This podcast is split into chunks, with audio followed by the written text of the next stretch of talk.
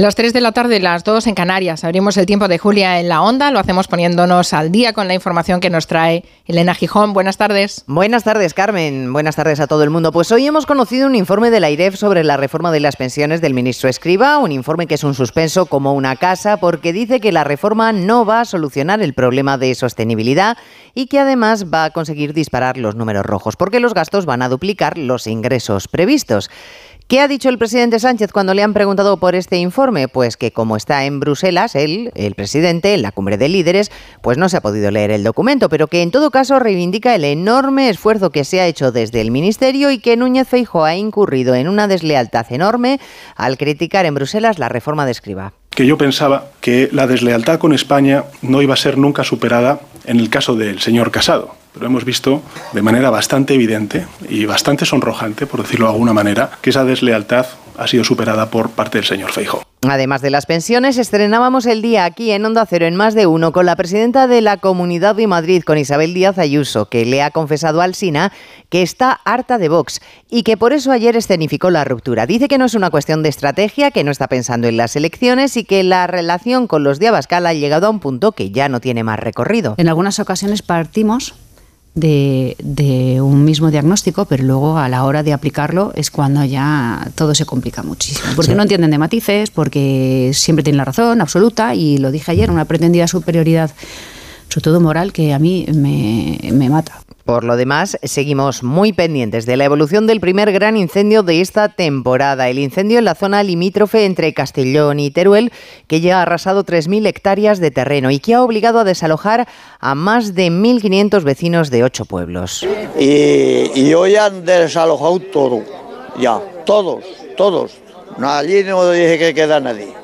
Bueno, allí todo lo que llegaba a la vista no quedaba nada, nada en absoluto y gracias a Dios no nos ha pasado nada, pero como lo de ahora en la vida. Eh, el gran problema que veo yo no es el incendio, es el día después del incendio, porque aquello será una desolación total. Bueno, tiene este incendio un perímetro de 30 kilómetros y preocupa especialmente el viento de poniente que la EMET dice que va a seguir soplando en las próximas horas y que está complicando mucho la extinción de las llamas. Y bueno, Carmen, una de las noticias del fin de semana, acuérdate de que cambiamos la hora. A las 2 de la madrugada del domingo pondremos las 3, es el horario de verano para poder aprovechar mejor el sol la hora se cambia automáticamente en el móvil, pero ya sabes, en el microondas no, en el coche del reloj no. Vamos, que tenemos que estar pendientes de darle a la turquecita. Sí, y en el cuerpo tampoco, ¿eh? Necesitamos un tiempo de adaptación para, para aceptar ese cambio horario, que además a nosotros nos penaliza doble, porque tenemos un horario que no está ajustado a nuestra situación eh, geográfica, ¿no?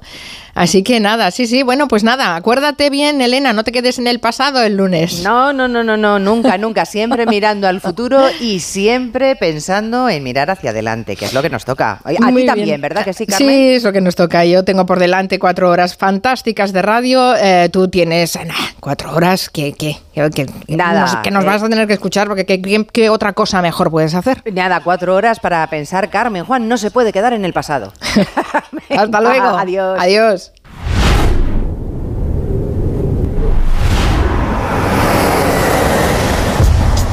En Onda Cero, Julia en la Onda, con Carmen Juan.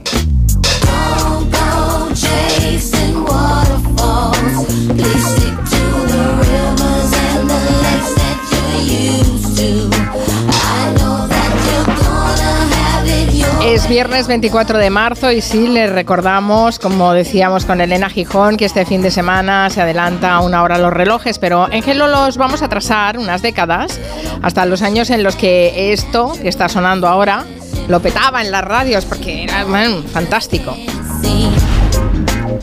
¿Se acuerdan de esos años 90? Miki Otero quiere hacer un homenaje a esos años 90 que ya son aptos para la nostalgia. Un poquito más lejos viajará Máximo Pradera, que hoy recordará a Laura Valenzuela y a otros rostros míticos de la televisión española de los 60. Nuria Torreblanca nos traerá Animales Problemáticos por el estreno de la, película. No sé si han oído hablar de ella. Les contaremos detalles un poco más adelante en el territorio comanche. La película Cocaine Bird Y Noelia Danez nos contará la historia de una femme fatal por excelencia, la actriz Bárbara Stanwyck. Además, Antiseguro la repasará los partidos del fin de semana y Antón Reixa celebrará un aniversario muy especial, los 150 años de los pantalones Levis. O Levi's, que diría Agustín Alcalá. Como cada viernes a las 4 de la tarde vendrá Ferran Monegal a traernos el resumen de todo lo que se ha visto en la tele. Me temo que buena parte de la actualidad televisiva de la semana también ha girado alrededor de la moción de censura. Aunque todo va tan rápido que casi ya ni nos acordamos. Aún no se ha cumplido una semana del Día del Padre, que ya empezamos con la publicidad del Día de la Madre. En fin, hoy Francisco Vaquero se resiste a ir tan rápido y nos quiere hablar de estas campañas y especialmente de, de los días del padre, de esos anuncios que no sé si les gustan, si les va este tipo de anuncios, si les resultan ñoños, no se recuerdan alguna campaña especialmente, nos lo pueden contar en el WhatsApp de Hello que es el 638 442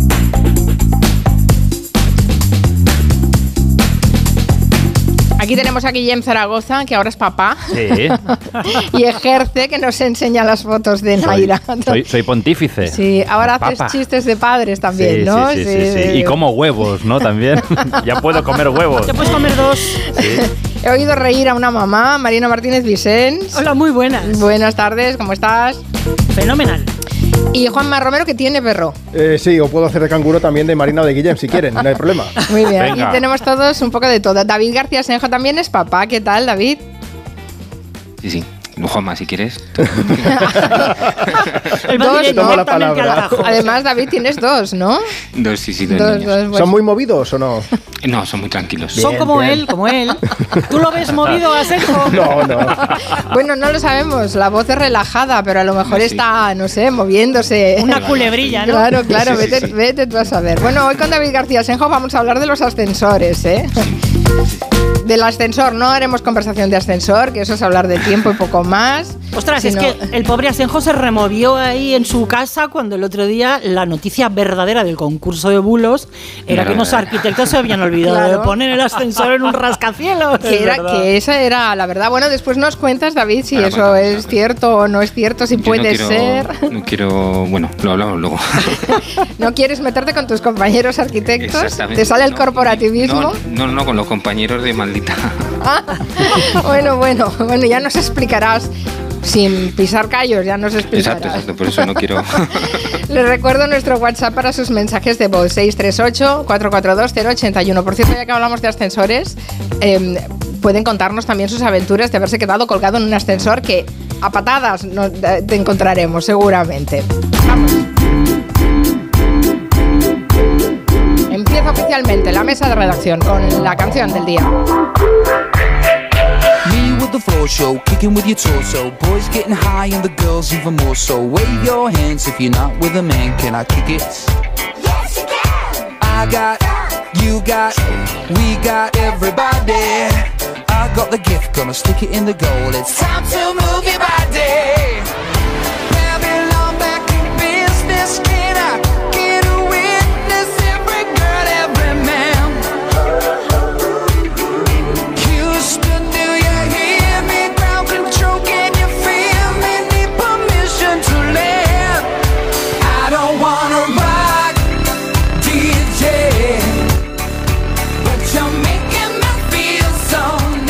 Podríamos haber escogido muchas, pero nos hemos decantado por Robbie Williams y este rock DJ. ¿Por qué? Pues porque empieza gira celebrando sus 25 años y estará esta noche en Barcelona. Eh, mañana ha tenido que hacer doblete porque vendió en media hora todas las entradas. Y después también está previsto que esté en junio en Fuengirola.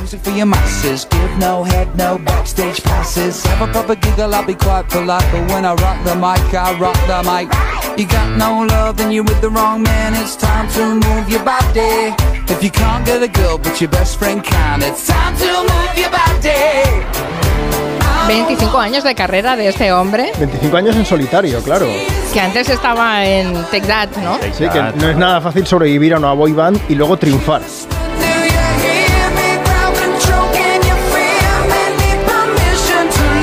Esta canción la baila muy bien eh, Guillem Zaragoza. Hombre, hombre, sensacional. Tiene una Mira, mira. coreografía. Espera, espera, que me subo, espera. Se sube a la mesa y todo para bailar. ¡Ole! ¡Eh! Dice Lore en Twitter, hoy escucho eh, Julia La Onda en directo, una de mis canciones favoritas de comienzo. ¡Yeja! Saludos desde Angelholm, en Suecia. Ahí va. No sé, no sé si he pronunciado muy bien el nombre del pueblo, pero bueno. En sueco de toda la vida. sí, que lo domino.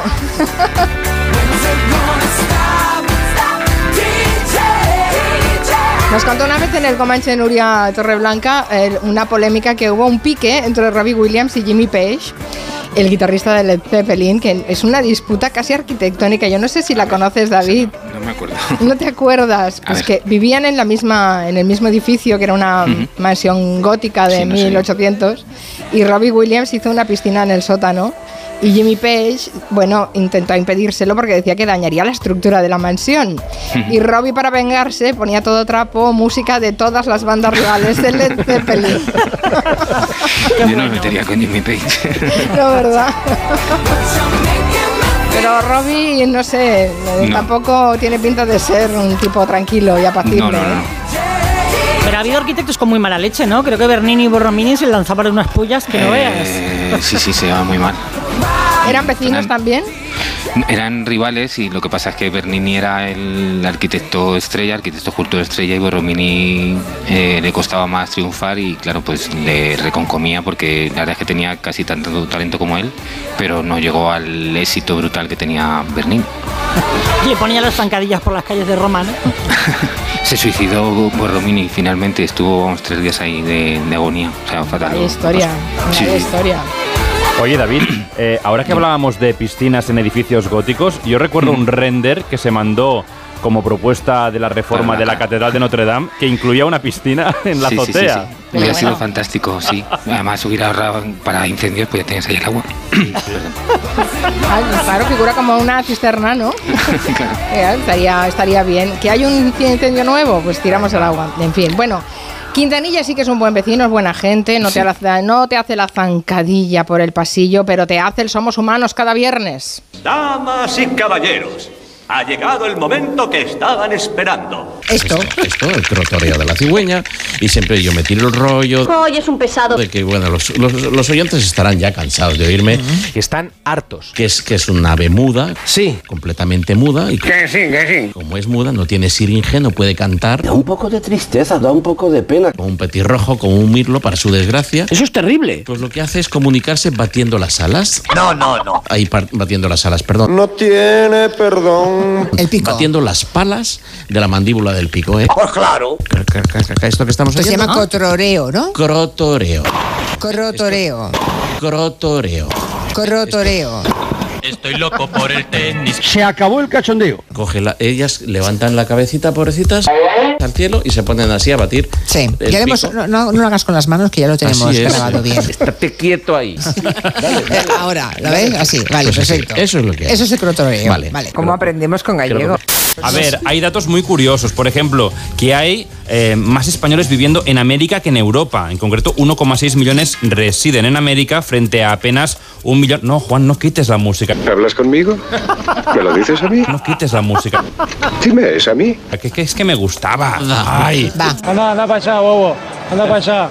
Yo estoy esperando que me... Bueno, yo. eh, mi papá moscas está esperando un macho. Madre mía. Así. Tengo una papa moscas en casa. Yo me alegro. Yo no sabía lo que era, ¿Qué será? ¿Será? pero le envié una foto a... Bueno, la que viene, se montó Viene por por la noche a dormir a casa. Hola, cariño, ¿qué tal estás? Sí, sí. Y entonces, pues está esperando a ver. macho.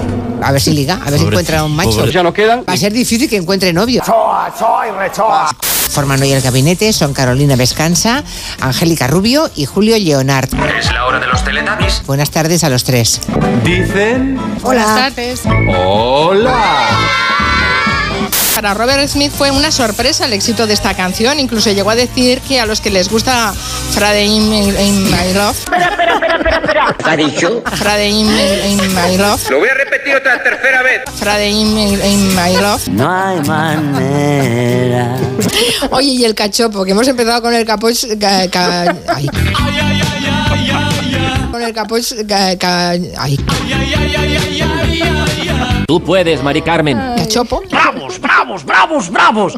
El partido de, de Macron, Renaissance, unos cuantos diputados de la República, un artículo de la Constitución, que es el eh, 49.3, el, el 49.3, una de la France Insoumise. Es que lo dice en francés. Muy bien, pues me parecen muy interesantes. ¿Ar de París o no Ar de París? Eh, o. eh, eh, eh, ¿No? Claro. Eh, lo, lo- la grandeur de Francia, la. la, la- eh, ¿Vale? Claro. Como decía el Fari, se, se- se están camelando a los, eh, a los africanos, ¿vale? Eh, eh, quiero decir, eh, vale. Vale. David Martos se nos ha ido a cerrar las Américas. Estoy en Estados Unidos, sí tengo unos huevos revueltos encima. Esa afirmación, no sé yo. Y yo te invitaría a algo más que a unos huevos revueltos, además de esos. Mira, como soy soltero y entero, Noche de sexo con huevos revueltos. David Martos. tengo unos huevos revueltos encima. ¡Ya está bien, coño! Suiza históricamente es banca y chocolate. ¿Ah, sí? Chocolate de comer, no de otra cosa. Ya, ya. ¡Por un porrero! Mmm, pillín. Como cada miércoles, Miguel Romero De lo más cursi que he oído nunca. nos va a llenar antena de buenos sentimientos hacia los peludos que buscan un hogar. Aquí tenemos a Juanma Romero. Hola, buenas. Aquí tenemos a Guillem Zaragoza. ¿Qué tal? Los peludos, a Marina Martínez Vicens. Hola, buenas. A Cuya, a Julio Montes. Buenas. Los peludos, un puñado de historias con final feliz. Corta esto porque esto es muy verde.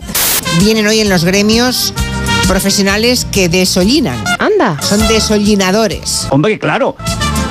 El desollinador que te desollo. Que te desollo. Es que me desorino. Desolline, buen desollinador será. Ay, la Julia, la Julio Otero.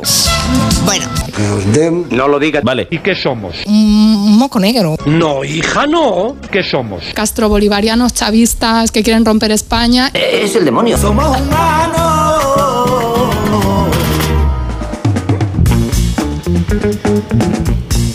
Bueno, ¿te has quedado satisfecho, Quintanilla? ¿Tienes para una semana o no? Bueno, el próximo lunes arranca en Cádiz el noveno Congreso Internacional de la Lengua Española. Eh, la verdad es que la ciudad lleva ya días ya llena de carteles y de actividades. De hecho, hoy Santi Segurola, cuando acabe este programa, se va a una mesa redonda sobre cómo se habla en el fútbol, que será interesantísimo. Así que toda la gente que esté en Cádiz, si quiere acercarse para verlo, porque ya digo que hay muchísimas, muchísimas actividades. Pero oficialmente se inaugura el lunes, ¿no, Marina? Sí, tres días que tendrán allí a 300 filólogos, académicos, estudiosos de la lengua española, Santi Segurola, todo el mundo reunido para reflexionar sobre la salud y la evolución del español. Va a ser en Cádiz y, como decías, y claro, han aprovechado este encuentro para reivindicar y dar a conocer la riqueza del gaditano, que la verdad es que es un, un dialecto, un acento, un léxico muy rico y una manera de vivir, dicen ellos. Eh, tienen una exposición de palabras típicas del gaditano en unas lonas gigantes que adornan la fachada del mercado de Cádiz y también va a haber debate. Se ha editado un libro y tienen himno, un himno, este rap. Cuando abro mi alcancía para ir por los mandados siempre sale un duro antiguo en el fondo empercochado. Suelo ir tomaqueado y al pasar mi casa puerta mi vecina llama guipao, un día se va a quedar tuerta. Y ya estando chipuco, más vale que me espabile, pues yo me pongo farruco si no quedan. Daniel Prada es el autor de este rap, se hace llamar artísticamente Danielo Pradotti. ¿Por qué? Pues, pues, ¿Y por qué no? Contestamos Claro, ¿por aquí qué en no? Cádiz.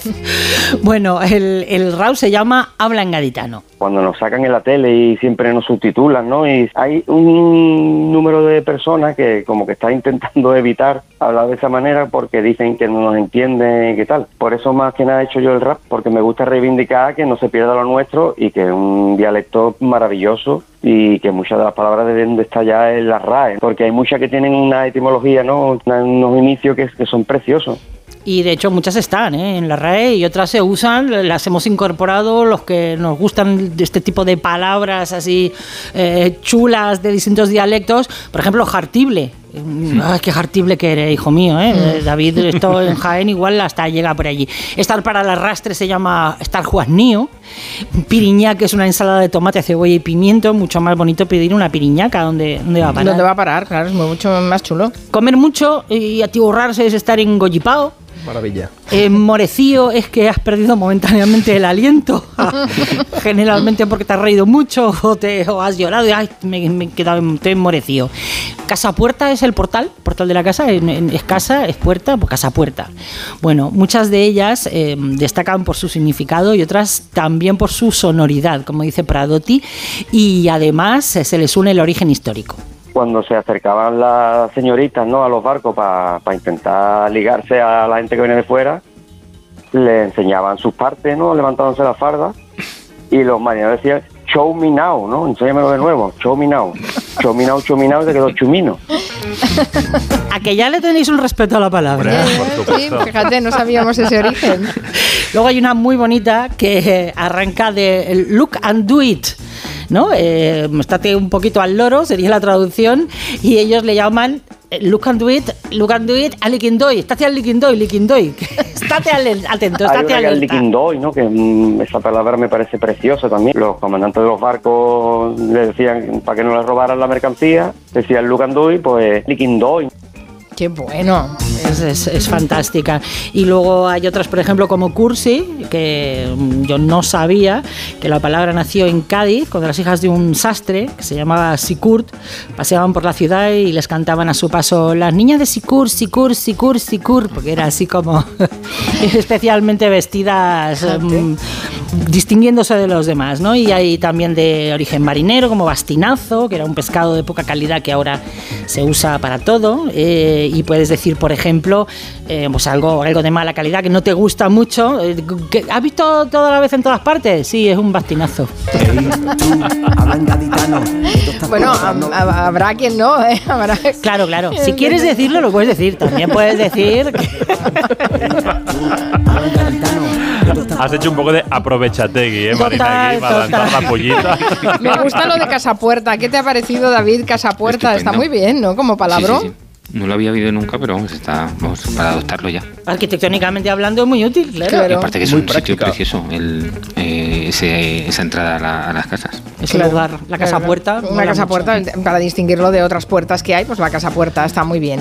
Bueno, hablemos de los ascensores. Eh, ayer fue el Día Internacional de los Ascensores. Mira, nos pone Quintanilla música de ascensor. que ayer hasta esa categoría, música de ascensor, o sea, lo importante que es el ascensor. Y eh, dices que es bueno mm, que seamos un país con un buen número de ascensores por habitante. ¿Es, es que se cuentan los número- el número de ascensores por habitante en los países? Bueno, lo han hecho las empresas de, de ascensores y España sale en el primer en el primer lugar del ranking. ¿Qué Entonces, dices? creo- ¿Somos los que más ascensores tenemos? Sí, sí. Entonces yo creo que en parte es bueno. En parte es bueno porque bueno, en, eh, el crecimiento de las ciudades en España hasta los 90 pues hizo que se, que se construyera con edificios en, en altura. Luego ya a partir de los 90 empezaron a predominar los, los adosados, estos que se podían ver en médico de familia, pero hasta entonces los barrios tenían edificios de pisos de varias plantas y a partir de los 60 comenzaron a tener ascensor. Entonces esto lo que consigue es que haya una ciudad más compacta, que haya más densidad de viviendas y que esto facilita la, mm, la dotación de servicios y el comercio. Entonces en Europa también ocurre, o sea, este, este modelo también está, o sea, no somos el único país que tiene ascensores, pero eh, mucho más extendido eh, aquí en España que en, el resto de Europa. Eh, también el turismo de playa hizo que las costas se llenaran de bloques de apartamentos que también tenían muchos ascensores.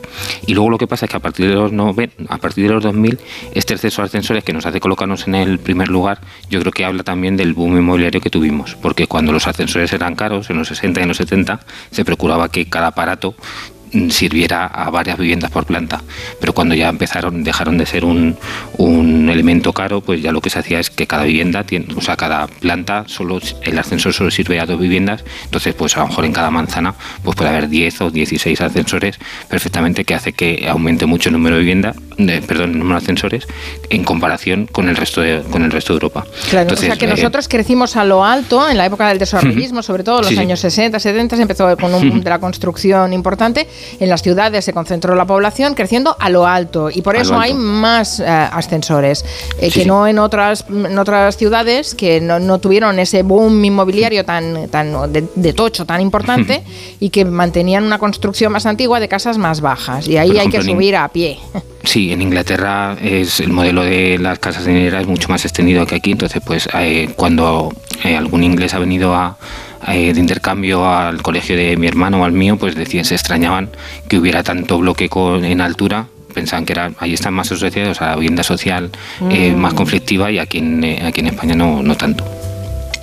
Qué curioso, pues no, no, no teníamos ni idea. Fijaros lo importante que es esto de los ascensores. A los pueblos podríamos llamar la España de los ascensores en vez de la España de las piscinas. Lo que pasa es que, bueno, el ascensor no es, no es un elemento aspiracional, ¿no? O sea, de- ah, bueno, yo he visto en el pueblo de mi padre que el primer edificio que tuvo ascensor, pues la gente iba a subirse, ¿no? Porque era como una atracción.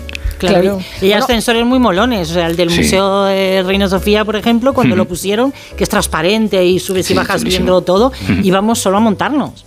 Sí, y además hablábamos la semana pasada de lo que supone eh, elevarte, ¿no? Para contemplar la ciudad desde, desde lo alto y, bueno, pues la experiencia que ofrece ese, esos ascensores de poder ver cómo arranca, cómo subes de la ciudad y empiezas a ver el retiro, el, el jardín botánico y demás, la es. Maravilloso. Sí, Claro, sí. si además eh, estás en una ciudad que es plana, que no tiene puntos de elevación, pues eh, tener Claro. ascensores es, es lo más. Yo, yo el recuerdo que tengo es más en esos edificios antiguos de los años 60, que a lo mejor había eh, fincas que tenían ascensor, pero que eran as- ascensores que solo te permitían subir, Mm, no bajar, que eran de Ostras. madera, algunos hasta tenían banquito. Yo recuerdo haber visto ascensores con un banquito para que la gente se sentara porque iban tan lentos. Claro, tardaba lo suyo. Que sí, sí, eran y te podías quedar colgada en esos ascensores horas y horas. ¿Tú te quedaste encerrado, no, Guillem, en el ascensor? ¿Fuiste tú o quién fue? Sí, yo me quedé ¿De la aquí en- radio? En, este, en este En este de ascensor. la radio. A mí, de todas formas, el que me gusta más es el del Rockefeller Center de Nueva York, que dura un minuto, un minuto y medio aproximadamente la, el- la ascensión. Y entonces te ponen una peliculita en el techo que consiste en un grupo de obreros que van construyendo el edificio a medida que el, el- el ascensor va subiendo. Y claro, te, te- te sientes un poco como, con, con, no sé, vértigo y con una sensación un poco rara. Curioso. Bueno, historias de ascensores, ya saben, 638-442-081. Nos contará más historia después eh, David García Senjo y tenemos también otras, otros contenidos para compartir con ustedes en la mesa de redacción. En Onda Cero, Julia en la Onda. Con Carmen Juan.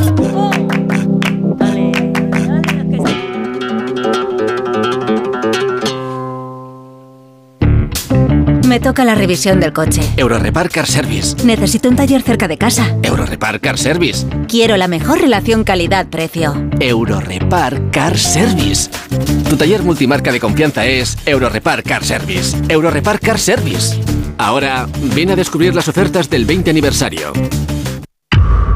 Amantes de MotoGP, ha llegado el momento de hacer historia. Esta temporada más gas que nunca. Todos los grandes premios de MotoGP son en Dazón. Spy Baronda en Esplugues de Llobregat, una antigua fábrica de cerámica de estilo modernista, cuya rehabilitación ha dotado a este singular edificio de nuevos usos acordes con los tiempos. Exposiciones, pasarelas de moda, presentaciones. Spy Baronda ofrece un sinfín de posibilidades para adaptarse a múltiples eventos. Desde allí, el jueves 30 se hará en directo el programa Julia en la Onda, con el patrocinio de Finestrelles Shopping Centra y la colaboración del Ayuntamiento de Esplugues. El jueves 30, a partir de las 3 de la tarde, Julia en la Onda, desde el Spy Baronda en Esplugues de Llobregat, con Julia Otero. Te mereces esta radio. Onda Cero, tu radio. 10 años ya de tu cara me suena. Una obra de arte de la imitación. Vuelve el espectáculo, vuelve el fenómeno. Es un espectáculo maravilloso, es la Turbo Televisión. Nueva temporada de Tu cara me suena. Esta noche a las 10 en Antena 3. La tele abierta. Ya disponible en A3 Player Premium. ¿Tú sabes quién debe hacerse cargo de las averías en tu casa de alquiler? Yo tampoco.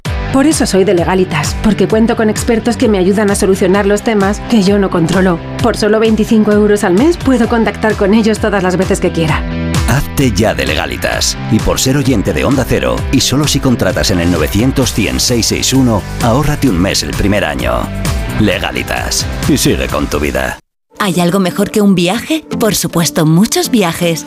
Reserva en el mes del circuito de viajes del corte inglés con Special Tours por 60 euros y disfruta de hasta un 12% de descuento. Noruega, Escocia, Croacia, Italia. Aprovecha el mes del circuito de viajes del corte inglés con Special Tours. Un viaje en muchos destinos. Consulta condiciones. Miras el móvil. ¿Alguien te ha dado me gusta? ¿No le conoces? ¿Cómo ha llegado a ti? Y ahora una solicitud de mensaje. ¿Qué quiere? La captación de mujeres por redes sociales es una realidad que empieza con un like. Ayúdanos a erradicarla. Denuncia. Pacto de Estado contra la Violencia de Género. Comunidad de Madrid.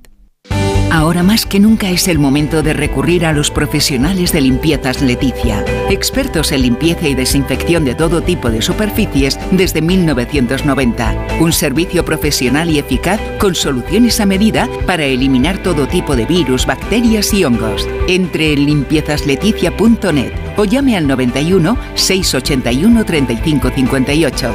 Ahora más que nunca, limpiezas Leticia.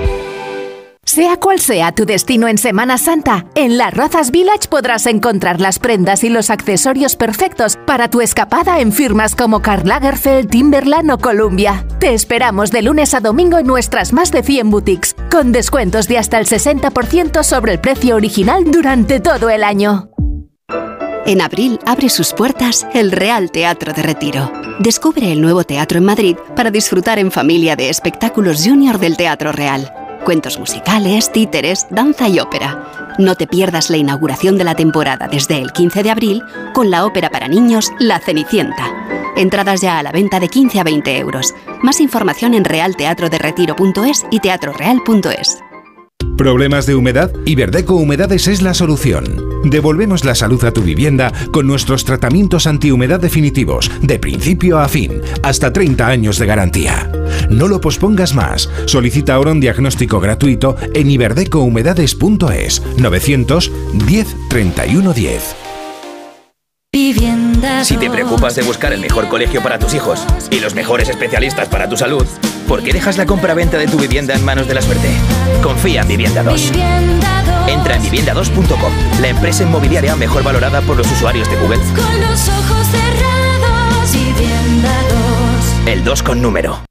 Muebles Adama. Renovar sus muebles es renovar su vida. Venga a conocernos y le sorprenderá todo lo que podemos hacer por usted. La más amplia variedad de muebles de calidad y diseño a un precio increíble. Muebles Adama. Ver a la calle General Ricardo 190 o entra en mueblesadama.com. A la hora de alquilar, ¿experimentas el pánico de elegir el inquilino adecuado?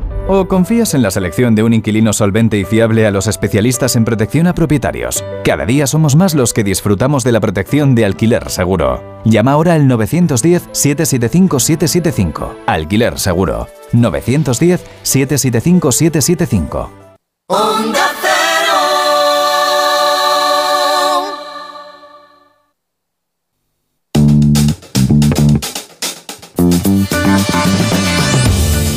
Dice Ana Grande a través de Twitter que se ponen en los ascensores espejos porque es un espacio pequeño y es para no producir claustrofobia. Yo que pensaba que era para que te miraras y vieras qué cara pones antes de salir. Pero es verdad que ayuda, ¿eh? Cuando a veces he montado en un montacargas que no lo tiene, he sentido más angustia.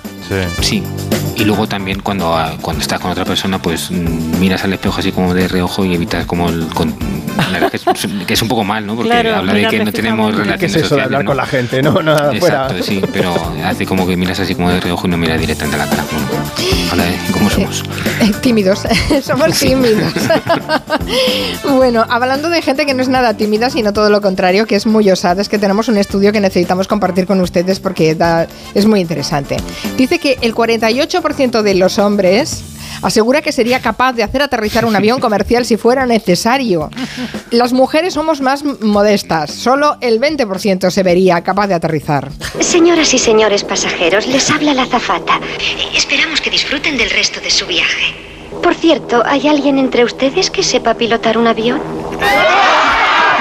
Bueno, ante esta pregunta, el 48% de los hombres contestaría que sí, va, venga, va, ya me pongo yo.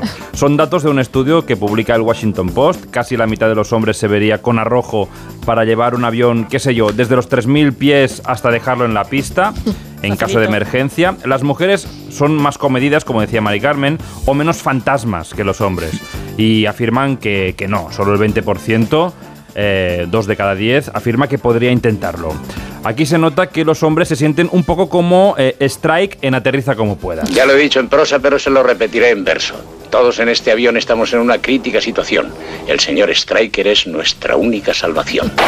Bueno, ¿y cómo lo harían? Pues porque los pilotos de aviones comerciales acumulan cada año miles y miles de horas de vuelo. Seguro que piensan que al ver un cuadro de mandos sabrían qué botón pulsar en cada momento. Eso es el combustible, el cericero y estos serán las luces de aterrizaje. Bueno, esto nos recuerda a ese otro estudio publicado en septiembre de 2022 que afirmaba que el 8% de los hombres cree que sería capaz de matar un león con sus propias manos. Es buenísimo. O ese otro anuncio de vía digital del año 2001, nos lo recordaba esta mañana Aneima León. Eh, se ve un grupo de amigos mirando un partido de fútbol, de repente, pues uno dice, hombre, es que esto lo meto hasta yo. Y de repente van los árbitros del partido a buscarlo a casa y lo ponen a chutar el penalti. ¿Pero qué haces? ¡Eso lo meto hasta yo! Acompáñanos. Si quieres participar en la jugada, hazlo desde casa con el fútbol interactivo de Mira. Bueno, al final ese hombre eh, pues simula que hace la carrerilla para chutar el penalti y huye corriendo del estadio. Ah, vale, o sea que no, que no. Todo es boquilla, ¿no? Todo Sí, se todo es queda en boquilla. boquilla, está Todo es bien. boquilla. Bueno, no sé si a vosotros os ha pasado esto de pensar que sois capaces de hacer una serie de cosas. No sé, Juanma, ¿tú aterrizarías un avión? Eh, ni, ni- ni de broma, vamos. O sea, mira que ah, siempre he dicho que me gustaría conducir un camión, un tractor o lo que fuese, porque me gusta mucho conducir, pero seguro que lo calaría. O sea, que un avión no me puedo ni imaginar. Pero esto le pasa ¿Calar mucho- un avión? Calar un avión. Debe ser complicado. No, pero quiero decir, esto le pasa mucho a las personas que ven concursos desde casa, que dicen, esta la sé, esta también, pero ponte tú allí en ese plato ahí. de televisión, con esa tensión. Sí, sí, hay que reconocer el mérito de, de- de- de tal, pero es que, claro, em, sí, somos muy osados, sí. Se nos Sí. va la, la fuerza por la boca, se nos va. Esto es lo que se conoce como el efecto Dunning-Kruger, que lo estudiaron un- unos científicos, que cuando menos sabes de un tema, más te atreves a hablar de él. Total. Y entonces hay como un valle del conocimiento. Es decir, tú al principio no sabes nada de un tema y dices, hombre, que claro que sí, esto se hace así, así, así. A medida que vas estudiando ese tema, vas viendo que, hombre, qui- quizá no, no, no tendría que hablar tanto. Entonces es el valle del conocimiento y cuando continúas estudiando ese tema, ya te ves como más capaz de volver a hablar. La osadía de la ignorancia o el solo sé que no sé nada, ¿no? Eh, sí, efecti- efectivamente. Bueno, este- esto nos podría hacer un máster, eh, David eh, García Senjo, porque anda que no hay manitas que se piensan que con sus propias manitas Claro. podrían hacer una casa de arriba abajo o de abajo arriba. Sí. Y te traen tu, su plano eh, con, en un papel cuadriculado. Lo único que necesito es que me haga el proyecto porque, bueno, que me lo pase a limpio porque el proyecto ya lo tengo. Hecho en Paint, ¿no? Hecho, es en casi en Excel. Vamos, a mí me han dicho que a alguien le ha llegado el, el proyecto en Excel. ¿Y cómo, ¿Y cómo lidias con ese cliente? Cuando le, Bueno, le pues, dices, mira, no, aquí una puerta no, porque no. es que hay un, hay un pilar. Y Pues aquí nada, no, claro. tal, porque hay lo no sé qué. Pues va poco a poco y ya está. O sea, tampoco hay que hacer mofa porque todos no sabemos eh, hacer de todo. Entonces, Hombre, pero un poquito de mofa sí, porque si no sabes, cállate por lo menos, ¿no? No se te pide Ya, que pero sepas, pero Eso directamente no. al cliente así dicho, no, pero con un eufemismo, hay que decirse. No, no, bueno, depende también de la actitud del, del cliente. A veces pues llegas y dices, mira, pues no te lo puedo hacer porque ves que vas a chocar con él, ¿no? O sea, que ves cada discusión, cada movimiento que si le dices que una puerta está mal y ves que reacciona eh, como no haciéndote caso, pues dices, bueno, pues cada cosa que vayamos a hacer en la obra va a ser un horror. Nos recuerda Sinelo a los eh, tipos que se dedican a gastar muchas horas de su vida en simuladores de vuelo, que eso seguro que piensan que pueden aterrizar un avión. Bueno, pero están en un simulador. Es divertido también. Tiene su parte sí. lúdica. No, no, claro. no, y, y está bien, es, es fantástico como entretenimiento, pero hay muchísima gente que está enganchada a aterrizar aviones y hacer vuelos comerciales con simuladores, ¿no? Pero no es lo mismo que estar en una situación de peligro y que digan, eh, ¿hay algún piloto que pueda aterrizar el avión? Yo pruebo, yo mismo. No me imagino, no me imagino, qué barbaridad. Despegarlo todavía. ¿Ah, sí? Acelerar y ir para arriba. Total, oye, solo es mover el, vo- el- el volante, los cuernos Claro, esos que tienen. coger ¿no? el joystick ese y hacer ras. Pones, pones primera, desembragas y venga. para Si no se te cala, como dice Juanma. Bueno, eh, por cierto, hablando de Juanma, ha estado eh, persiguiendo información Juanma Romero mm, después de conocer ayer que la Federación Internacional de Atletismo acaba de anunciar restricciones en la participación de mujeres transexuales en competiciones internacionales. Sí, unas restricciones que comenzarán el 31 de marzo, o sea, ya, y van a ser válidas para competiciones que puntúen en su ranking internacional. Va a afectar a, a atletas que hayan hecho la transición después de la pubertad, porque en ese momento aún no se ha producido el aumento de la hormona testosterona. Bueno, hemos estado hablando con Cristóbal Ramírez, que es el director médico de la Real Federación Española de Atletismo.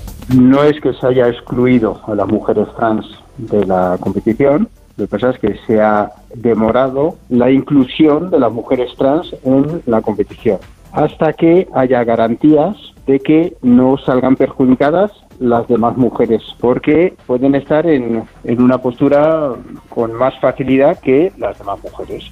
Pero ¿qué es lo que pasa? Pues que la propia Federación Internacional también reconoce que ninguna mujer trans ha participado antes en ese tipo de competiciones, así que tampoco disponen de datos para valorar, por ejemplo, a nivel deportivo, si hay diferencia entre mujeres trans y mujeres que nacieron siéndolo, pero, pero dicen que han querido priorizar el criterio de igualdad e integridad sobre el de inclusión esta norma lo que tiene es un efecto muy perjudicial no solamente hacia las mujeres trans, sino a las mujeres intersexuales y a las mujeres cisgénero o cisexuales, es decir, a las mujeres que tienen niveles hormonales por razones biológicas por encima de los niveles que está poniendo la propia federación, con lo cual está excluyendo a eh, las mujeres en su categoría general. Este es Toño Abad, que es director del Observatorio Valenciano contra la LGTBI-fobia, también hablaba del endurecimiento de las normas para las personas con desarrollo sexual diferente, que ahora lo que van a hacer es deberán someterse a un tratamiento para limitar la producción de, de testosterona, que va a tener que ser inferior a 2,5 nanomoles por litro, al menos dos años antes de la competición. Este sería el caso, por ejemplo, de atletas como la surafricana Caster Semenya, que, tiene un cuerpo que produce de forma natural más testosterona de la normal. Pues bien, según la Federación Internacional de Atletismo, esto le proporciona una serie de ventajas con respecto a otras mujeres. Y fuera del atletismo hay otros casos. Sí, porque estamos hablando de las normas de la Federación Internacional de Atletismo. Eso es. Que ellos dicen que todavía no ha habido mujeres trans en, competición, pero hay otros deportes en los que sí ha habido competición de mujeres trans. En el caso de la natación tenemos el caso de, la trans Lia Thomas, que, que, comenzó compitiendo en categorías masculinas, o la ciclista trans Tiffany Thomas, que acaba de ganar una carrera, por cierto, femenina en Nueva York, y en su caso ha pasado de ser una principiante a subirse al podio ya en categorías de élite en tan solo cinco años. Y esto ha sido pues, un caso también bastante polémico. Vamos a escuchar de nuevo a Cristóbal Ramírez, recuerdo, el director médico de la Real Federación Española de Atletismo. La decisión, y también ha sido la decisión de la Federación Española, de por ahora no, y tener un grupo de estudio hasta el momento en que se puedan garantizar la inclusión de las mujeres trans en igualdad de condiciones con las demás mujeres en la competición. Pues aquí está un poco ese por ahora no, que al final va a ser ese grupo de trabajo el que decidirá qué paso seguir en los próximos meses en esa inclusión que al final es el, el objetivo final, incluir a todas las atletas transexuales. Bueno, hay que intentar que compitan en eh, igualdad de, condiciones, ¿no? Y el hecho de que tengan o hayan desarrollado mucha más hormona testosterona, hormonas masculinas, eh, incide en su formación física, obviamente, ¿no? Con lo cual, bueno, pues, eh, en fin, se tienen que poner regulaciones y normas para intentar garantizar pues igualdad de oportunidades, ¿no? Hacer que las competiciones no estén tan desequilibradas por el simple hecho de que alguien ha decidido transicionar después de, eh, haber sido hombre, ¿no? Eh, en fin, bueno, pues veremos a ver qué, es lo que va pasando. El 31 de marzo entra en vigor esta medida para competiciones internacionales y en España tenemos un comité de expertos que lo irá estudiando. Hablando de expertos, hay algunos que sostienen eh, que IKEA pudo desarrollarse en Suecia gracias al ascensor, pero ¿por qué? ¿Qué relación hay una cosa con la otra? Pues lo que hablábamos antes de que las viviendas, en el, desarrollo de las viviendas tras la Segunda Guerra Mundial, pues en, Suecia también se hizo eh, con, con, bloques en altura eh, hubo un plan del gobierno socialdemócrata o de las políticas socialdemócratas que se hicieron allí que quisieron desarrollar la, vivienda en alquiler hasta llegaron a prometer hasta un millón de viviendas, aunque se quedó un poco lejos de esto. Entonces, bueno, pues eh, siguieron los criterios del movimiento moderno con bloques en altura que además que permitían que si se desarrollaba mucha vivienda, pues tuvieras que comprar menos suelo. Entonces, como las viviendas eran en alquiler, eh, con un eh, que estaban financiadas por, el Estado, pues había gran parte del sueldo, que además en una economía que está en crecimiento, pues gran parte de ese sueldo quedaba para gastarlo en productos de consumo. Y la industria del mueble se había desarrollado mucho, en parte por la madera que tienen, también por eh, gracias a escuelas como la Bauhaus o el desarrollo del tejido industrial que se produjo en la guerra. Entonces se vio que era muy eficaz desmontar eh, hasta el último detalle los elementos que había que transportar hasta, hasta el frente y bueno, pues el, el, el, el que- el creador de IKEA pues empezó a pensar eso, en desmontar muebles y luego como cada ciudadano tenía dinero, podía ir cambiando de vivienda porque la vivienda era en alquiler, eh, cada edificio tenía un ascensor en el que podías cargar tú mismo los embalajes, pues el modelo de IKEA era como el lugar perfecto donde podía encajar. Claro, porque tener que subir bueno, un claro. armario o unas estanterías, Claro. eh, eh, varios pisos, ah, sí, claro. A pulso. Sí, sí. claro. Comparado Entonces, con si lo- llevar un Lo paquetito. tienes todo en paquetitos y al final eh, esto es como un- casi un chascarrillo, ¿no? Pero sí es cierto que se dan unas condiciones que permiten que un modelo de negocio eh, prospere y era el lugar perfecto para hacerlo.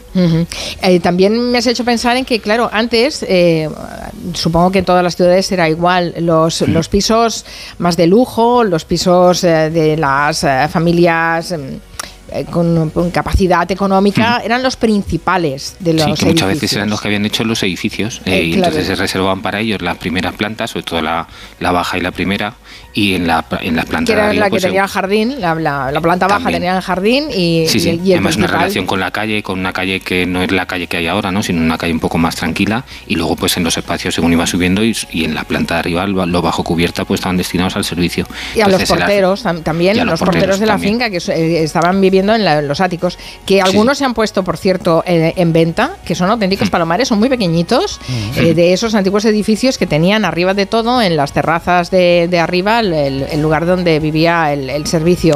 Eh, pero ahora, en cambio, s- los áticos son de ricachos, ¿no? Claro, claro, o sea, lo que ha hecho es que eh, se ha democratizado la estructura horizontal o vertical de- del- del edificio, entonces ahora las plantas bajas son muy ruidosas porque la calle con los coches, contaminación y demás, pues no es tan deseable, incluso también por un tema de seguridad.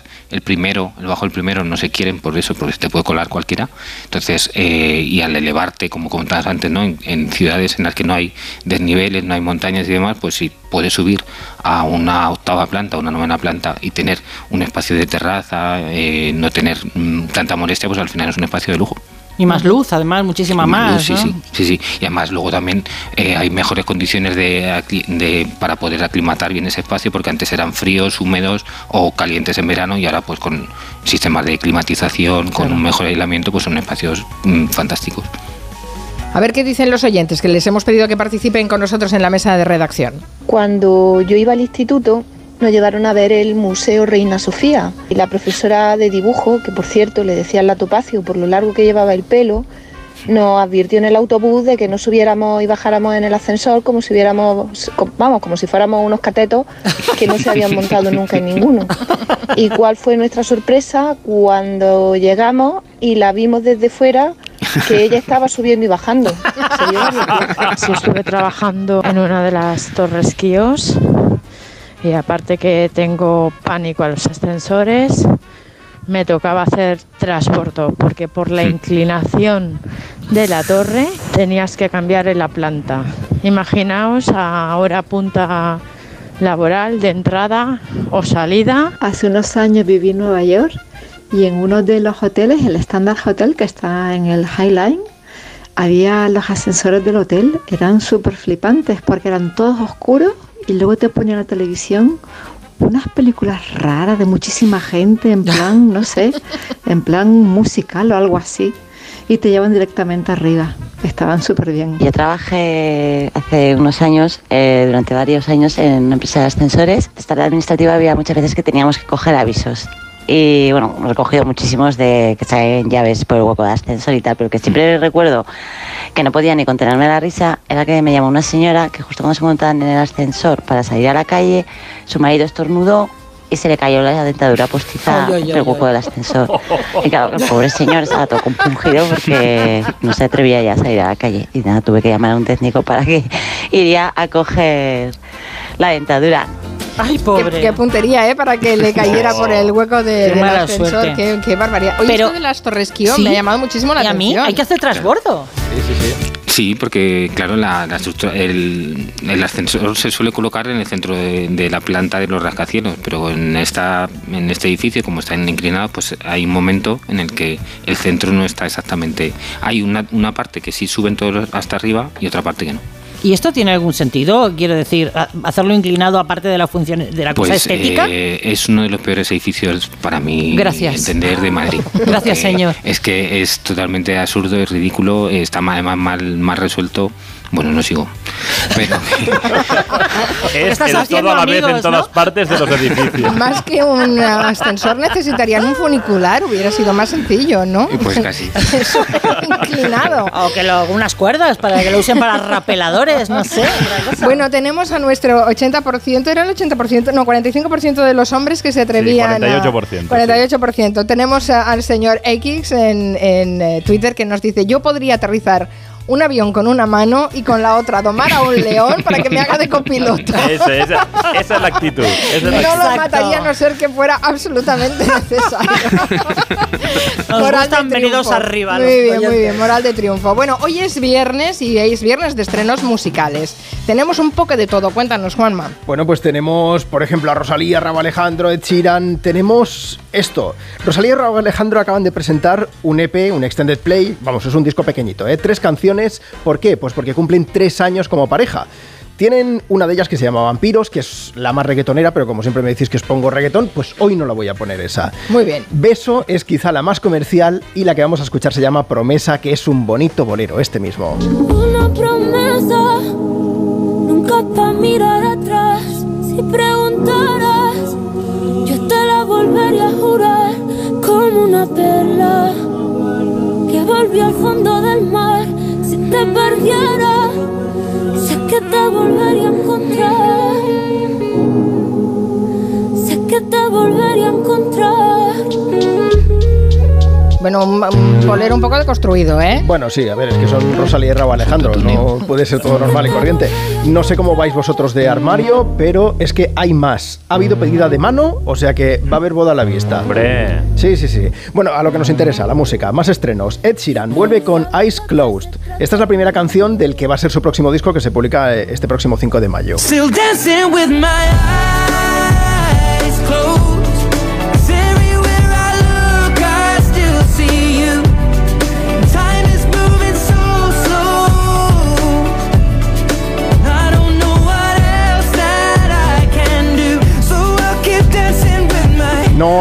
Tanto como Rosalía Y y, te iba a decir que me Alejandro. suena a una canción ya conocida. bueno, de es que- ¿no? También. Sí, de Ed Sheeran. y de otros muchos. Es que este es el disco con el que va a, ce- a cerrar una pentalogía que se llama Mathematics. O sea, empezó en- con un disco llamado Plus en 2011, luego Multiply, Divide, Equals y ahora este nuevo se va a llamar Subtract. O sea que después del más, del por, del dividir y el igual, pues ahora llega el menos y ya no sé si seguirá con logaritmo neperiano, derivada integral o qué, pero bueno, en principio no. Bueno, más estrenos. El nuevo disco de la malagueña Ana Mena, que se llama Velodrama, que lo presentó ayer por la noche en el Teatro Magno de Madrid. ¿Qué más? Eh, nueva música de Iván Ferreiro, de Loquillo, de Miss Cafeína. Esto sí que lo vamos a escuchar para toda la vida. Es como se llama esta canción.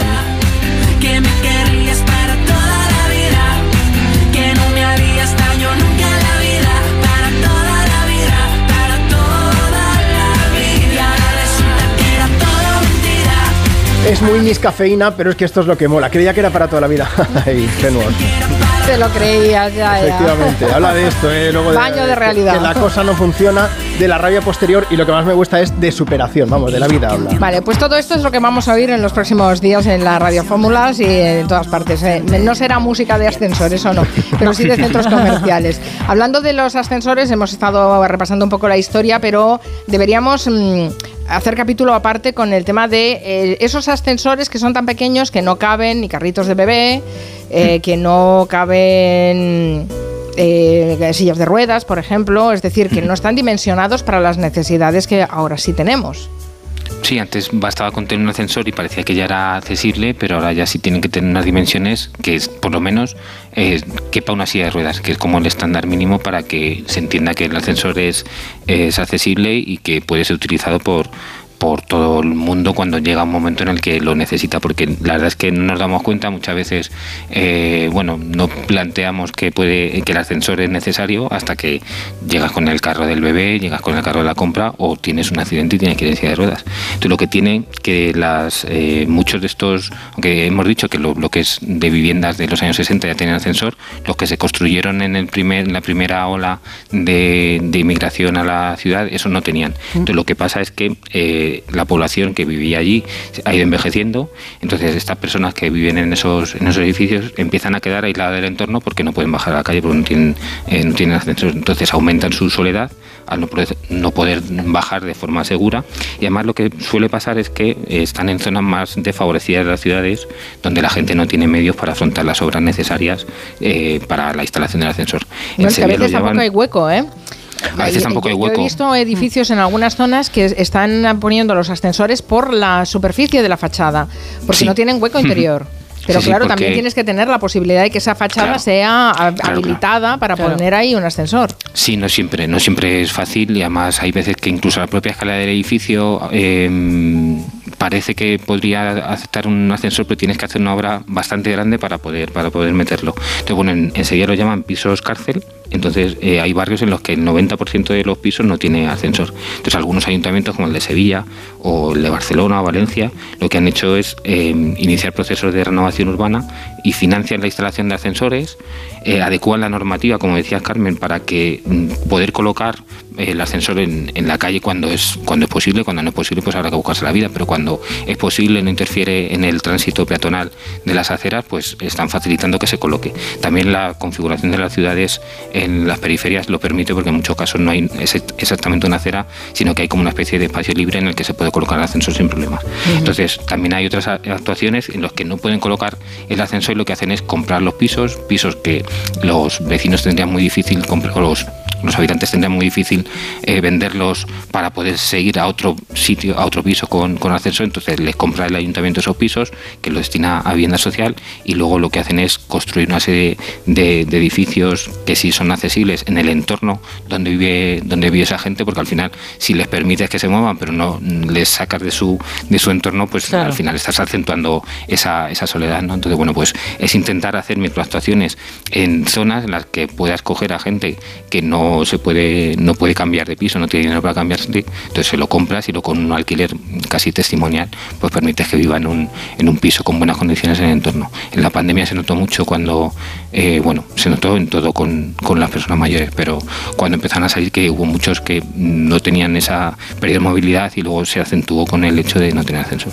Sí, sí, hay, hay muchos ancianos, mucha gente mayor, y no tan mayor, sino que te- tienen impedimentos físicos que viven encerrada en su casa, porque no tienen la manera de, de salir, ¿no? O sea que está, está bien que haya iniciativas eh, de, de cambio de pisos o de trueque o de esas obras que les permiten que sean accesibles.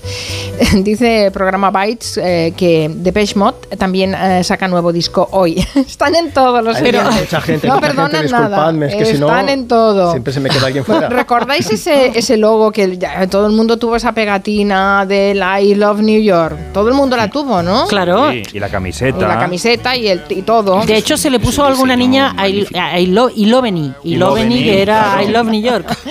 Bueno, pues ahora hay un nuevo logo de I Love New York, pero que no está gustando nada a los neoyorquinos. No sé por qué, Pues principalmente por dos motivos. El primero es que ya no pone I love New York, sino que pone We love New York. Nosotros amamos Nueva York. Y el segundo es porque nadie lo pedía. Nadie pedía ese cambio.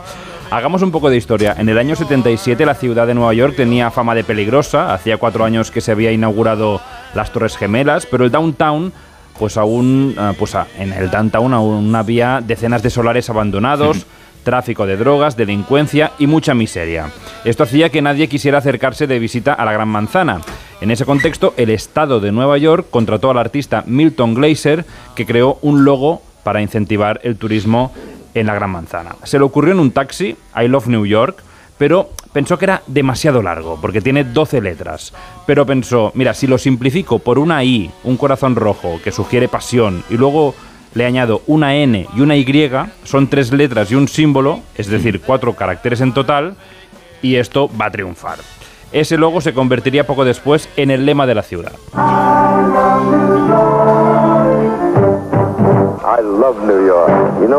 Bueno, luego ese logo se puso en toda clase de pósteres, en pegatinas, en camisetas. Ha viajado durante todo el mundo, durante casi 50 años, por todo el mundo. En 2001, tras los atentados del 11S, ese logo iba acompañado de una coletilla que ponía More Than Ever, es, de- es decir, amo a, a Nueva York eh, pues más que siempre. Pero luego volvió eh, el logo de I Love New York de toda la vida. ¿Qué ha pasado? Pues que durante la pandemia ese I Love New York se cambió por algo más colectivo, el We Love New York.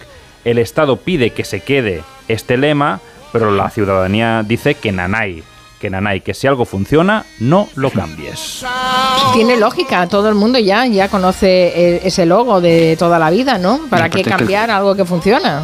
El corazón era pla- eh, con un color plano y ahora han metido un color como con una especie de degradado que queda bastante peor. O sea, gráficamente es Como peor. un emoticono, ¿no? Como un emoji. Casi, sí. sí, es como adaptarla al nuevo lenguaje, pero en ese sentido yo creo que no funciona. Luego podemos hablarlo también con Miki Otero, que el otro día escribía precisamente sobre este cambio de logo y hablaba de, por ejemplo, el, el lema aquel de Barcelona, la, la Barcelona, no sé si era preolímpica o postolímpica, el de Barcelona Posad Guapa, que quería precisamente eso, pues embellecer fachadas y Mm. todo esto, y decía que, que, mm, bueno, pues que a lo mejor tampoco había que renovarlo, en este caso, si este sí que funcionaba el de Nueva York, pues eso, que no- como decía Guillem, que no Claro. se toque. A ver qué os dice Paco Vaquero sobre la resistencia al cambio de logo. Eh, sí, mira, se lo preguntaremos, que va a venir enseguida, después de las noticias de las 4. Dice que sobre Salter que nos ha faltado el temazo de poquita cosa. Por favor.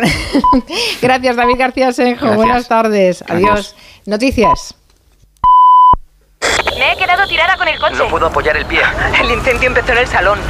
En estos momentos, ¿qué seguro elegirías? Elige Mafre, el mejor servicio 24/7 en acción, con más de 3.000 oficinas, 2.000 gestores telefónicos y 13.000 mediadores a tu disposición. Mafre, la aseguradora de más confianza en España.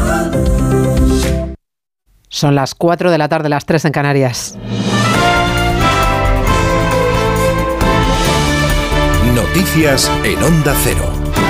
Buenas tardes. Cinco años después de la llegada de Sánchez al gobierno y del comienzo del acercamiento de presos de ETA a cárceles de Navarra y el País Vasco, ya no hay reclusos de la banda que cumplan condena en prisiones del resto del país. Interior pone fin a los alejamientos con los últimos cinco etarras trasladados hoy viernes a Arancha Martín. Entre ellos, Iranchu Gallastegui, la pareja de Chapote que, como él, cumple condena, entre otros crímenes, por el asesinato de Miguel Ángel Blanco. Es previsible que ahora vayan juntos, aunque de momento no se sabe en qué, en qué prisión la va a situar el gobierno vasco, que es de quien pasa a depender.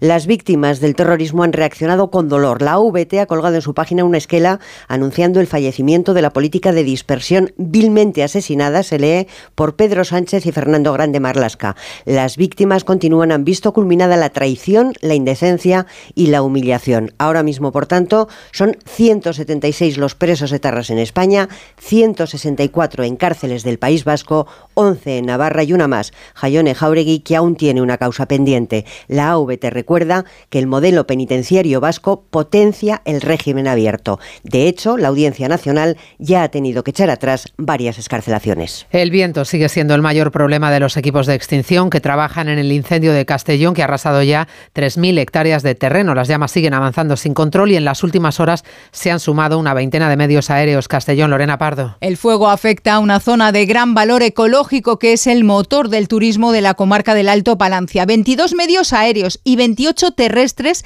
trabajan sin cesar a esta hora en la extinción que se complicará a partir de este mediodía, momento en el que se espera que vire el viento con rachas de hasta 40 kilómetros hora. Esta circunstancia podría obligar a retirar medios aéreos que trabajan con gran dificultad por la columna de humo. Y hoy han desalojado todo, ya, todos, todos. Allí no dije que queda nadie. Bueno, allí todo lo que llegaba a la vista no quedaba nada. Eh, el gran problema que veo yo no es el incendio, es el día después del incendio, porque aquello será una desolación total.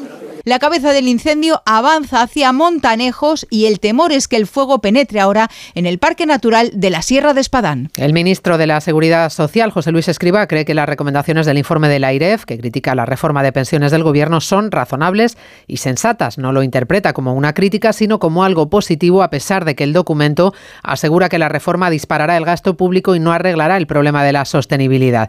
Preguntado al respecto al término del Consejo Europeo en Bruselas, el presidente Sánchez también resta importancia importancia al documento del AIREF. Máximo respeto, lógicamente, a los informes del AIREF, lo leeremos con atención, pero sí también eh, quiero reivindicar la solidez y la robustez de los números que hemos trabajado durante muchos meses con las instituciones comunitarias. Italia ha asignado el puerto de Bari al buque Geo Barents tras rescatar a casi 200 inmigrantes en el Mediterráneo. Va a ser su primera operación tras estar bloqueado durante 20 días por una sanción. Diana Rodríguez. Una sanción de las autoridades italianas que les ha mantenido 20 días en puerto y que les ha costado una multa de 10.000 euros. Pero el Geo Barents navega ya rumbo al puerto italiano de Bari con esos 190 migrantes a bordo donde se espera que lleguen en un par de días. Entre tanto, Médicos Sin Fronteras, que gestiona el buque, ya les está proporcionando atención médica y psicológica. Anabel Montes, coordinadora de búsqueda y rescate. Todas las personas están ahora mismo a bordo recibiendo tanto la asistencia médica que pueden necesitar como sobre todo la dignidad que se le tiene que dar a las personas después de haber eh, sido rescatadas en medio del mar. En lo que va de año ya han desembarcado 20.379 migrantes en las costas italianas, más del triple que en el mismo periodo de 2022. El deporte con Oscar Conde. La selección española de fútbol realizará esta tarde ya en Málaga su última sesión de entrenamiento previa al partido de mañana ante Noruega, primer encuentro de clasificación para la Eurocopa del 24 que supondrá además el comienzo de la etapa de Luis de la Fuente al frente del combinado nacional. Esa fase de clasificación para la Euro tiene hoy como citas más destacadas el duelo entre Francia y Países Bajos o el enfrentamiento entre Suecia y Bélgica. Comienza hoy también una nueva etapa en la selección española sub-21 con un amistoso en Almería ante Suiza, nueva generación de jugadores que ve preparados para pasar en cualquier momento a la absoluta el seleccionador Santi Denia. Pues que te voy a decir que son muy buenos. Están jugando un nivel muy bueno en primera división. Lo que sí sé es que están preparados para dar el salto cuando Luis considere oportuno. Y que las jornadas, por suerte, llevo 13 años en la federación, todas las que he visto pasar han llegado a la absoluta porque se lo trabajan, porque se lo curran, porque vienen muy bien formados, desde la pequeña, de sus 15, sus 16, hasta la sub-21 que, que te puedo hablar yo ahora. Para la Liga en Primera por estos partidos internacionales, no así en una segunda división que abre hoy su jornada número 33 con el partido entre Cartagena y Lugo y además en marcha ya el Mundial de Motociclismo con el primer Gran Premio del año en Portugal. Comienza hasta ahora la segunda sesión de entrenamientos libres de MotoGP. Ha dominado en la tanda de esta mañana el español Alex Márquez, mientras que en Moto 2 el mejor tiempo del día ha sido para Pedro Acosta y en Moto 3 para Daniel Holgado. Actualizamos la información en una hora, a las 5, las 4 en Canarias. Este sábado la selección juega en Radio Estadio. Desde Málaga, primer partido de clasificación para la Eurocopa de 2024. España-Noruega. La renovada selección española de Luis de la Fuente frente al rival más complicado del grupo que llega a la Rosaleda sin su gran estrella. Con la atención puesta en los partidos de segunda, Ibiza-Burgos, Racing de Santander Levante y Alavés Tenerife. Y en motociclismo, primera cita del Mundial que arranca la prueba al sprint del Gran Premio de Portugal. Este sábado desde las 4 de la tarde, la selección y el mejor deporte te esperan en Radio Estadio, con Edu García. Te mereces esta radio. Onda Cero, tu radio. Estrenar gafas nuevas esta primavera. En Vision Lab es muy fácil. Montura más cristales antirreflejantes, solo 49 euros. Y con progresivos, 99 euros. ¿Cómo lo ves? Más info en visionlab.es. Disfrutar de tu segunda residencia está fenomenal, pero es lógico y normal que te preocupe una cosa así. Lo único malo de pasar unos días en mi casa del pueblo es que a veces me acuerdo de la casa que he dejado vacía y sola. La solución la tiene Securitas Direct, porque con su alarma tendrás tu hogar protegido las 24 horas y gracias a las cámaras podrás ver desde el móvil que todo está bien, porque tú sabes lo que te preocupa y ellos saben cómo solucionarlo. Llama ahora al 900-272-272 o entra en securitasdirect.es. Me levanto a las 7, a las 9 entro a trabajar, salgo a las 6, pongo la lavadora, la compra, la cena. Con Revital puedes con eso y con mucho más. Revital con jalea real mantiene tu energía a lo largo del día. Revital de Pharma OTC. En Mallorca, entre el verde de la Serra de Tramuntana y el azul del Mediterráneo, se encuentra Calviá. Disfruta en las playas de Magaluf, Santa Ponsa, Palmanova, Portals, Paguera o Illetes y descubre sus alojamientos turísticos, su patrimonio, cultura y gastronomía. Este sábado, Jaime Cantizano y el equipo de Por fin no es lunes viajan a Calviá, en el poniente de Mallorca. Gracias a la Fundación Mallorca Turisme y al Ayuntamiento de Calviá, con la colaboración del Hotel Son Caliu Spa Oasis. Este sábado, a partir de las 8 de la mañana, Por fin no es lunes desde Calviá, con Jaime Cantizano. Te mereces esta radio. Onda Cero, tu radio. Regresa el Movistar Madrid Medio Maratón el próximo 26 de marzo. Cálzate tus mejores zapatillas y ven a sudar la camiseta. Únete a la carrera y completa el recorrido por el centro de la capital. ¿A qué esperas? Apúntate ya. Movistar Madrid Medio Maratón.es. Movistar. Tu vida mejor. 29. Tus nuevas gafas graduadas de Sol Optical. Estrena gafas por solo 29 euros. Infórmate en soloptical.com. Amantes de MotoGP, ha llegado el momento de hacer historia. Esta temporada más gas que nunca. Todos los grandes premios de MotoGP son Dazón. Con Fagor Electrodoméstico y los tecnoprecios del corte inglés, tu cocina será otra. Llévate un horno Fagor multifunción con placa de inducción por solo 699 euros. O el horno multifunción con placa vitrocerámica por 499 euros. Además, hasta el 26 de marzo tienes un 15% en grandes electrodomésticos Fagor. Promoción no acumulable. La vida que quieres con Fagor Electrodoméstico y los tecnoprecios del corte inglés. Los Lion Days de Peugeot incluyen VPST, ventajas por ser tú.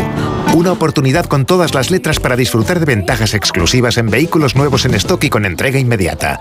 Condiciones especiales en seminuevos y posventa, solo del 15 al 30 de marzo. Inscríbete ya en peugeot.es. Más del 35% del emprendimiento en la Comunidad de Madrid está liderado por mujeres, pero podrían ser muchas más. Arrancar mi proyecto con el apoyo de la Comunidad de Madrid ha sido fundamental. Hemos trabajado para conseguirlo y crecer juntas. Comunidad de Madrid. Te veo cada día más joven y con unos ojos espectaculares. ¡Qué bien te ha sentado el descanso! ¿Qué va? He ido a Clínica Barragán y me han hecho una blefaroplastia. ¿Cómo es eso? Pues mira, con láser o cirugía según el caso y en unos pocos minutos. Te lo recomiendo. 91 300 2355. Clínica Barragán 91 300 2355. En abril abre sus puertas el Real Teatro de Retiro. Descubre el nuevo teatro en Madrid para disfrutar en familia de espectáculos junior del Teatro Real. Cuentos musicales, títeres, danza y ópera. No te pierdas la inauguración de la temporada desde el 15 de abril con la ópera para niños La Cenicienta. Entradas ya a la venta de 15 a 20 euros. Más información en realteatroderetiro.es y teatroreal.es. Fuenlabradaloft.com. Ya quedan muy pocos. Fuenlabradaloft.com. Loft contrastero en Fuenlabrada por menos de 100.000 euros. Fuenlabradaloft.com. ¿No te gusta cocinar pero te encanta comer bien? ¿No tienes el tiempo que necesitas pero te gusta la vida sana? La respuesta es platerío.com. Menús completos con materias primas de calidad y cocinados por profesionales. Entra en platerío.com y recíbelo donde quieras. Platerío. Ahorra tiempo. Come bien. En Bricolaje Moraleja sabemos lo importante que es la seguridad para ti y tu familia, porque tu tranquilidad no tiene precio. Bricolaje Moraleja te hace estas ofertas. Puerta corazada DR 360 euros. Puerta blindada PMJJ Sapel y Blanca Lacada 220 euros. Medición, instalación, presupuesto y financiación. Consulte condiciones solo en Bricolaje Moraleja. En Getafe, calle Galileo Galilei 14, bricomoraleja.com. Muebles Adama. Renovar sus muebles es renovar su vida. Venga a conocernos y le sorprenderá todo lo que podemos hacer por usted. La más amplia variedad de muebles de calidad y diseño a un precio increíble. Muebles Adama. Ver a la calle General Ricardo 190 o entra en mueblesadama.com. Grupos Eneas compra casas para reformar al mejor precio. Llame al 91 639 0347 o escriba a info arroba gruposeneas.com. Restaurante Asfontes, auténticos productos gallegos, carnes, pescados, mariscos, caldo gallego, empanada, lacón y una amplia carta de vinos. Salones ideales para celebraciones y también terraza, con el excelente trato de siempre. Asfontes, en General Laci 10, cerca de Atocha. Y ahora también en la calle Áncora 32, asfontes.com.es. Onda Cero Madrid 98.0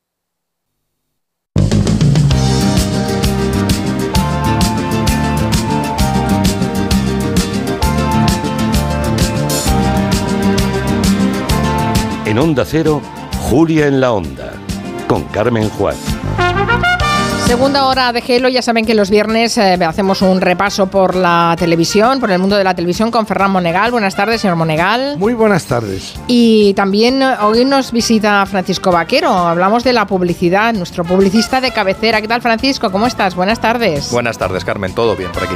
¿Sabes que vamos a hablar en el territorio comanche del 150 aniversario de Levis? ¿Del Levis, el vaquero? Sí, de, sí me, ha, me, ha, hecho recordar lo que dice siempre Julia de ti, que eres su vaquero uh, favorito. Ella dice el vaquero que mejor le sienta. El, el vaquero que mejor sí, le sienta, sí, efectivamente. Sí. sí, me ha hecho recordar eso. Bueno, después hablaremos de, de, de, esa del Día del Padre. Estamos en la Semana del Padre, aunque ya ha empezado lo del Día de la Madre. Estamos Esto va muy rápido, se ¿eh? Solapa todo, solapa Se padres, solapa madres, todo. familias. Bueno, pero hablaremos de los padres que os lo merecéis. Eso es. Perfecto.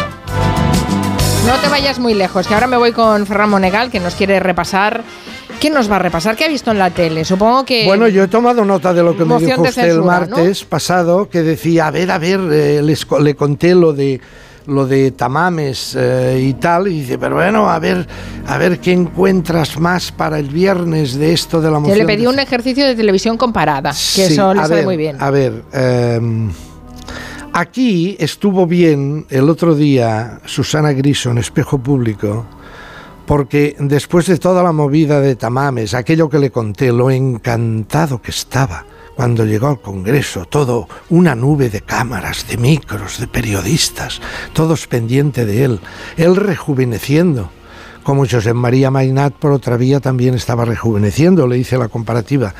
Pero estuvo bien eh, eh, Susana Griso porque de repente dice, pero bueno, aquí el cerebro, el ideólogo de toda esta movida, todo el mundo coincide en que es Fernando Sánchez Dragó, que es el hombre que una vez se va a comer con Abascal y empieza él a decirle aquí hay que hacer un happening, hay que montar una historia, seguramente recordando aquel programa El Mundo por Montera del año ochenta y pico, televisión española, en donde le suministraron unos cuantos lingotazos de chinchón al dramaturgo y poeta Fernando Arrabal y montó La Marimorena uno de los programas más vistos, sí, más de la vistos y revistos porque eh, te bajas ese fragmento en todas partes. Fernando en. Sánchez Dragó, que desde el 89 no tenía un éxito televisivo parecido, entonces empezó, y entonces eh, Susana Griso lo tenía en duplex y le dice, oye, entonces ahí estuviste con Abascal y estuviste haciendo una lluvia de nombres, un brainstorming que dicen los, Los publicistas. los publicistas, un brainstorming. Brainstorming. Y empezaron a salir nombres, ¿verdad? Salió el de Alfonso Guerra y Dragó mm, dice, Hombre, conseguir que un Alfonso Guerra, como tú has dicho, que un Felipe González o que alguien procedente de la vieja guardia del Partido Socialista, de la cual nos consta, consta todo el mundo, es público, es notorio, eh, el, el disgusto que la actual gestión de Sánchez del gobierno y por consiguiente del Partido Socialista que también encabeza están en contra. es decir, lo que él quería era montar Al sí. final quedó, quedó Tamames por descarte, porque no aceptaron ni Felipe, ni Guerra, ni Leguina. No Pero, creo ni que se lo propusieran, ¿eh? pero no lo sé si llegaron a proponérselo, pero hubiera sido una moción de censura ya. A ver, no es verdad, como escuché ayer por la noche, creo que fue ayer, ayer o anteayer en el hormiguero, en esta especie de, de zona final de mesa de actualidad, en donde está la eximia experta en, política nacional e internacional, Tamara Sánchez Dragó, eh, perdón, Tamara Falcó y mm, la familia, el matrimonio Roca y demás, que son expertísimos, y mm, decían que esto había sido, también Cristina Pardo, decía Cristina que esto había sido un- una pérdida de tiempo. Eh, Cristina, sabes lo mucho que te quiero y te respeto. Hemos coincidido mucho en mi época de la sexta, pero estás equivocada. Ha sido una pérdida de tiempo en todo caso para la audiencia o para alguna audiencia, pero para la tele ha sido una bendición. Han vivido programas y programas de análisis, de entretenimiento. Vi el otro día a Carlos Latre en el hormiguero haciendo de tamames. Vi el otro día a Raúl Pérez haciendo de tamames en el intermedio. La chirigota, los comentarios, horas de televisión hablando de tamames, han llenado una cantidad de espacio televisivo que porque el problema de la tele es esto. La tele es una estufa que necesita toneladas de leña cada día para quemar. Y la realidad muchas veces no da tanta leña. Entonces que hayan montado esto de tamames para la tele, querida Cristina, ha sido una bendición. Eh, otro momento de la conversación con Susana Griso es el momento en que ella le pone, le saca el tema... De Dragón, ¿no? Con Susana Griso.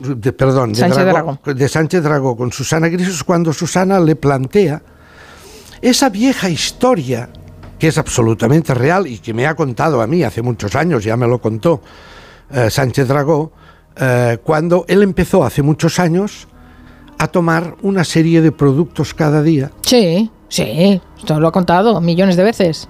Sí, pues ahora resulta que después del, subidón de lo de tamames, ha reducido la ingesta de pastillas diarias. ¿Sí? Ha pasado de, cuántas toma? De, ha pasado de 68 a 48 diarias. Llegué a tomar 68 pastillas, pero hace 20 años, cuando ya me puse en manos de eh, eximios médicos de la medicina anti-aging, pude reducir esas pastillas y ahora tomo 48. Y bueno, y aquí me tienes, ¿no? He hecho una rosa. Sí, sí, tomaba pastillas de Reiki y Reiki, Reiki. y yo qué sí, sé. Sí, yo las tomo. ¿A usted también las toma? Gracias ya lo veo que está, está usted hecho una rosa. Yo me tomo, bueno, también se las toma Rosa de España, el otro día vi un reportaje de su cocina en donde tiene en uno de los estantes el mismo Reishi que me tomo yo que es el que fabricaba la antigua novia o esposa de Sánchez Dragó, la japonesa. Sí. todo confluye, todo nos colocaba a todos los amigos, nos colocaba previo pago el Reishi que comercializaba su novia. claro, claro. Bueno, por favor, es un prescriptor de primera. Si dice el Reishi, el Reishi es muy interesante. ¿eh? Es, triturar un hongo que parece ser que solo crece por allí, por las montañas japonesas, sí, ¿verdad? Sí, sí. Y todo lo demás. Y así alucinamos todos.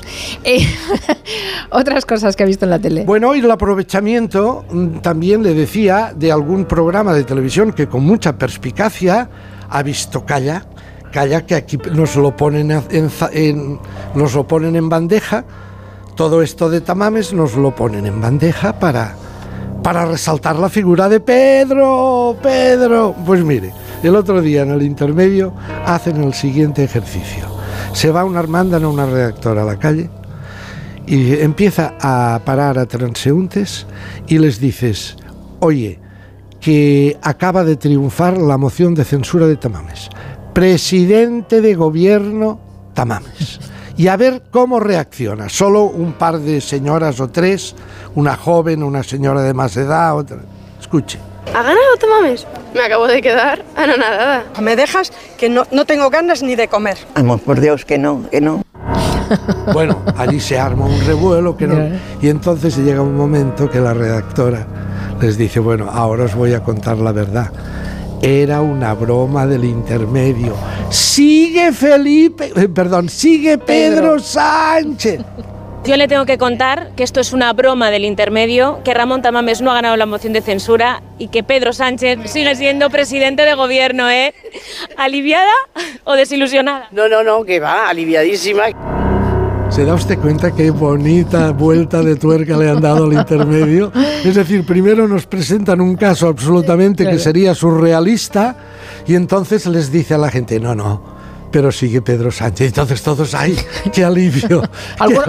bueno, no sé a cuánta gente preguntaron, pero bueno, sí, bueno esa es para todos los gustos. Está bien, está bien. El juego está bien, ese juego. El juego, sí, hombre, se lo sirven en bandeja. A lo mejor si no hubiera visto, si no les hubieran dicho que podría producirse la catástrofe, si, en otro contexto no hubieran dicho estoy aliviada porque siga Pedro Sánchez, o por lo menos algunos no, pero en este caso, viniendo de algo tan malo, tan desastroso, que, que siga Pedro Sánchez es una bendición.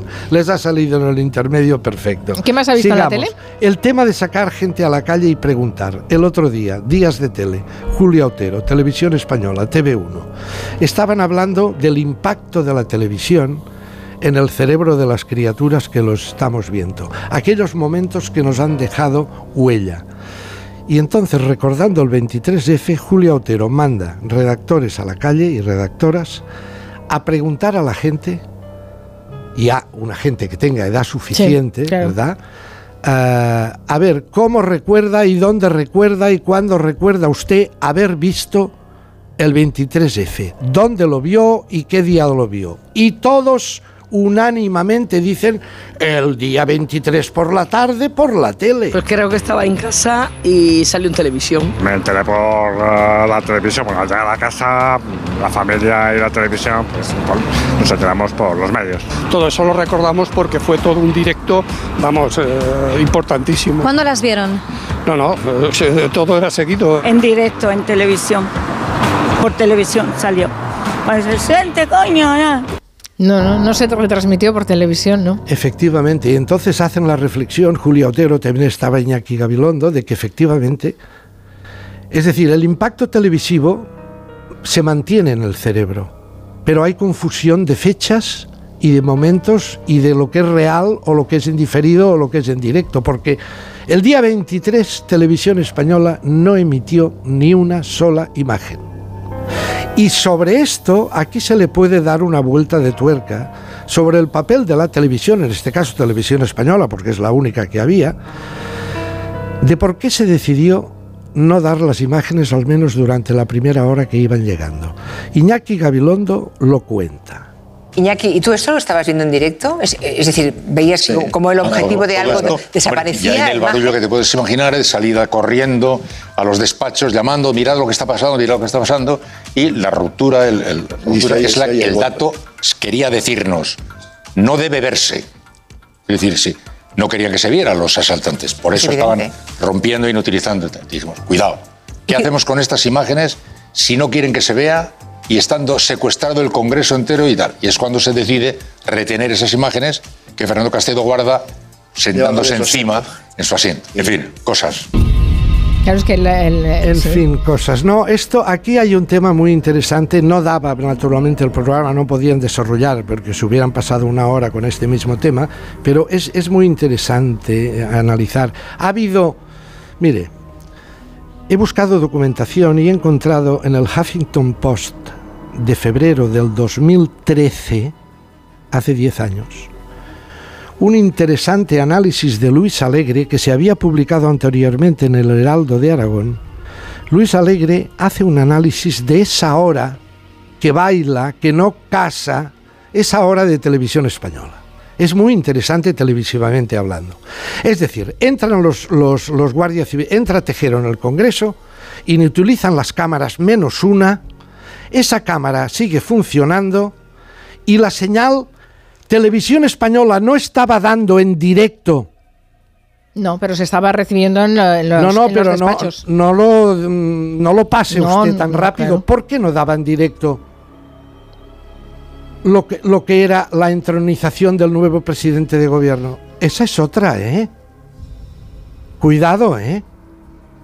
Esa no debieron considerar que fuera informativamente interesante por ejemplo. O sea, la toma de posesión del Andelino Lavilla. No, no, estoy no del Andelino Lavilla, no de, Calvo Sotelo. De Calvo no, no, no, no, no, estoy, no estoy polemizando, estoy dando sugerencias de por qué, claro, no sé. No, a mí no se me ocurre nada que pueda sustentar que haya que dar el programa infantil La Mansión de los Plaf, que es lo que estaban dando en televisión española, y no dar en directo la toma de posición de Calvo la investidura, Sotelo. La, investidura, la investidura de Calvo Sotelo. Eso es una cosa que ya chirría de entrada.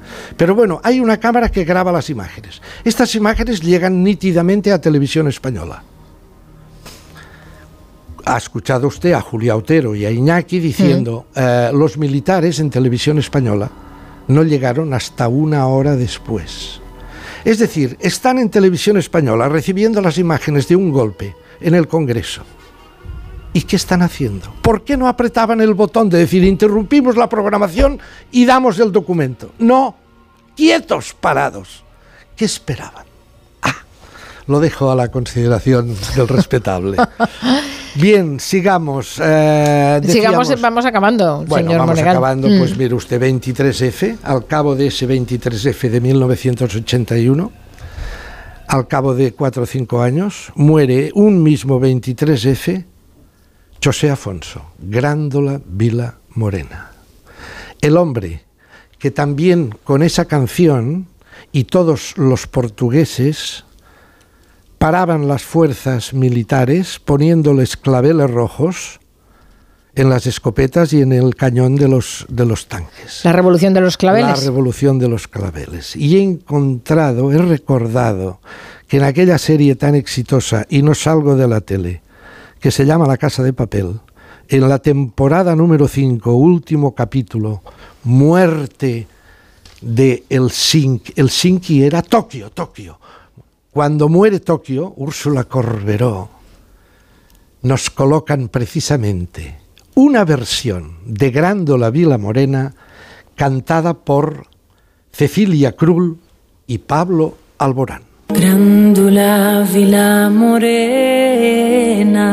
Terra da fraternidad. Terra da fraternidad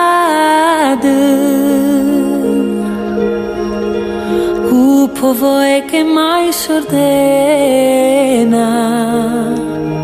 dentro de ti a dentro de ti a Es una versión muy particular, no es la versión de José Afonso. que mais Ahí está Pablo Alborán.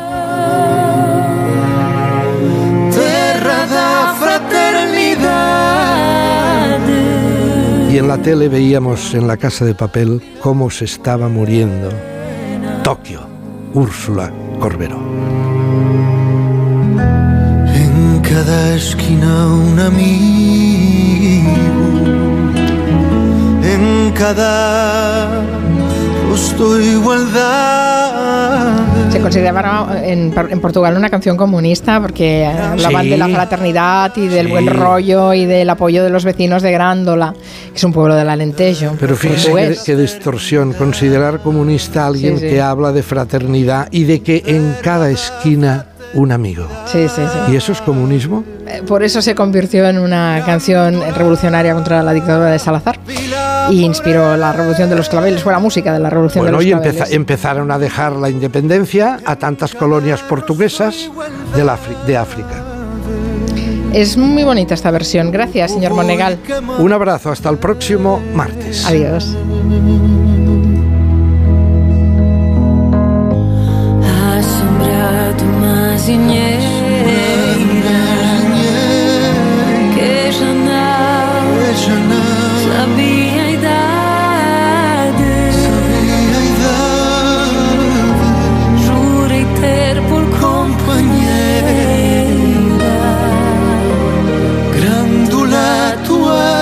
volontà,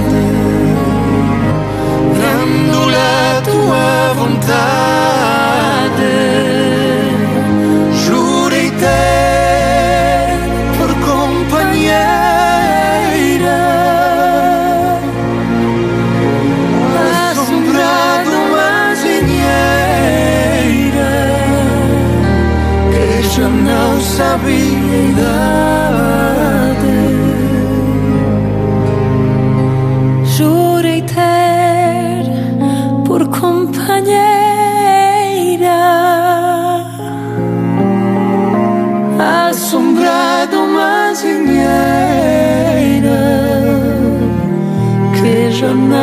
Sabia a idade.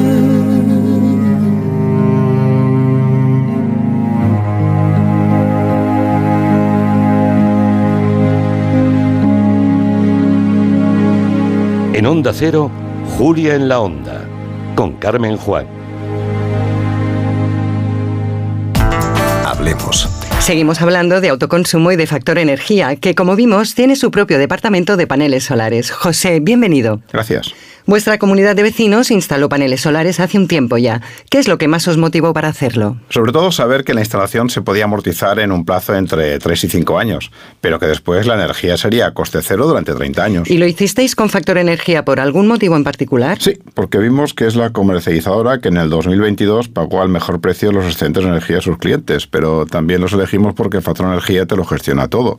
Nos hicieron el diseño y la instalación y hasta se ocuparon de tramitarnos las subvenciones y los permisos. No está mal. Y desde que tenéis paneles solares, ¿qué ventajas destacarías más? A ver, para nosotros es una satisfacción producir y consumir energía 100% verde. Además, los excedentes, Factor Energía nos los compensa en la factura de la luz y si no se puede, se guardan en su batería virtual para las siguientes facturas. Perfecto, gracias José. A vosotros. Los Lion Days de Peugeot incluyen VPST, ventajas por ser tú. Una oportunidad con todas las letras para disfrutar de ventajas exclusivas en vehículos nuevos en stock y con entrega inmediata. Condiciones especiales en seminuevos y posventa, solo del 15 al 30 de marzo. Inscríbete ya en peugeot.es. Amantes de MotoGP, ha llegado el momento de hacer historia. Esta temporada más gas que nunca. Todos los grandes premios de MotoGP son en Dazón. Esta primavera vuelven los pajaritos silvestres que tanto le gustan al Yeti. Y al descubrir que puede ahorrar a lo grande hasta un 40% con las ofertas de primavera de Amazon, se compró una nueva cámara HD. Y ahora está en pleno sesión de fotos con una familia de jilgueros. ¡Así! ¡Ah, A ver esos jilgueros. Ahora hasta un 40% con las ofertas de primavera de Amazon. Del 27 al 29 de marzo. Desde las 6 de la tarde del 27 de marzo. Más información en amazon.es. ¿Sigues sin saber quién debe hacerse cargo de las averías en tu casa de alquiler? Hazte de legalitas en el 900 100 661 y un experto te ayudará a resolverlo. Y ahora por ser oyente de Onda Cero, ahórrate un mes el primer año. Legalitas y sigue con tu vida. Los que vivimos en una casa hemos podido. Y los que vivimos en un edificio también. Con Smart Solar de Iberdrola tú también puedes ahorrar hasta un 70% en tu factura de la luz con la energía solar. Vivas en una casa o en un edificio. Más información en iberdrola.es, en el 924 24 24 o en nuestros puntos de atención. Cambia la energía solar con Iberdrola, empresa colaboradora con el programa Universo Mujer. ¿Comprarías una prótesis de cadera por internet y dejarías que te la colocara alguien que no sea médico? No, ¿verdad? Entonces, ¿por qué compras la ortodoncia, el blanqueamiento dental o la férula de descarga si los tratamientos bucodentales son complejos y han de ser personalizados? Consulta con un dentista de tu confianza. Pon la salud de tu boca en buenas manos. Colegio de Odontólogos y Estomatólogos de Madrid. En abril abre sus puertas el Real Teatro de Retiro. Descubre el nuevo teatro en Madrid para disfrutar en familia de espectáculos junior del Teatro Real. Cuentos musicales, títeres, danza y ópera. No te pierdas la inauguración de la temporada desde el 15 de abril con la ópera para niños La Cenicienta. Entradas ya a la venta de 15 a 20 euros. Más información en realteatroderetiro.es y teatroreal.es. ¿Pensando en renovar tu baño? Ahora es el momento. Te esperamos del 21 al 28 de marzo en la semana sin IVA de Coisa Sanitarios. Descubre las últimas tendencias en azulejos, muebles, mamparas, calefacción. Las mejores marcas a los mejores precios. Sin IVA. Renueva tu baño. Renueva tu vida. Encuéntranos en grupocoisa.com. Coisa. Nos mojamos por ti. Decorman ejecuta obras integrales de interiorismo, decoración y reformas en viviendas particulares o locales comerciales de cualquier tipo. Al contratar tu proyecto integral con Decorman, te olvidas de todo. Nuestro objetivo es tu absoluta tranquilidad, sin anticipo de cantidades y llave en mano. Llama ahora y sin compromiso pídenos presupuesto 91 609 3370 o decorman.es. ¿Qué te inspira al elegir un coche seminuevo? ¿Tener hasta 7 años de garantía desde la fecha de matriculación o contar con una garantía de cambio de hasta 14 días?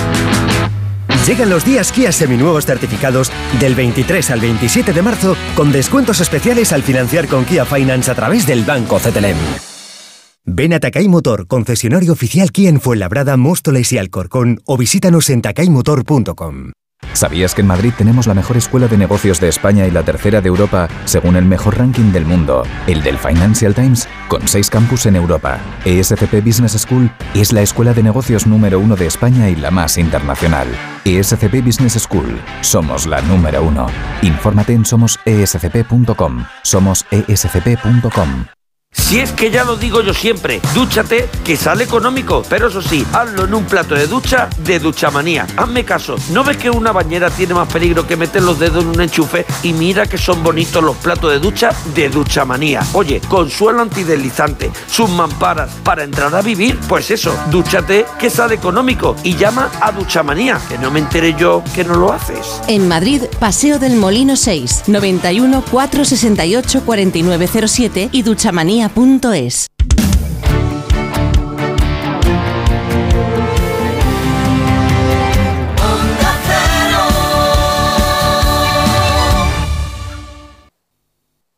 Hola, soy Edu, feliz Navidad. Hola, soy tu menstruación. Que cultivando cantaba la canción del Estoy tremendo. Y da un gustirrini. Busque, compare y si encuentra algo mejor, cómprelo. Claro que sí, guapi. Thank you.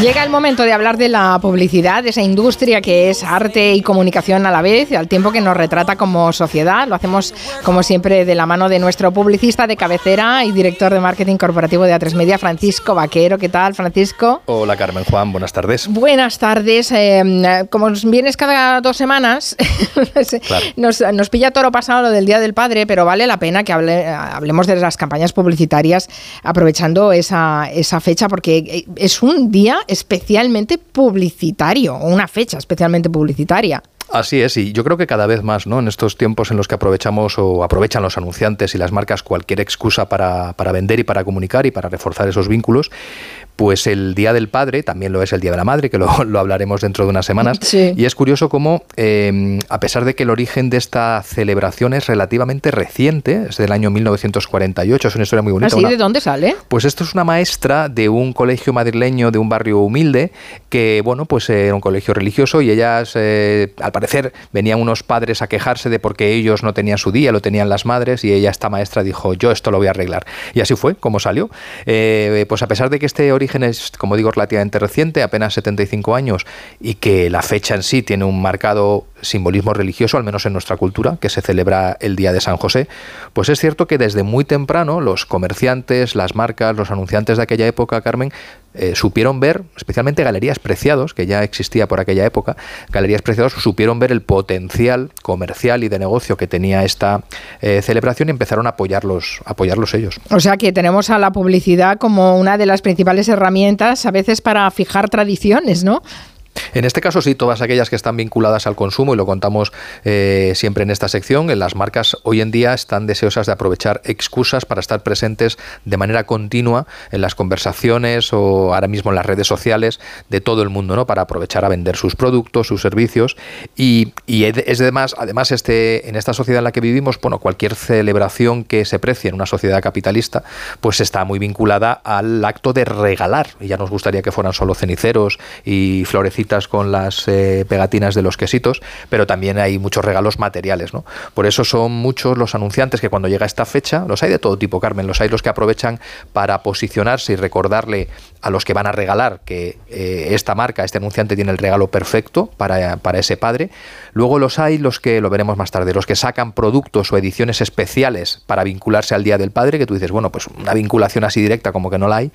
Y luego son los que pasan por allí y al ser una fecha que tiene un marcado carácter sentimental, pues ellos aprovechan también esas marcas que veremos algún caso muy interesante también hoy, marcas que aprovechan para reforzar el vínculo emocional con la, con la audiencia. En el primer caso, el caso que te traigo en primer lugar, eh, hablamos de, eh, de, lo que decíamos, los sitios donde eh, marcas que quieren recordarle a la gente que ellos son los perfectos objetos, regalos para, para dárselos al Día del Padre. En este caso, un sitio donde puedes encontrarlo todo, lo que ya sabemos que en cualquier otro programa de radio o de televisión diría unos conocidos grandes almacenes, pero que aquí hmm. llamamos el corte inglés. El corte inglés. Eh, pues, eh, ¿y qué, spot es ese? Me has generado expectación. Bueno, pues este es un spot de hace, a mí me hizo especial gracia en su día, es un spot que tiene ya seis años, es del año 2017, es, eh, es una creación de la agencia Señora Rasmore, de la que también hemos hablado aquí en alguna ocasión, que para mí es una de las agencias más importantes y más brillantes de este país. El nombre del spot, ya te, ya te aviso Carmen, que no es muy sexy a priori, porque vas a pensar, ostras, un spot. el spot se llamó taladro. Es verdad que el nombre de los spots poca, el nombre de los spots pocas veces afortunadamente llega a los a los espectadores o a la audiencia. Tú piensas en taladro y dices, ostras, pues así como épico, emocional no lo es. Pero eh, a mí me parecía muy interesante porque eh, aunque no es un spot mirado con los ojos de 2023, quizás no es un spot revolucionario, hace seis años yo creo que fue un spot un poco avanzado para el corte inglés, porque por una parte eh, pasaban varias cosas. ¿no? Eh, el regalo en este spot, lo veremos a continuación, lo escucharemos mejor dicho, pasa a un plano un poco secundario. En segundo lugar, aparece metido muy bien en la historia este mantra, y es uno de, las, de los mayores activos de servicios del corte inglés, que es aquello de si no quedas satisfecho, te devuelven el dinero, pero en este caso se cambia un regalo, algo que no era muy habitual encontrar en la publicidad del corte inglés.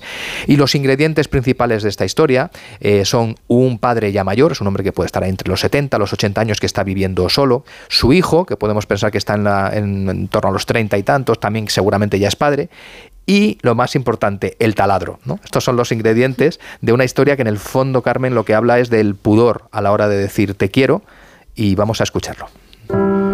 Papá, paso por tu casa y me dejas el taladro. ¿Qué vas a hacer? Nada, una estantería para el niño. ¿Y tú cómo estás? Aquí, como siempre. ¿Sí? Oye, papá, que tengo que volver a buscar el taladro. ¿Necesitas que te lleve algo? No, nada, nada. Demasiadas cosas tengo ya. El hijo vuelve Carmen. ¿Qué te ha pasado ahora? a coger Nada, una puerta que se ha. Mientras tanto ha recibido un regalo que no se puede ver aquí en el porque no es un spot para radio, pero ha recibido un regalo, la mujer le escucha y le regala un taladro, pero el hijo no quiere un taladro, No, quiere, claro. quiere otra cosa. Papá, me paso a verte un momento. Que necesito que me vuelvas a prestar el taladro. O sea, el taladro es una excusa, ¿no? Eso Ah, es. sí. Es un regalo del Día del Padre. Y aparecen unos zapatos que le han regalado, que él los cambió por el taladro. Qué bueno. Qué bueno, qué bueno. De todas maneras, eh, sí, incide en un tópico y es que los hombres eh, reflejáis poco vuestras emociones y sentimientos, ¿eh? Sí, eso es verdad. Esa es eh, una de las cosas que luego veremos que la publicidad en los últimos tiempos está intentando, con mayor o menor fortuna, reflejar ese nuevo modelo de hombre, pero eso lo veremos en unos minutos. Déjame decir, Carmen, que en este spot lo rodó la cineasta Gracia Querejeta, Mm. que yo creo que supo dotarle de ese punto emocional y sentimental que necesitaba la historia. Y además, como decíamos, se integra de una manera muy, muy natural, muy poética y al servicio de la historia el hecho de cambiar ese regalo que le habían hecho al, al- chico, que él no quería un taladro, quería, bueno, le regalaban unos zapatos. Déjame ahora que hablamos de, esto es una de mis debilidades y de mis stocks, eh, Carmen, que tú me los consientes y te lo agradezco siempre. Déjame que aproveche hablando de regalar. Eh, para saludar desde aquí a todos los dependientes y dependientas de este país que cuando llega siempre la resaca de una fiesta de este tipo tienen que escuchar el verbo descambiar. Tú- Pues existe. Lo sé, no, no, y está, está, a ver, esto es un Y melón lo que... defiendo muchísimo. Pues Marina, yo no quería discutir contigo, pero algún día tiene que llegar este Pues momento. ha llegado. Está, ha llegado, vamos a hablarlo. Descambiar está por aceptado. Eh, no, está aceptado, pero yo, yo desde mi ingenuidad más absoluta a nivel de léxico pregunto, ¿qué aporta las tres letras de ES? ¿Qué aporta el des al Porque hecho no de cambias, descambias, que es que devuelves. Pero perdona, si tú me das, me regalas unos zapatos y yo voy y lo cambio, Entonces lo cambias. Descambiar es, hola, te traigo el regalo, dame la pasta. Pero la gente no lo usa solo en esa acepción, la gente lo usa en la acepción de lo voy a cambiar por otra cosa. Claro. Yo creo, Carmen, Juan, que este es un tema que algún día hay que abordar. eh, Cuidado pero- con solo y solamente que casi no, se yo matan ahí, allí. yo ahí- ¿eh? Yo ahí estoy. No, pero es que al final se lleva toda la Yo fama, te- la tilde no y el puedo- solo. No pero puedo mediar, no puedo mediar porque yo estoy contaminada por otro idioma que Claro. utiliza, en catalán se utiliza la palabra bascambi. Claro, y estaría un poco a caballo entonces, entre ambas. yo- ¿no? Claro, entonces yo estoy contaminada por eso. No, Bueno, pues no, vamos a dejarlo en puedo, tablas. sí, tendrá que quedarse en tablas. De momento lo vamos a dejar en tablas, pero es un tema que, que a mí me inquieta. Pero bueno, está, está bien, cada uno tiene sus manías Sus y esta es una tuya, pues está bien, te la respetamos. ¿Qué más ejemplos traes? Pues mira, vamos a pasar, eh, Carmen, de un amor que podríamos calificar de silencioso, que es el que acabamos de, nunca, nunca peor dicho, escuchar en el spot anterior, vamos a, a- a una historia que habla de una paternidad muchísimo más actual, podríamos decir, más natural, más cómplice, una relación padre-hijo, podemos decir, más moderna, y es un spot también del año pasado en el que la marca de whisky Cardú decidió juntar a- hace un año a un padre y a un hijo reales, que además eh, son actores, Eh, estamos hablando del famosísimo actor José Coronado y de Mm. su hijo Nicolás, Nicolás Coronado, que creo, creo que nunca habían, habían hecho nada juntos frente, frente a una cámara, y entonces se sentaban en una mesa y se decían este tipo de cosas. No, no puede pasar tanto tiempo, ¿eh? Te tomo la palabra. Ya hace tres meses que no nos vemos. Pues si eres tú el que está todo el día meditando, que no tienes tiempo. ¿Y tú qué tal con la serie? ¿Que estás contento? Tengo la ilusión del primer día. Pues me acuerdo últimamente mucho del primer rodaje al que me llevaste. ¿Pero tú cuántos años tenías? Pues yo creo que tenía 12. Y te llevé a ver un rodaje en vez de llevarte al fútbol. Pues tenemos que hacer algún plan más los dos. Tipo Telma y Luis. tipo padre e hijo. Tipo amigos. Yo encantado. Yo me lo paso muy bien y aprendo mucho de ti. Yo también de ti. Así he aprendido a ser más generoso. He aprendido a, a amar con mayúsculas. Me vas a hacer llorar. A dar sin esperar nada a cambio. Eso te lo dan los hijos. Honestidad. Eso lo he aprendido yo de ti. Honestidad. Bonita palabra. Bueno, ¿y te acuerdas del viaje a Ecuador? ¿A qué nos dieron de comer? Los quiz, que eran con unas cobayas. ¿Y el próximo viaje? ¿A dónde? Contigo al fin del mundo, compañero. Es una historia, es una historia preciosa, Qué Carmen. chulo, ¿eh? Yo creo que es- los dos protagonistas eh, súper bien, claro. es muy sencilla, porque al final son dos personas que están tomándose, pues eso, un whisky, en este caso en una sobremesa. Yo creo que el hecho de que conozcas como espectador que son padre e hijo reales le da un plus de credibilidad a la historia. Y luego, un poco a colación de lo que tú decías hace unos minutos, es verdad que yo creo que esto ya refleja otros tiempos, eh, otra paternidad quizás, como decíamos, ¿no? más natural, más eh, contemporánea, donde un padre o un hijo no tienen miedo a decirse, no lo explicitan en este caso te quiero, pero es evidentemente claro el amor ¿no? y, la, y el cariño que hay en esa relación. Camina con muchísimo cuidado por la cuerda floja entre ahí la emoción y la cursilería, ¿no? Eh, Pues a veces sí, mete un poquito el pie y lo saca. Claro, esto es- siempre es muy personal, efectivamente. Y luego también es verdad que eh, depende mucho también esto del momento en el que lo veas. eh, hemos hablado en otros momentos ¿no? Del- de la carga simbólica que tienen los spots en fechas tan, tan señaladas como son las navidades y demás. Y yo sí que puedo estar de acuerdo contigo, ¿no? que se, hay que equilibrar muy bien ahí cómo no llegar a la, a la cursilería. Ujú. Pero eh, espero que no siempre, eh, Francisco, las campañas publicitarias del Día del Padre vendan productos, no sé, digamos, orientados al público masculino. No, fíjate, lo decíamos hace unos minutos, Carmen. Es verdad que eh, durante los últimos años son muchas las marcas que aprovechando esta, esta celebración, pues ven una excusa de comunicación para, bueno, aunque tú digas que tiene que ver su producto con una celebración del Día del Padre, ellos lo que hacen es sacar una edición especial o un producto especial muy ad hoc para esta fecha. Este es el caso de nuestro próximo anunciante, que es un clásico de esta sección, como es la 11, que sabemos que es una de las marcas que, en mi opinión, y yo creo que la de mucha gente ¿no? del sector, eh, mejor hace publicidad. Y la 11, desde hace ya varios años, tiene un producto especial para el Día del Padre, que se llama el Extra Día del Padre, que puedes ganar 17 millones de euros. Eh, también tienen, obviamente, el Extra del Día de la Madre. Y durante los últimos años han apostado por la línea del humor, que es una, una de, los clásicos siempre de la 11, especialmente en la radio, también en la tele, pero en la radio han entendido muy bien que la radio merece, merece hacer cosas muy especiales porque es un medio muy, muy especial.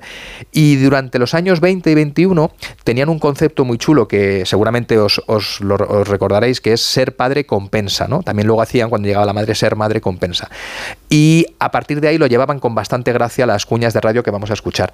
Déjame que explique una cosa que es muy interesante lo que desde un punto de vista publicitario Carmen consigue la 11 en esta campaña y es que en publicidad hay algo que llamamos los publicistas insights, que en el fondo no son otra, otra cosa que descubrimientos, anécdotas, como cositas que tienen los espectadores o los, o los consumidores dentro, pero que a lo mejor ellos mismos no sacarían nunca y que cuando tú se lo devuelves en forma de un spot, hacen lo que está haciendo ahora Marina Martínez Vicens cuando me mira, que es a sentir con la cabeza y decir, eso me pasa a mí. ¿no?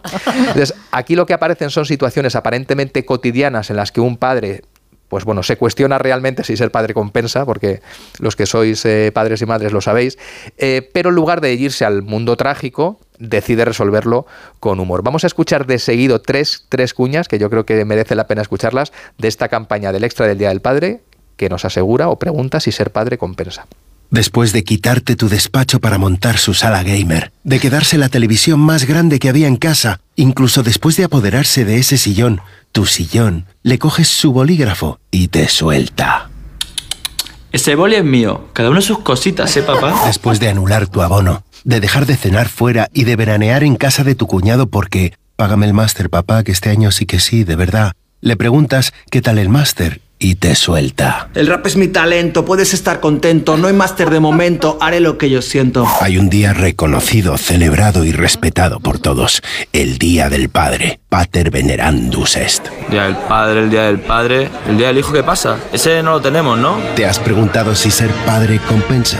Compensa. Ya puedes comprar el cupón del Extra Día del Padre de la 11. El 19 de marzo, 17 millones de euros. Extra Día del Padre de la 11. Compensa y mucho. Juega responsablemente y solo si eres mayor de edad. Yo es que a través del humor me emociono muchísimo más. Mucho más. es muy Porque me estoy riendo y de repente me mete el rejón de imaginar ahí esa relación padre-hijo y entonces me, me- me remueve algo por dentro mucho más. Está muy bien. Y eh, también ha habido versiones de- del Día de la Madre, ¿no? De, de este, con esta gracia. Claro, la misma, la misma idea creativa, ser madre compensa, la, la hacían luego en el Día de la Madre y suelen hacer siempre creatividades eh, paralelas. Y como te decía, porque eh, acaba de pasar y, y la 11 pues, se invierte también en esta casa, en A3 Media Radio. Y es verdad que habrían escuchado los oyentes las cuñas del, día de- del extra del, del Día del Padre. Este año han evolucionado hacia un concepto un poquito más amplio, que es eh, cualquier, ahora cualquiera ser padre, quiere ser padre, en el que bueno, escu- hemos escuchado pues, a, a, gente que, bueno, eran como padres postizos que iban diciéndole te quiero y te siento como un hijo a, todas las personas que se encontraban, ¿no? Un poco de esta manera para abrirse, según la marca, a otros públicos que no tienen que ser necesariamente padres y, bueno, pues para que también puedan comprar ese cupón. ¿Qué es lo que compensa realmente? Efectivamente, los 17 millones de euros. Lo otro, bueno, lo otro es todo quitarte los ojos. bueno, eh, hemos dicho que la publicidad es una herramienta no solo de promoción, sino también cultural eh, y, retrata también, en cierta forma, nos permite estudiar nuestra sociedad. Así que supongo que se han incorporado en la publicidad los nuevos modelos de familias, los nuevos modelos de padres. Efectivamente, la publicidad, como decimos siempre, es ese reflejo a la sociedad eh, con nuestras luces y nuestras sombras. Y en este caso es verdad que la figura del hombre, que está en continua revolución por, la, bueno, por todo lo que era necesario ¿no? que, que el hombre se planteara, pues ahora mismo esa figura del padre va rompiendo esos estereotipos o clichés antiguos y va reflejando un nuevo de, tipo de hombre quizás más responsable, más eh, emocional y en definitiva también más presente en la crianza y en el cuidado de los hijos. ¿no? Eh, incluso, incluso como es el caso del ejemplo que vamos a ver ahora, eh, desde meses antes de ser padre. Y es que vamos a escuchar, creo que luego lo vamos a poder colgar a en las redes del programa, Carmen, vamos a escuchar una campaña de DAF que es muy, muy emocional. Marina, está prepárate porque a lo mejor no te va a gustar. pero está basada con, son vídeos caseros reales de eh, hombres que son grabados en el momento en el que su pareja, son todos historias de chico-chica, pero hay una historia en la que aparecen dos chicos que descubren que van a ser padres. Bueno, pues en el momento en el que reciben la noticia de que en unos meses van a ser papá, han sido grabados eh, con un móvil y demás. Entonces, lo que ha hecho la marca DAF, esa marca de la que también hemos hablado en alguna ocasión, ha sido recopilar, juntar esos momentos y servirlos con una música, pues, eh, en fin, que es muy emotiva. Vamos a escucharlo.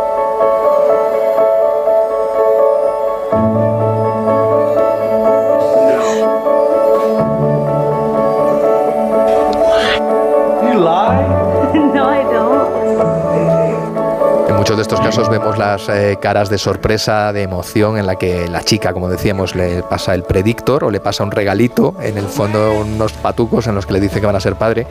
Y con esta campaña, como decíamos, eh, la marca DAF de la multinacional Unilever, sabemos que, lo decíamos el otro día, es una marca que lleva trabajando ya varios años en el concepto de belleza real, porque asumía que muchas de las mujeres no se sienten satisfechas con su físico y la marca quiere decirles que hay otro tipo de belleza que es más importante. Lo que está haciendo ahora es también conquistar al público masculino, lo está haciendo desde, la, desde mostrar ese lado más sensible y vulnerable del hombre y decirle que, que, ese hombre que necesita también cuidados, ahí están ellos para cuidarlo. ¿no? Y en este caso eligen apostar por un tipo de paternidad más compartida, más contemporánea, más responsable, en definitiva. Hemos colgado en nuestras redes sociales este, este anuncio de DAF para que los oyentes lo, lo vean. Eh, y como dice Belén Calmo en Twitter, dice, creo que se me ha metido algo en el ojo. es verdad, ¿eh? estamos un poco, un poco con la emoción a flor de piel. Muy interesante esta estrategia de ir rompiendo y cuestionando esos arquetipos sociales. ¿Con qué nos despedimos, Francisco? Pues mira, os he traído para acabar también con una campaña que me ha parecido curiosa.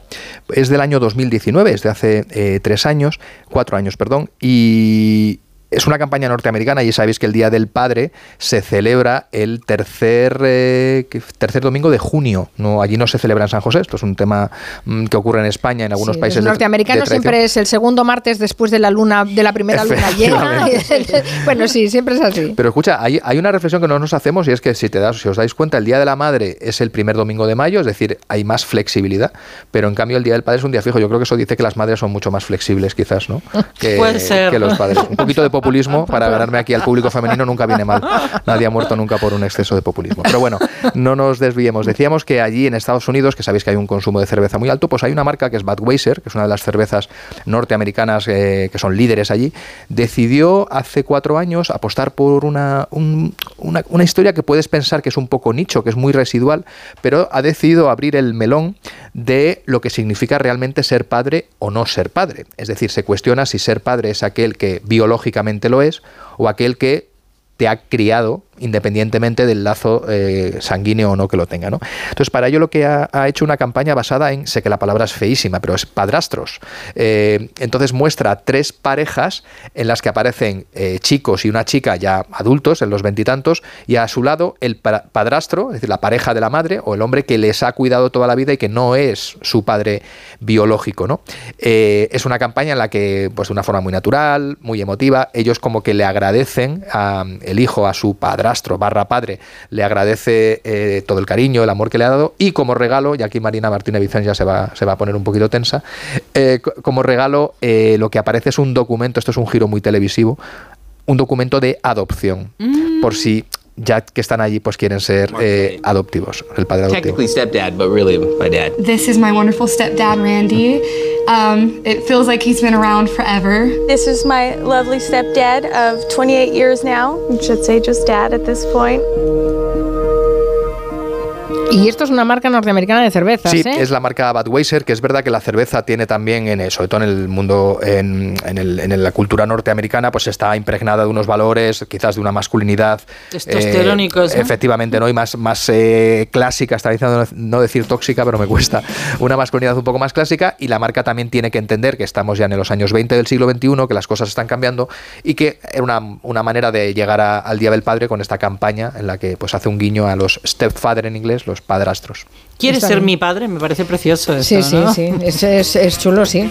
Sí, sí. Eh, la verdad es que es interesante lo que nos trae siempre Francisco Vaquero porque nos hace reflexionar sobre cómo, cómo estamos enseñando y cómo, cómo la publicidad, que siempre va un poco de avanzadilla, está retratando los cambios sociales que se están produciendo. Pues nada, la madre en la próxima entrega. Haremos. Oye, ¿me dejas que, queda un minutito, Carmen? ¿Me dejas que, te cuente algo de lo de Nueva York que os he estado escuchando al final de la hora Ay, anterior? Sí, por favor, si te lo quería preguntar. Claro, bueno, yo no tengo mucho más que aportar de lo que lo ya se ha dicho. Sí que es verdad que al final es un lema que tiene 50 años de historia. Entonces, cuando algo tiene tanta historia, tú dejas de verlo ya como una comunicación publicitaria, lo ves como un activo, te diría que hasta inmobiliario de la mm. propia ciudad de Nueva York, ¿no? Entonces, te provoca de manera natural rechazo, pues como le pasa a los aficionados a un determinado club de fútbol cuando retocan el escudo de su equipo y se arma eh, la, marimorena y tal. Pero fíjate, lo que a mí la reflexión que me surgía, yo sabes que no puedo evitar siempre pensar en, la publicidad y pensar en este programa que tantas alegrías me da cada dos semanas, y es que si os dais cuenta la evolución es de I love New York a We love New York, es decir, pasa de lo singular a lo plural. Y yo creo, Carmen Juan y a todos los que nos escuchan en Gelo, que este programa no tiene que elegir ni singular ni plural porque es un programa plural para gente singular. Oh. de verdad. Oh. nos ha hecho el spot Francisco Vaquero. Gracias. ¿Cómo remata? Noticias de las 5. Adiós, Adiós a todos. Buenas tardes.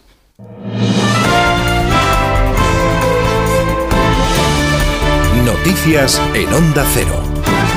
Buenas tardes. Empezamos mirando a la comunidad valenciana. El viento sigue siendo el mayor problema de los equipos de extinción que siguen trabajando en ese incendio de Castellón, que ha arrasado ya más de 3.800 hectáreas de terreno. La Generalitat de Valencia afirma que las personas desalojadas deberán permanecer lejos de sus casas entre 24 y 48 horas más. El incendio declarado entre Castellón y Teruel en la localidad castellonense de Villanueva de Viver es ya el primer gran incendio, por desgracia, de este año, según ha asegurado en rueda de prensa desde Bruselas el presidente del Gobierno, Pedro Sánchez, que ha señalado el hecho de que se esté produciendo fuera de temporada. Eh, quiero, por tanto, expresar todo el apoyo del Gobierno, del Ejecutivo Central, eh, a los servidores públicos que están luchando contra el fuego, a todos los ciudadanos y ciudadanas que se están viendo afectados por la devastación de las llamas, especialmente aquellos que han tenido que evacuarse y que han tenido que abandonar en consecuencia su hogar. Y lo único que puedo pedir es eh, máxima prudencia, máxima precaución, que se, que se, extremen todas las precauciones y prudencias ante este, este terrible y tan devastador incendio. La Autoridad Independiente de Responsabilidad Fiscal critica la reforma de las pensiones porque el gasto asociado al envejecimiento de la población se disparará a largo plazo y elevará el déficit público y la deuda si no se adoptan medidas para atajar este desfase. La presidenta de la IREF, Cristina Herrero, ha explicado que los argumentos de ingresos previstos en la reforma de las pensiones no consiguen compensar el aumento del gasto, que se eleva al 2,4% y al 2,3% respectivamente en 2050 y 2070. Entre sus críticas, la IREF señala que la nueva regla de gasto en pensiones presenta debilidades de diseño como la falta de justificación de los límites cuantitativos escogidos, la ausencia de coherencia con el marco fiscal y las restricciones impuestas a su supervisión independiente. Las medidas de gasto no las, no las valoramos. A pesar de que hay una medida de gasto, como es, por ejemplo, la demora de la jubilación, que en nuestra opinión añade eh, sostenibilidad o reduce el gasto en pensiones en ocho décimas, y que, por ejemplo, es uno de los puntos donde tenemos más discrepancia del Gobierno, donde asigna un efecto comportamiento mayor en estos porcentajes de qué porcentaje de personas van a decidir demorar la jubilación o no. La presidenta de la Comunidad de Madrid, Isabel Díaz Ayuso, ha asegurado hoy en declaraciones a más de uno que está harta de Vox y que por eso ayer escenificó la ruptura. Dice que no es una cuestión de estrategia y que no está pensando en las elecciones y que la relación con Vox, con los de Abascal, ha llegado a un punto que ya no tiene más recorrido. En algunas ocasiones partimos de, un mismo diagnóstico, pero luego a la hora de aplicarlo es cuando ya todo se complica muchísimo. Porque no entienden de matices, porque siempre tienen la razón absoluta, y lo dije ayer, una pretendida superioridad, sobre todo moral, que a mí me, me mata. Y nos situamos ahora en Bruselas. Los jefes de Estado y de Gobierno de la Unión Europea han insistido hoy en defender la solidez de los bancos europeos en una nueva jornada de fuertes caídas en las bolsas de entidades como Deutsche Bank y han pedido no bajar la guardia. Mensaje de tranquilidad al que se suma una voz autorizada como lo es la de la presidenta del Banco Central Europeo, Christine Lagarde, que ha asegurado a los líderes de la Unión que la entidad está preparada para inyectar liquidez en la eurozona si es necesario. Corresponsal comunitario Jacobo de Regoyos. La presidenta del BCE ha recordado que el sector bancario de la zona euro es resistente porque tiene posiciones sólidas de capital y liquidez y porque se han aplicado todas las reformas regulatorias acordadas internacionalmente tras la crisis financiera mundial. Fuentes comunitarias dicen que así se lo ha trasladado la GARD a los líderes en la cumbre del euro que se ha celebrado este viernes en Bruselas y en la que también han participado y en la que también ha participado el presidente del Eurogrupo, Pascal Donahoe. También ha dicho que los últimos acontecimientos deben servir como recordatorio de lo importante que ha sido mejorar continuamente los estándares regulatorios, emplazando a los líderes a avanzar en la culminación de la unión bancaria e insistiendo en que el Banco Central Europeo está decidido a situar de nuevo la inflación en el 2%. Y el País Vasco se sitúa a la vanguardia de la tecnología cuántica. Se ha presentado en San Sebastián el sexto ordenador cuántico que IBM instala en el mundo y con la previsión de que esté funcionando en el año 2025. Es una apuesta de más de 50 millones de euros. Onda Cero en San Sebastián, Concha Barrena. El superordenador se situará en el futuro edificio de la Fundación Iker Vázquez. Será realidad en 2024. El vicepresidente mundial de IBM, Darío Gil, ponía en valor la inversión que se va a realizar. Solo hay otros cinco lugares en el mundo que pueden decir ahora mismo esto. Euskadi es ahora el sexto. Este lugar va a ser tan importante para la historia de la computación cuántica como Silicon Valley lo fue para Internet. El Endacari ha marcado el acuerdo alcanzado en toda una estrategia, el proyecto Bass Quantum, que supondrá una inversión superior a los 120 millones de euros. Por el momento es todo. Volvemos con más noticias aquí en Onda Cero a las 6 de la tarde, las 5 en Canarias. Las voces que marcan la actualidad del día pasan cada mañana por más de uno. Recibimos a la presidenta de la Comunidad de Madrid, Isabel Díaz Ayuso. ¿Por qué ayer decidió usted decirle a vos cada uno por su lado? Cada uno por su lado hasta el 28 de mayo. Me gustaría volar libre y me gustaría no necesitarlo, no tener todo el rato por cuatro abstenciones que necesito suyas, tanto freno a veces. Más de uno con Carlos Alsina, de lunes a viernes desde las 6 y siempre que quieras, en la web y en la app. Te mereces esta radio. Onda Cero, tu radio. Disfrutar de tu segunda residencia está fenomenal, pero es lógico y normal que te preocupe una cosa así. Lo único malo de pasar unos días en mi casa del pueblo es que a veces me acuerdo de la casa que he dejado vacía y sola. La solución la tiene Securitas Direct, porque con su alarma tendrás tu hogar protegido las 24 horas y gracias a las cámaras podrás ver desde el móvil que todo está bien, porque tú sabes lo que te preocupa y ellos saben cómo solucionarlo. Llama ahora al 900-272-272 o entra en securitasdirect.es. Desde el susto mi familia me obligó a tomarme en serio mi colesterol. Empecé a tomar citesterol. Citesterol con berberis mantiene mis niveles de colesterol. Cuídate con citesterol de Pharma OTC. ¿Nervioso? ¿Desanimado? Tranquilo. Ansiomed con triptófano y vitamina B6 contribuye al funcionamiento normal del sistema nervioso. Y ahora también Ansiomed Noche. Consulte a su farmacéutico o dietista. Recorrer con tu propio avión todo el cielo azul de Sésamo Aventura, con tan solo 5 años, es algo que no se olvida. Portaventura World, Made to Remember. Ven a crear recuerdos inolvidables o vuelve a vivirlos como nunca. Ahora, hotel más entradas desde 69 euros. Consulta condiciones y viaja con la confianza de viajes el corte inglés. Amantes de MotoGP, ha llegado el momento de hacer historia. Esta temporada más gas que nunca. Todos los grandes premios de MotoGP son Dazón. Descubre con gente viajera el Parque Arqueológico del Cerro de las Cabezas. El programa se hará el 26 de marzo desde el albergue, rehabilitado por el Ayuntamiento de Valdepeñas y cofinanciado por el Fondo Europeo de Desarrollo Regional FEDER. Acción integrada en el marco del Programa Operativo Plurirregional de España 2014-2020. Una manera de hacer Europa 2 Edusi Valdepeñas Son, con el patrocinio del Ayuntamiento de Valdepeñas y la colaboración de la Junta de Comunidades de Castilla-La Mancha. El domingo 26 de marzo a partir de las 12 del mediodía, gente viajera desde el Cerro de las Cabezas en Valdepeñas, con Carlas Lamelo. Te mereces esta radio. Onda Cero, tu radio. Un anuncio de línea directa con el micrófono averiado suena así y uno con el micrófono sustituido suena así. Con el seguro de coche de línea directa tienes coche de sustitución también en caso de avería. Cámbiate y te bajamos el precio de tu seguro de coche, sí o sí. Ven directo a lineadirecta.com o llama al 917-700-700. El valor de ser directo. Consulta condiciones. Testimonios reales. Yo cuando vine aquí a la residencia y yo vi tantas labores y tantas fiestas que nos dan, yo resucité. Esta residencia es mi casa. No he podido ir al colegio, he venido aquí y lo estoy aprendiendo. Yo estoy muy acompañada y muy a gusto y muy bien. Diez años y pico que llevo ya. Mi residencia es mi casa. Comunidad de Madrid. Descubre Maldito Amor, la nueva novela de Cruz Sánchez de Lara.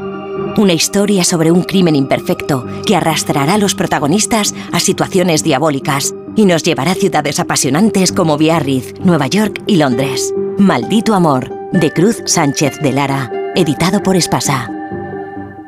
Necesito proteger una maqueta con metacrilato. ¿Tú sabes dónde lo puedo encargar? De toda la vida, en Resopal. Tienen un taller de piezas a medida donde fabrican lo que necesites. Además puedes encontrar cubetas, bidones, vinilos, plásticos técnicos o todo lo necesario para realizar una mudanza. Resopal, todos los plásticos. Más información en resopal.com o en el 91 327 0414.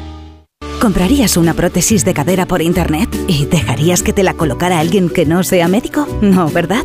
Entonces, ¿por qué compras la ortodoncia, el blanqueamiento dental o la férula de descarga si los tratamientos bucodentales son complejos y han de ser personalizados? Consulta con un dentista de tu confianza. Pon la salud de tu boca en buenas manos. Colegio de Odontólogos y Estomatólogos de Madrid.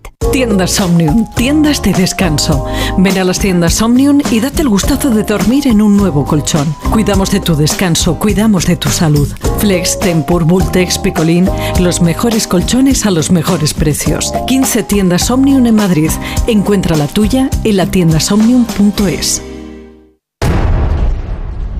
Aquí María desde el espacio Ibercaja Delicias. De forma inminente se cierran las puertas de la fábrica más dulce del planeta. Niños de todo el mundo hacen cola antes del cierre definitivo. Charlie, la fábrica de chocolate, el musical presentado por Reales Seguros, se despide definitivamente de Madrid este 9 de abril. Es tu última oportunidad. Entradas en charlielafabricadechocolate.es.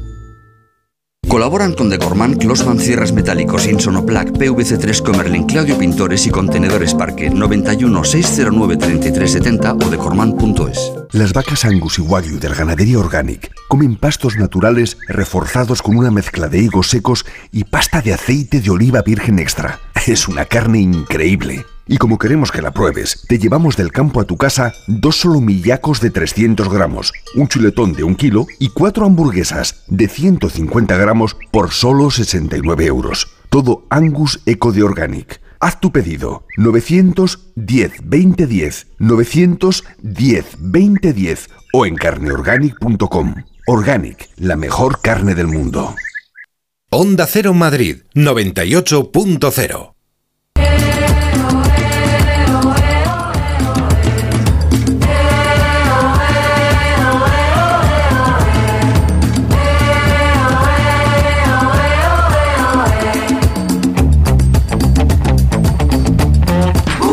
Son las 5 de la tarde y 11 minutos empieza el territorio Comanche, desde ahora y hasta las 7. Aquí están los comancheros. Miki Otero en Barcelona. Buenas tardes, Miki, ¿cómo estás? Muy bien, buenas tardes. Está el pobre que necesita una dosis de azúcar o de cafeína. De Coca-Cola, o, de lo que sea. yo he dicho, o de Pepsi. Ahora voy a decir todas las marcas, para que no haya agravio. No, no, no, pasa nada. Sí, bueno, es que es una hora. A, a partir de las 5 es una hora así como de bajón. Una a veces, tonta, además ¿eh? hace esta chafugo, este bochorno. bochorno fuera. en Barcelona, sí, es verdad, es verdad. Ha venido caminando y el pobre le ha cogido una- un bajón.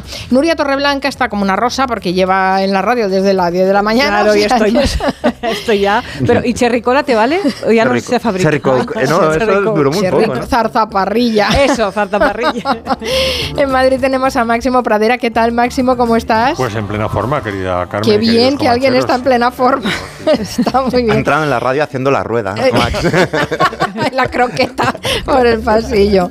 Bueno, y se nos ha ido hasta Cádiz, Santi Segurola. Buenas tardes, Santi, ¿cómo estás? Buenas tardes, feliz en Cádiz. es una Hombre, de sí, mis sí, ciudades nos- favoritas. Nos das envidia. Seguro que ya te has tomado una tortillita de camarones. Ay, qué rica. Pues no, he tenido más suerte porque he comido con un viejo amigo eh, de una familia que, vasca de Ibar que está instalada en Cádiz desde final de la Guerra Civil, los Elorza, con Miguel Elorza, que gran cadista, también hincha del Athletic, aunque la mitad de su familia es de la Real, y con una particularidad, habla un maravilloso, un precioso euskera con acento de Cádiz. Qué bonito.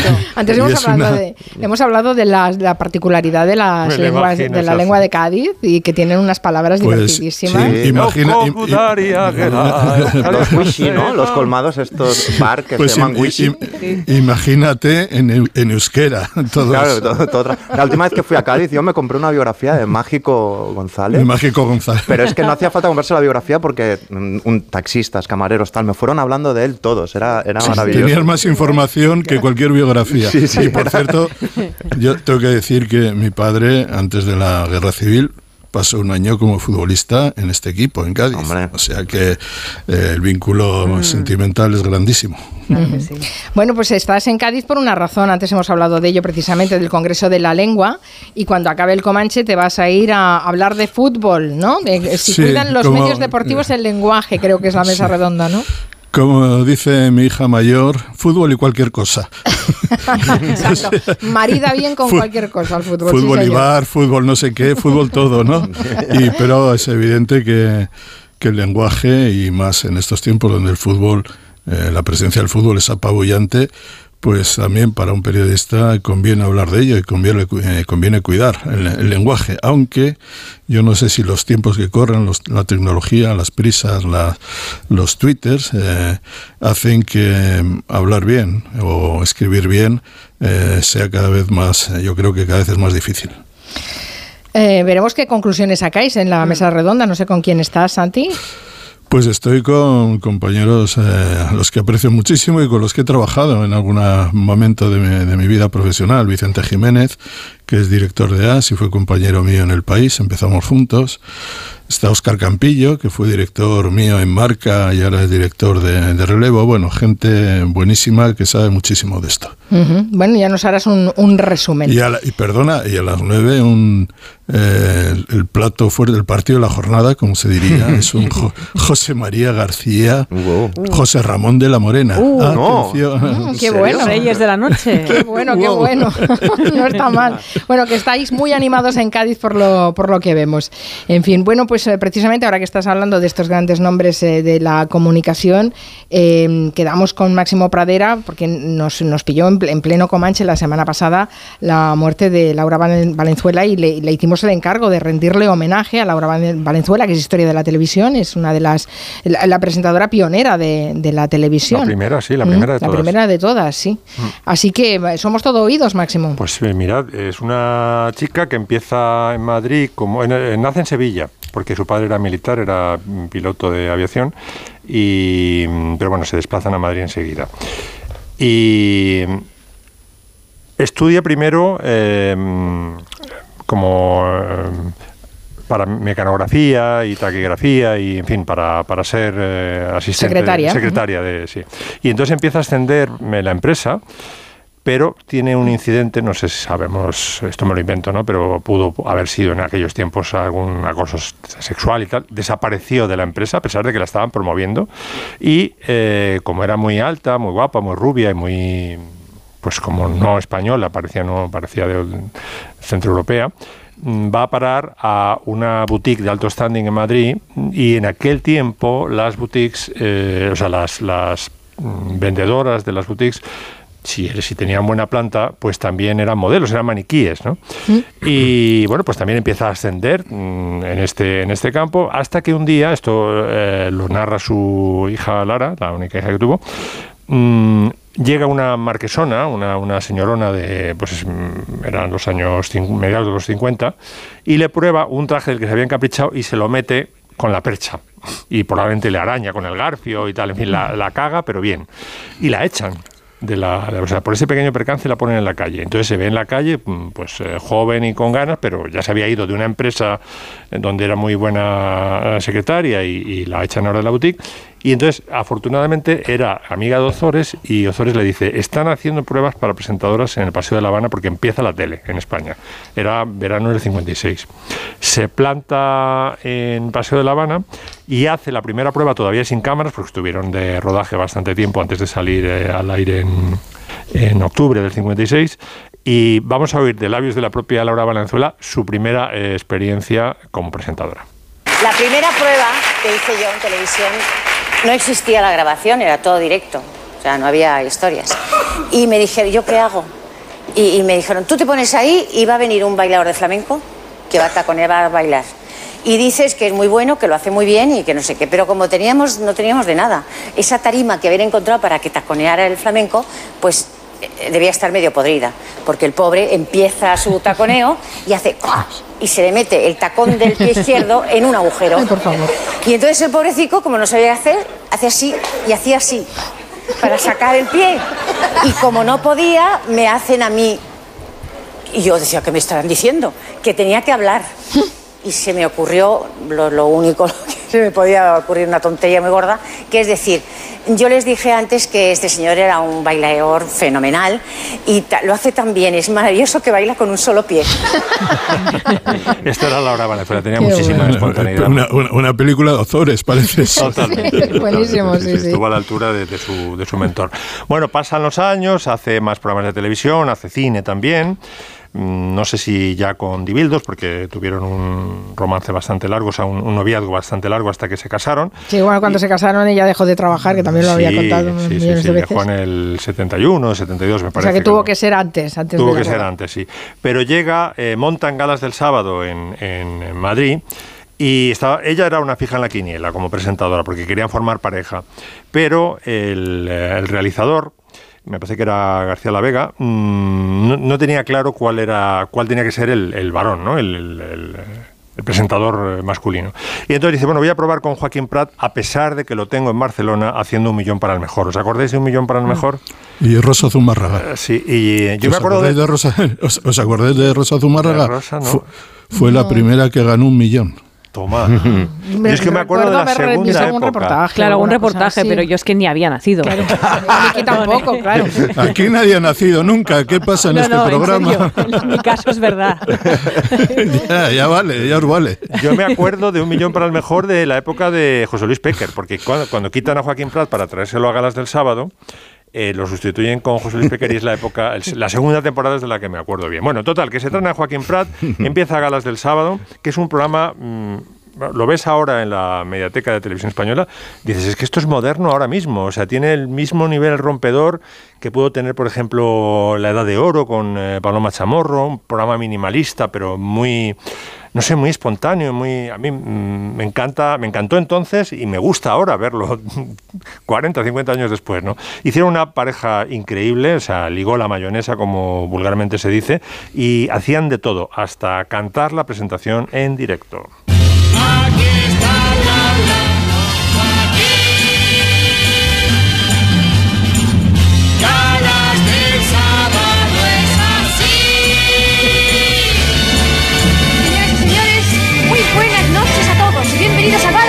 Un programa para hacer su fin de semana mucho más feliz. Otri, Arnold, el Robson, Luis Lucena, los HH. El organista internacional Jackie Davis, el humor de Tipi Coy, una voz portuguesa sensacional Amalia Rodríguez y dos españoles, dos voces españolas de categoría, Michel y Marifé de Triana. Muy americano, ¿eh? Totalmente, totalmente. Ahí estaba Oye, no se hacen estos despliegues para... No. Lo último fue el juego de la boca, etcétera. Pero es verdad que No. ahora como que se renuncia A la espectacularidad. montar el- el- y el show. Sí, sí, sí. efectivamente. Pero es que lo, lo hacían de maravilla. Ves que eh, Joaquín Prats además valía para todo. Te Para podía todo. vender una, una lavadora y, y era el que llevaba la parte de los anuncios del carrusel deportivo. Era toda, Era espectacular, toda- era- espectacular. Tenía una facilidad para, para, para la radio verdaderamente increíble. Sí, sí, cuando hacía aquello de muebles, de madera, madera, ¿te acuerdas? No, hay muchos ahí que no se van a acordar porque No, tampoco habían yo lo pillé en el precio justo. Yo también.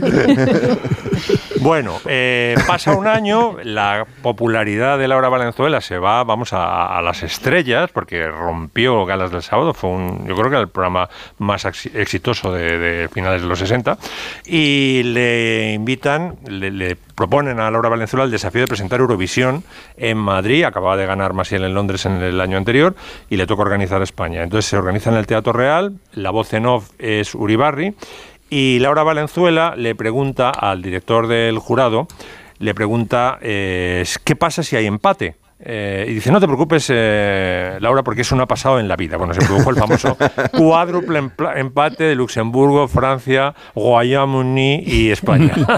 y así sale del paso Laura Valenzuela. Señoras y señores, el Teatro Real de Madrid en estos momentos irrumpe en una gran ovación. Cuatro países clasificados en primer lugar. España con 18 puntos, Reino Unido 18 puntos, Holanda 18 puntos y Francia. Señoras y señores. Queremos recordar caso insólito en la historia del Eurofestival. Señoras y señores. Hay cuatro naciones Este es triunfadoras. Inesperado final en esta canción de Eurovisión 1969. Yo voy a pedir por favor a Mr. Brown que sea él quien me diga exactamente los vencedores de este año. No ha pasado nunca. El representante de la Unión Europea de Radiodifusión dice que hay cuatro canciones triunfadoras, cuatro países. Cuatro ganadores ex. Pues esa, esa fue... Uno era Salomé. Sí, ¿Sabes? claro. Salomé, claro, sí, sí, un sí, un pedazo fuerte. de tema muy eurovisivo que Sí, se decía sí. entonces, ¿no? No, bueno, no hay empates, no. Cuatro. Cuatro, sí, sí, sí. Increíble. Y hay una. Ahora vamos a escuchar una serie de testimonios hablando de, claro, del estilo de Laura Valenzuela. Laura Valenzuela, en parte era genética, ¿no? Que era muy, muy distinguida, era alta, rubia y tal. Pero luego parte de su distinción eh, y de su clase era que cuando muere su padre. La abuela tiene que trabajar, o sea, la, la madre, la, la- quiero decir, la abuela de Lara de Bildos tiene que trabajar, entonces manda a Laura Valenzuela unos años a eh, Francia a, a un internado, donde lo pasó fatal, pero claro, el francés con sangre entra y vino eh, hablando francés. De hecho, cuando vuelve a España, mm, dice la hija que hablaba francés mejor que el, que el castellano, ¿no? Y eso se le, se le nota, por ejemplo, no he traído ahora el fragmento donde habla francés en Eurovisión, pero se le nota, ¿no? Un francés bastante, bastante cultivado, ¿no? Y todos estos aspectos de gran dama de la tele, de mujer muy distinguida, los ponen de relieve las personas que van a hablar ahora, que son Teresa Viejo, eh, Máximo Valverde, el hijo de Joaquín Prat, varios. Fue revolucionaria porque era moderna. Era muy, muy moderna. Sabía idiomas en aquella época, era una mujer muy adelantada a su tiempo. Era un bellezón, además una mujer muy alta, tenía una altura, eh, para aquella época no era normal que las mujeres fueran así tan altas, ¿no? Pero es que ha permanecido tremendamente bella a lo largo de los años. No solo por belleza, sino porque es una mujer con muchísima clase. Efectivamente, era una mujer muy... Y muy- eso, muy y eso traspasaba la pantalla, además. Se la, se la veía. sí, sí. Absolutamente, sí. Y bueno, eh, para completar, pues he traído como a las herederas de, de Laura Valenzuela. Una es, eh, vamos a cambiar el, el orden, Joan, vamos a, a evocar primero a María Luisa Seco, que ella arranca incluso antes de Galas del Sábado. Em, Arranca en el 66 María Luisa Seco, que a mí se me quedó siempre lo de, hola chicos, ¿os acordáis? Sí, Fue asistente del doctor Sánchez Stein, también me marcó eso muchísimo. ¿Os acordáis de Luis Ricardo? Eh, no. Joder, pero sí, el monstruo de Sánchez El, fue... monstru- el monstruo de Sánchez. Claro, Sí, sí, me sí. suena, me suena, pero que yo no lo tengo en mi memoria. Cuidado con, lo, mismo. cuida- cuidado con lo que decís de Sánchez Stein. Porque se transforma en gobierno enseguida, ¿no? Exactamente. Luis Ricardo, cantidubidubidube, cantidubidubida, ya. Esa es Hombre, Luisa sí, desde el cantidubi dubi dubi, sí, que Sí, me estaba, suena, sí, sí. estaba en, en, em, en muchísimos programas, en Hola Chicos, en, eh, en Un Globo, Dos Globos, Tros- Tres Globos, que es cuando la vamos a evocar ahora con Manuel Portillo. Mussorgsky hizo una composición musical distinta para cada uno de los cuadros que más le gustaron cuando fue a visitar la exposición de su amigo Hartmann. Y uno de los cuadros, parecido a este, representaba la gran puerta de Kiev. Kiev es una importante ciudad rusa. Y en esta ciudad, un arco entonces, parecido a este le llamaban la gran puerta. La Gran Puerta estaba situada en una de las principales avenidas de Kiev y ante ella se celebraban con cierta frecuencia interesantísimos desfiles militares. Fijaos qué nivel, ¿eh? O sea, hablando de, de Harman, de Mussorgsky. Sí, sí, sí. Esto era la televisión infantil que se hacía entonces. Sí, bueno, si escuchas sí. Planeta Imaginario, que era de principios de los 80, también te quedas loco sí, desde sí, el nivel que tenía aquel programa. Bueno, y 20 años más tarde de Eurovisión, de esta presentación tan accidentada que hemos recordado, llega el momento de otra heredera de Laura Venezuela, que es Marisa Naranjo, con las campanadas. Oh, no me digas que vamos a Y con recordar eso terminamos. esa pifia. Me llamo Marisa Naranjo García y ustedes y yo ya nos conocemos hace tiempo. Estos son los cuatro cuartos.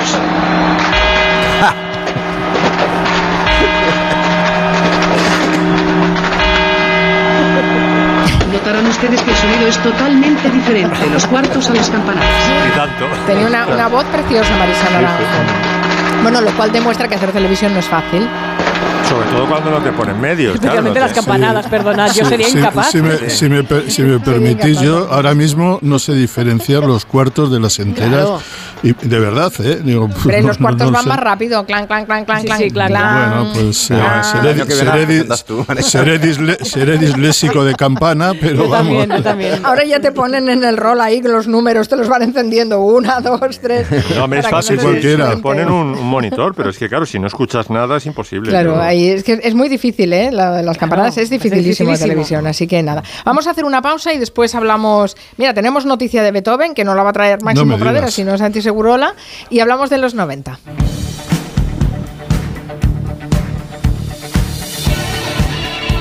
En Onda Cero, Julia en la Onda. Con Carmen Juan.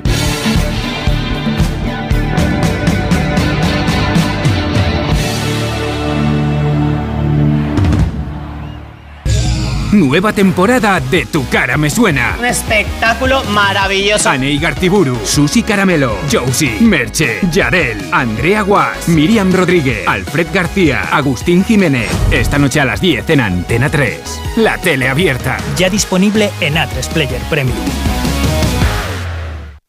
Los que vivimos en una casa hemos podido. Y los que vivimos en un edificio también. Con Smart Solar de Iberdrola tú también puedes ahorrar hasta un 70% en tu factura de la luz con la energía solar. Vivas en una casa o en un edificio. Más información en iberdrola.es, en el 924 24 24 o en nuestros puntos de atención. Cambia la energía solar con Iberdrola, empresa colaboradora con el programa Universo Mujer. En Hipercor y el supermercado El Corte Inglés siempre tienes ofertas increíbles. Como una exquisita merluza de 3 a 4 kilos entera o por medias piezas por solo 10,99 euros el kilo. O unos berberechos gordos por 16,99 euros el kilo. Aprovechate, solo en la pescadería de Hipercor y el supermercado El Corte Inglés. En tienda web o app. Precios válidos en Península y Baleares. Spy Baronda en Esplugues de Llobregat, una antigua fábrica de cerámica de estilo modernista, cuya rehabilitación ha dotado a este singular edificio de nuevos usos acordes con los tiempos. Exposiciones, pasarelas de moda, presentaciones. Spy Baronda ofrece un sinfín de posibilidades para adaptarse a múltiples eventos. Desde allí, el jueves 30 se hará en directo el programa Julia en la Onda, con el patrocinio de Finestrelles Shopping Centra y la colaboración del Ayuntamiento de Esplugues. El jueves 30, a partir de las 3 de la tarde, Julia en la Onda, desde el Spy Baronda en Esplugues de Llobregat, con Julia Otero. Te mereces esta radio. Onda Cero, tu radio. 29. Tus nuevas gafas graduadas de Sol Optical. Estrena gafas por solo 29 euros. Infórmate en soloptical.com. Un día descubres que tienes humedades en techos, paredes, están por todas partes. ¿Qué puedes hacer? Llama a Murprotec. Llama al 930 1130 o entra en murprotec.es. Si con las humedades te las tienes que ver, ¿qué puedes hacer? Llama a Murprotec. 930 1130. Murprotec. Cuidando tu hogar, cuidamos de ti. El arte llama a tu puerta con la Red Itiner, la red de exposiciones itinerantes de la Comunidad de Madrid. Diez muestras acercan a tu municipio grandes artistas como Picasso, la fotografía de la movida madrileña o la trayectoria del actor José Luis López Vázquez. Infórmate en comunidad.madrid barra cultura. Comunidad de Madrid. ¿Sabías que la pérdida de pelo está determinada por nuestro estilo de vida así como por la genética? Prevenir es fundamental para evitar que la caída sea definitiva. En Instituto Médico Dermatológico, gracias a nuestros tratamientos de regeneración capilar, podemos revertir muchas patologías de alopecia. Primera consulta y diagnóstico gratuito. Clínicas IMD, imdermatológico.com. ¿Alguna vez has soñado con ser más alto? Con los zapatos podrás crecer hasta 7 centímetros sin que nadie sepa cómo. Diseño, calidad y comodidad de altura. Solo tienes que visitar www.masaltos.com y elegir los que van más con tu estilo. Recuerda, ya puedes ser más alto sin que nadie sepa cómo. Masaltos.com si a ti lo que realmente te gusta es llegar del trabajo y ponerte a revisar portales inmobiliarios, hacer llamadas, mandar mails, organizar el papeleo y tener que enseñar tu casa a desconocidos, hazlo. Si no, confía la venta de tu casa a los mejores profesionales y disfruta de lo que realmente te gusta. Gilmar, de toda la vida, un lujo.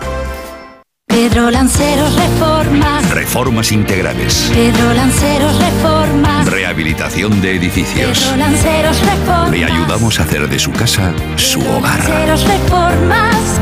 Nuestra experiencia y su fidelidad, nuestro éxito. pedrolanceros.com. Reformas. Cecchini es el vermut artesano y tradicional de Madrid. El vermut de toda la vida con la calidad y sabor de siempre. Pídelo en tu bar o terraza preferidos, de grifo o botella. También puedes comprarlo en las tiendas de tu barrio y en vermutcecchini.com. Su sabor te conquistará. Vermut Cecchini, tu vermut. Facebook, Twitter, YouTube, hay más de un medio para que nos sigas. ¿Cuál te gusta más? Onda Cero es la radio que siempre va contigo, porque estamos en las redes sociales para que nos sigas, para que opines, para que compartas noticias. Onda Cero.es, más y mejor. Onda Cero, Madrid.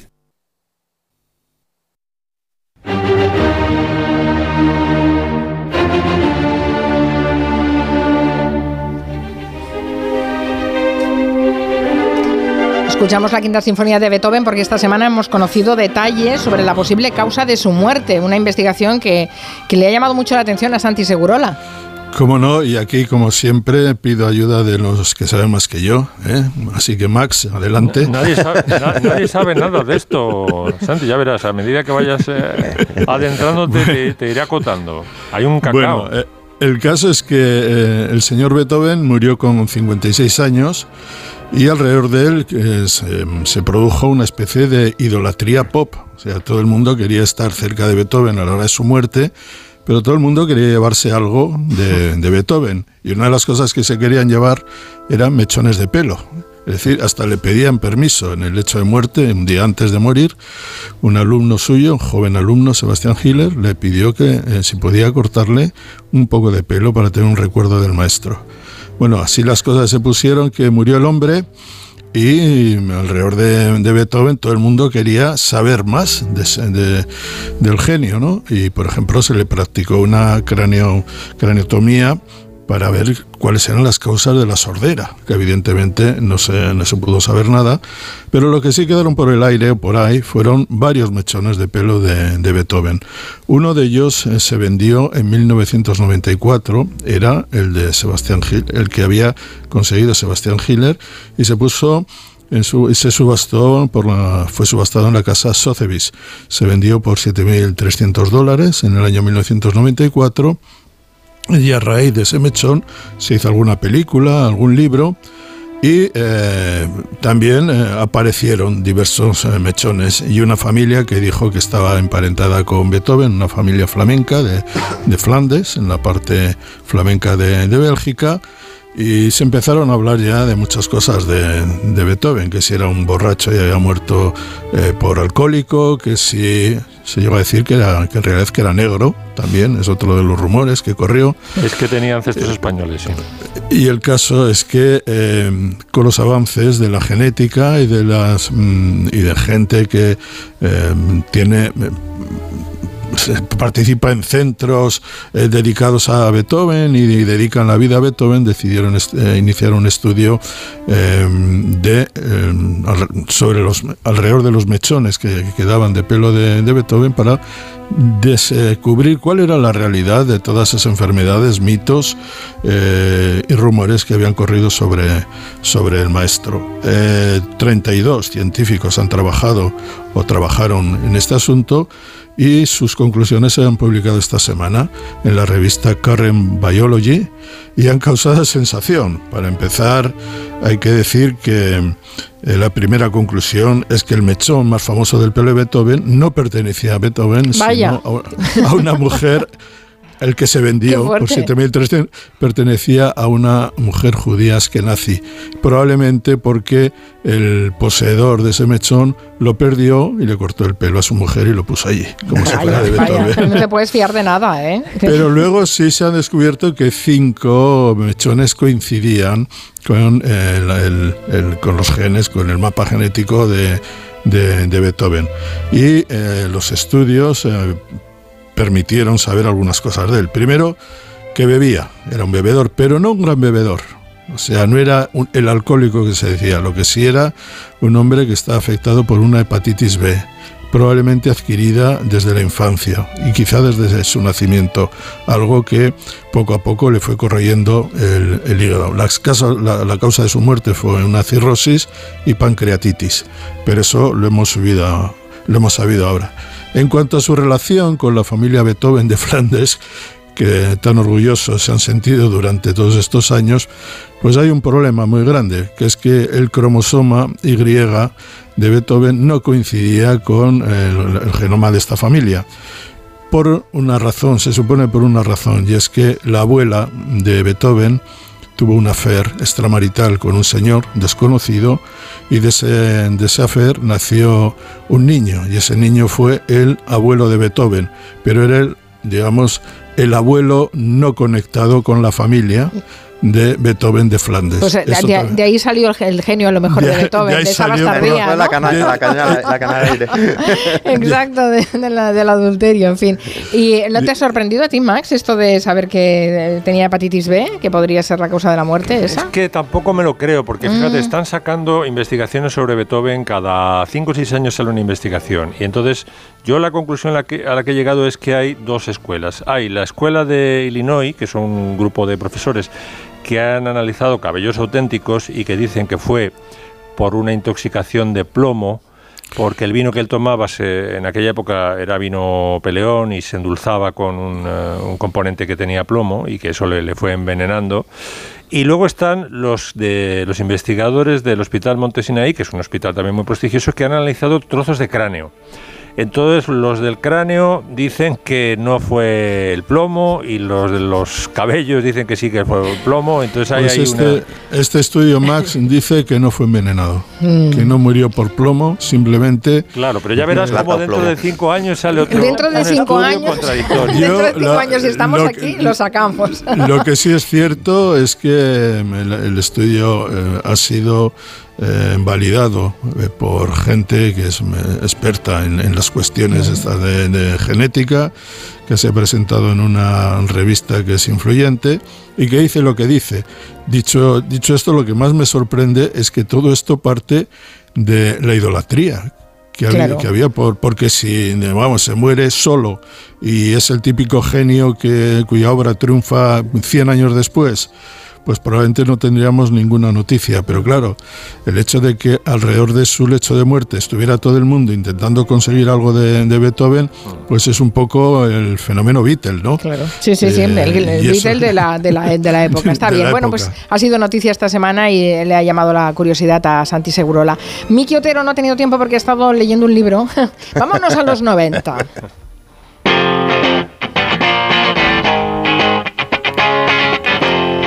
Pero como has hecho una inmersión en los 90, te has perdido el mundo de vista, ¿no? Sí, sí, Una regresión a mi adolescencia, vamos. Esto sí que lo recuerdo, ¿eh? Hombre, lo recuerdo. He estado leyendo un libro titulado así, Los 90, que el autor me chifla. Es un ensayista de Estados Unidos que se llama Chuck Klosterman, que escribe de cultura popular en general, sea deportes, cine o todo a la vez, como es el, caso, y que es un análisis perfecto, ágil, pero lleno de ideas de, de esta década en la que, bueno, hay décadas fuertes y débiles, ¿no? Y los 90 es como una década que se recuerda como si no hubiera pasado nada importante. De hecho, era, se decía como que la historia incluso había Que venía de los 80 que fueron acabado, muy, que era una, muy una- potentes, una- claro. una fuerte como, lo, como los, los, los 60, por poner otro ejemplo, ¿no? Si miráis ahora una foto de los 90, por ejemplo, una reunión de amigos, si la miráis fijamente esa foto, veréis algo, algo intangible. Te das cuenta de que no había internet, la actitud era diferente, los chavales y las chavalas Sí. posaban de manera di- diferente, ¿no? Pero bueno, había esta cosa que era una década eh, eh, irónica, llevada por la pereza de alguna manera, un poco ensimismada. Yo creo que una de las series que mejor definen esto, que es esta década sobre la nada, es Seinfeld, que hace una reflexión sobre ese tema, precisamente. Todo el mundo hace cosas. Nosotros no haremos nada. Vamos a la NBC y decimos que tenemos una idea para una serie sobre nada. Exacto. Si me preguntan sobre qué trata, digo sobre nada. Esa es la idea. Pues oye, no es mala idea. Buenísimo. Es esta, esta, bueno, es una serie increíble, para- igual de moderna ahora, vamos. Eh, el lo primero sería esta apatía, ¿no? Y además se explica Klosterman que es como una trampa 22, ¿no? Porque la a la generación X de los 90 se la acusaba de ser la más apática de la historia. Pero como sus jóvenes sol- solían responder con desinterés, validaban sin darse cuenta la afirmación original, ¿no? Y esto se, eh, se nota, por ejemplo, en, en los looks, en la ropa de, de los adolescentes, ¿no? En el, el look del grunge, por ejemplo. Estamos escuchando Ni- Nirvana, ¿no? Venimos de, de los 80 superproducidos, ¿no? Hombreras. eh, American Psycho. Portaaviones, American Psycho, la marca, etcétera, etcétera. Y caemos en el grunge que, que realmente eran camisas de franela del abuelo, eh, tejanos eh, raídos, eh, bambas mm, que, que han tenido muchísimas vidas, pelo así un poco brillante, pero no por la gomina, eh, etcétera, etcétera, ¿no? Eh, Es este, este es el look de los eh, 90 que luego Marc Jacobs lleva, lleva a la pasarela, ¿no? Pero en ese momento es sincero. Digamos que sobreproducirse o vestirse muy bien era poco guay, poco auténtico, y eso se lleva también, y lo lleva él muy bien el ensayista, a todo tipo de ambición, ¿no? Que estaba como mal vista, ¿no? El libro fundamental de los 90 es eh, Generación X de Douglas Coupland, no por su valor literario, pero sí como fenómeno cultural. Y en el cine, para mí, el termómetro de esa década es Reality Bites y sobre todo la intro de Reality Bites con Winona Ryder diciendo todo esto. Y todavía se preguntan por qué los que tenemos veintitantos años nos negamos a trabajar 80 horas semanales para poder comprarles sus coches BMW. O por qué no estamos interesados en la contracultura que ellos inventaron. Como si no les hubiésemos visto pisotear su revolución con un par de zapatillas deportivas. Era esta cosa como post-yuppie, pero post-hippie también, ¿no? Como una cosa absolutamente descreída. De, to- de todos modos, en esa época aún marcabas, digamos, tu personalidad por los grupos que escuchabas, por ejemplo, por las subculturas a, a las que te adherías, ¿no? Y, y de alguna manera destacar era casi un sinónimo de venderse, ¿no? Entonces esto llevaba a situaciones un poco forzaditas, ¿no? Por ejemplo, Kurt Cobain, se hacen famosísimos Nirvana, aparece en la portada de Rolling Stone y lleva una camiseta donde se lee "Las revi- las revistas corporativas apestan. Pero estaba en la portada una revista, ¿no? Qué bueno. Eh, y todo eso es así, ¿no? Hay toda esta cosa del rock indie universitario, del punk, del hardcore, hasta el hip hop, ¿no? Eh, separado de la música masiva, ¿no? Y a veces las multinacionales lo intentaron capitalizar, el indie. En España fue muy claro el recopilatorio de Pepsi, hoy solo hablo de colas, ¿no? De Pepsi con un montón de grupos muy diferentes donde había canciones que yo recuerdo mucho como esta.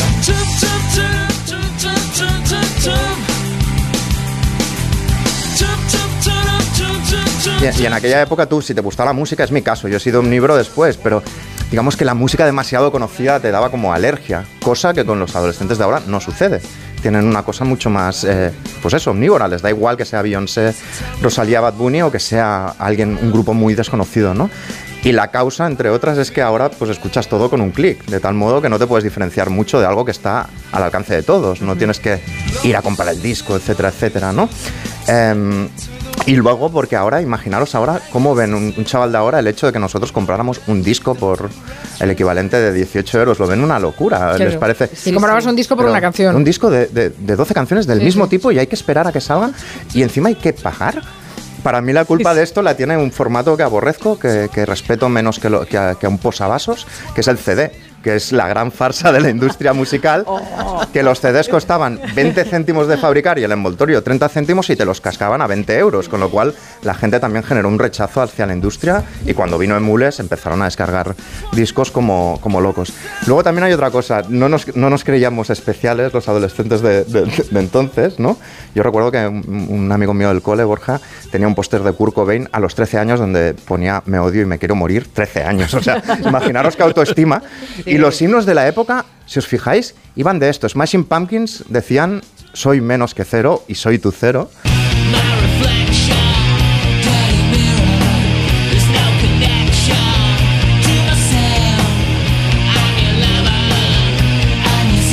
O Radio, Radiohead, ¿qué decían en esta canción? I wish I was special. You're so fucking special.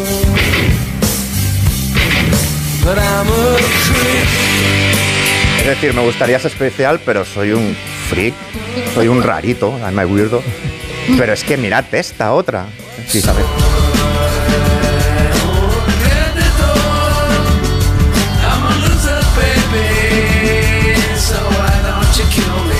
Es decir, el estribillo a, a un ritmo como cowboy, pero medio hip hop, que el hip hop es de afirmación, Mm. es un tío diciendo, soy un perdedor, Un perdedor, baby, ¿por qué no me, qué no me matas? te, y no- no te olvides, no te olvides del Novocaine for the soul.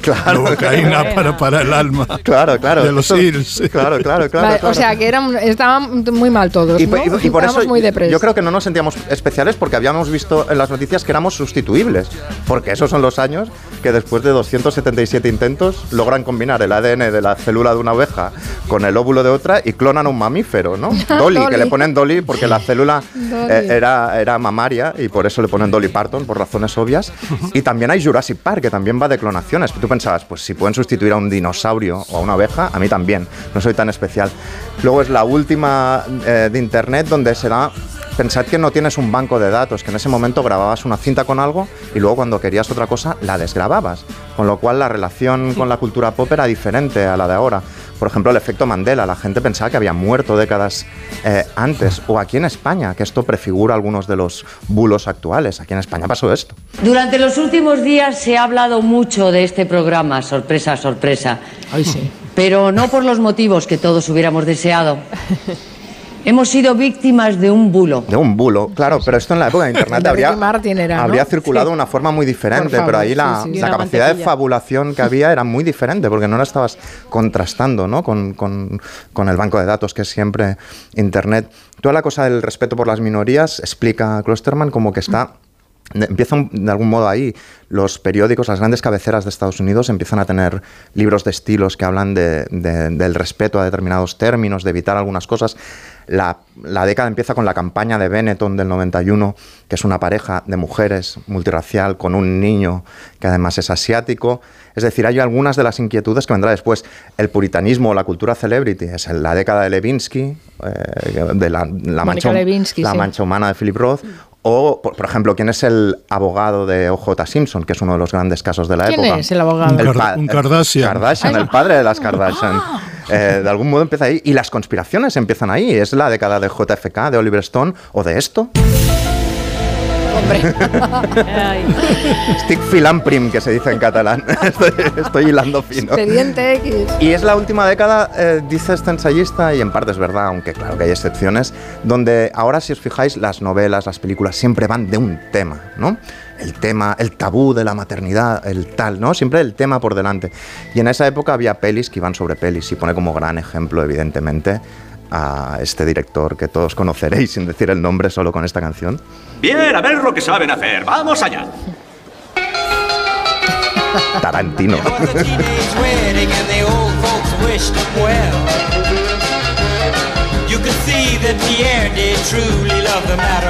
Que nos hizo bailar a todos de una manera que no habíamos bailado Y, nunca. y este, el póster de Pulp Fiction con Uma Thurman en todos los bares y todas las Sí, sí, habitaciones a las que fuera. No sé si a Max Santi para mí les, fue- les pilló de mayores ya. Para mí, no, para mí fue una gran década. Y en el deporte, fíjate, eh, Jordan gana su primer título, su primero de los seis títulos. Eh, el Barça de Cruyff acaba con casi 30 años de penurias y gana cuatro ligas seguidas. Y la Copa de Europa. Y la Copa de Europa. Eh, el accidente, la muerte de Ayrton Senna también tuvo un- nos dejó eh, trastornados en, en los 90 es cuando nace la Premier League y en los 90 es cuando se eh, decreta o cuando se publica por fin la sentencia Bosman que cambia el fútbol radicalmente. es verdad, es verdad. Totalmente, O sea, eso sí, no, no. eh, cuidado con los 90. ¿Eh? Y en cuanto en cuanto a Mickey Cherry Cola, eh, me gusta que, me gusta me gusta que digas que te das problemas porque Ray Davis en la canción Lola tuvo que viajar rápidamente a Nueva York y cambiar la palabra Coca-Cola que no le dejaba cantar ni eh, la BBC porque era una porque era un anuncio. Viajó dos- eh, a Nueva York y en dos días colocó solo dos palabras, Cherry Cola, en una canción que todos inolvidable, que es Lola. Qué bueno, qué bueno. En fin, bueno, ¿algún recuerdo de los 90, Max? Bueno, pues eh, sí. Hombre, es su década, lo más plus. Eh, claro, sí, lo más plus. Y luego el- y la radio a lo grande con Gabilondo. Nosotros empezamos con, con el Hoy por Hoy en el 93, me parece que fue. Estuvimos dos años a- eh, en, la hora de mayor audiencia de Hoy por Hoy. Sí, sí, es verdad. O sea que Sí, para o sea que fue la década también, eh, una década mm, para ti interesante. Y Nuria, que era una adolescente, Yo era sí, yo- pequeñita, yo, ¿no? estaba, bueno, pues Yo- adolescente, adolescente, hombre, en los 90 ya, eh, adolescente trascendiendo a la Porque juventud. Nuria y Mick, sois de la misma quinta vosotros, ¿no? Yo soy del 80. Yo del 76, te llevo cuatro años. Ah, no, o sea, hace cuatro años antes que tú ya salía.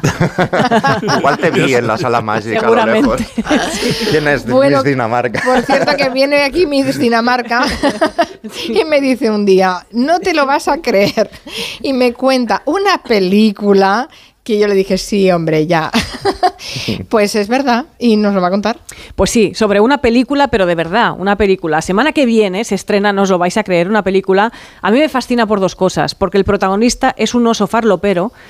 Y dos, porque está basado en hechos reales, que me parece increíble. No he podido esperar a la semana del estreno para hablar de ella. La película se llama Cocaine Bear, aquí traducida como Oso Vicioso.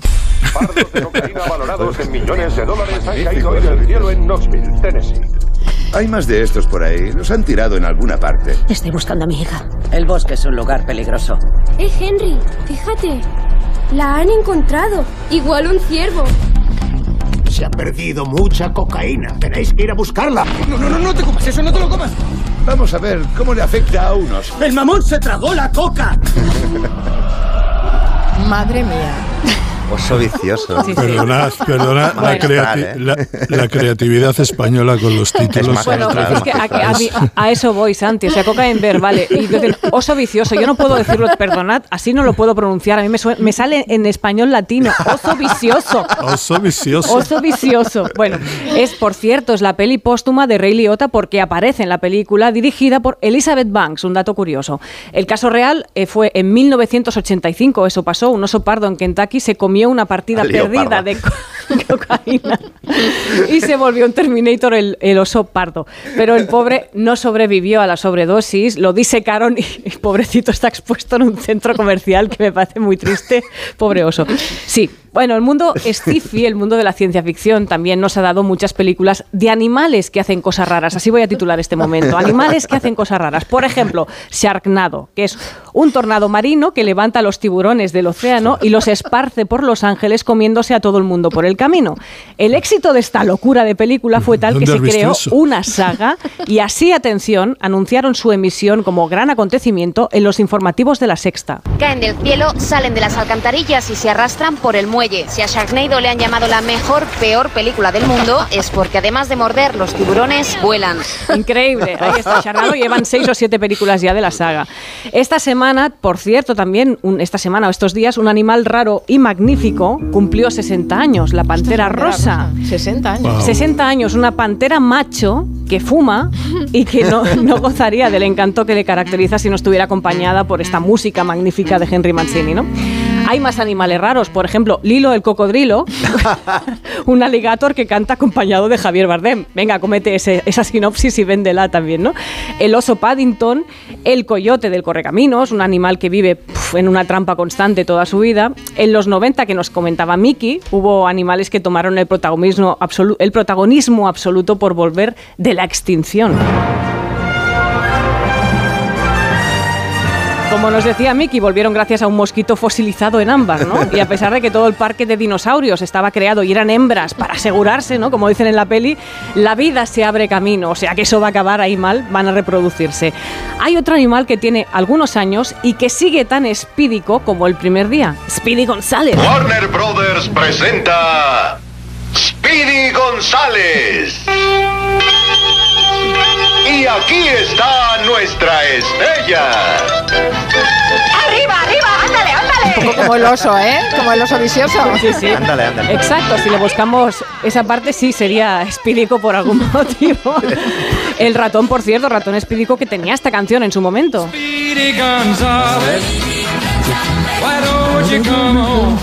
La canción de Pat Bone, Menudo pájaro trumpista. Este, Pat Bone, nos ha salido, sí. Más tarde también tuvo versión en español de Manolo Muñoz, pero ¿qué es un ratón espídico al lado de una mofeta francesa? Estoy hablando de Pepe Le Pew. Oh, mi pequeña dorada, esto es amor a primera vista, ¿no es así? No. Oh, no ¿Os acordáis? Por supuesto. Bueno, pues varias Una cosas. mofeta, ¿eh? Varias co- cosas. co- coqueta como ella sola. No, no, atención, no era una mofeta, era un zorrillo. Yo lo acabo de descubrir esta semana. Y le llamaban Pepe el apestoso, se traduciría así más o menos a la, en la cosa, ¿no? Porque era un zorro que olía fatal y por ello las damas huían, pero él iba de contestador. Nivel de acoso bastante alto, bastante salvaje a la pobre gatita Penélope Pussycat, que la confunde con una zorrilla, antes mofeta. la pobre. Bueno, Johnny Depp ha admitido que para crear su personaje Jack Sparrow en Piratas del Caribe se inspiró en Keith Richards y en Pepe Le Pew. sí, sí. Bueno, tenemos otro animal raruno y fantástico, el gato con botas. ¡Escucha, ogro! ¡Mi piedad! ¡Gato! ¡Con bota! Antonio Banderas le prestó el carisma, el acento, el gracejo. Yo veo a un gato, ya me enternezco pensando en banderas y acabaremos con una rana que canta. When you were here before. Y conectamos con Miki. Couldn't look you in the eye. La versión de Kermit, o sea, aquí la rana Gustavo, la versión de Radiohead de Creep, que aquí convierte en I am green, soy verde. Pues sí que ha habido animales rarones. Y los que me he. Raritos, sí, sí, sí. Y Oso Vicioso, cuando se estrena? Oso vicioso, el viernes que viene. Yo os Ay, lo recordaré si queréis, os qué lo Un recuerdo. crossover de perro apestoso y, y oso vicioso. Qué fuerte, qué fuerte. Tremendo. Pues con la rana Gustavo acabamos. Una, una rana reportera. Luego mando, mando un recuerdo al, al perro aquel que, que solamente se reía. El Risitas. Ese es de, es de- Pierno de Yuna era. el de Pierno Doyuna, Penélope Glamour, el Risitas. ¿no? Ah, claro, las carreras. Y los hermanos que se pegaban con la Sí, sí. Bueno, ah, mañana juega la selección española. Sí, La- en- lo seguiremos. en. Málaga, nos harás, partido. Sí, nos harás balance de- de- del resultado porque es el primero con el nuevo seleccionador, Luis de la Fuente. Sí, eh, ha hecho una lista que está, ha sido muy bien considerada, pero ya sabes que las listas valen y las convocatorias lo que vale el resultado después. Así que vamos Ya- a ya hablaremos de contra, eso. contra Noruega y a punto de ser las seis sin Haaland. Adiós, que te lo pases bien en Cádiz. Que vaya Eh, adiós, Max. Adiós. Miki. Chao, chao, chao. Las seis noticias.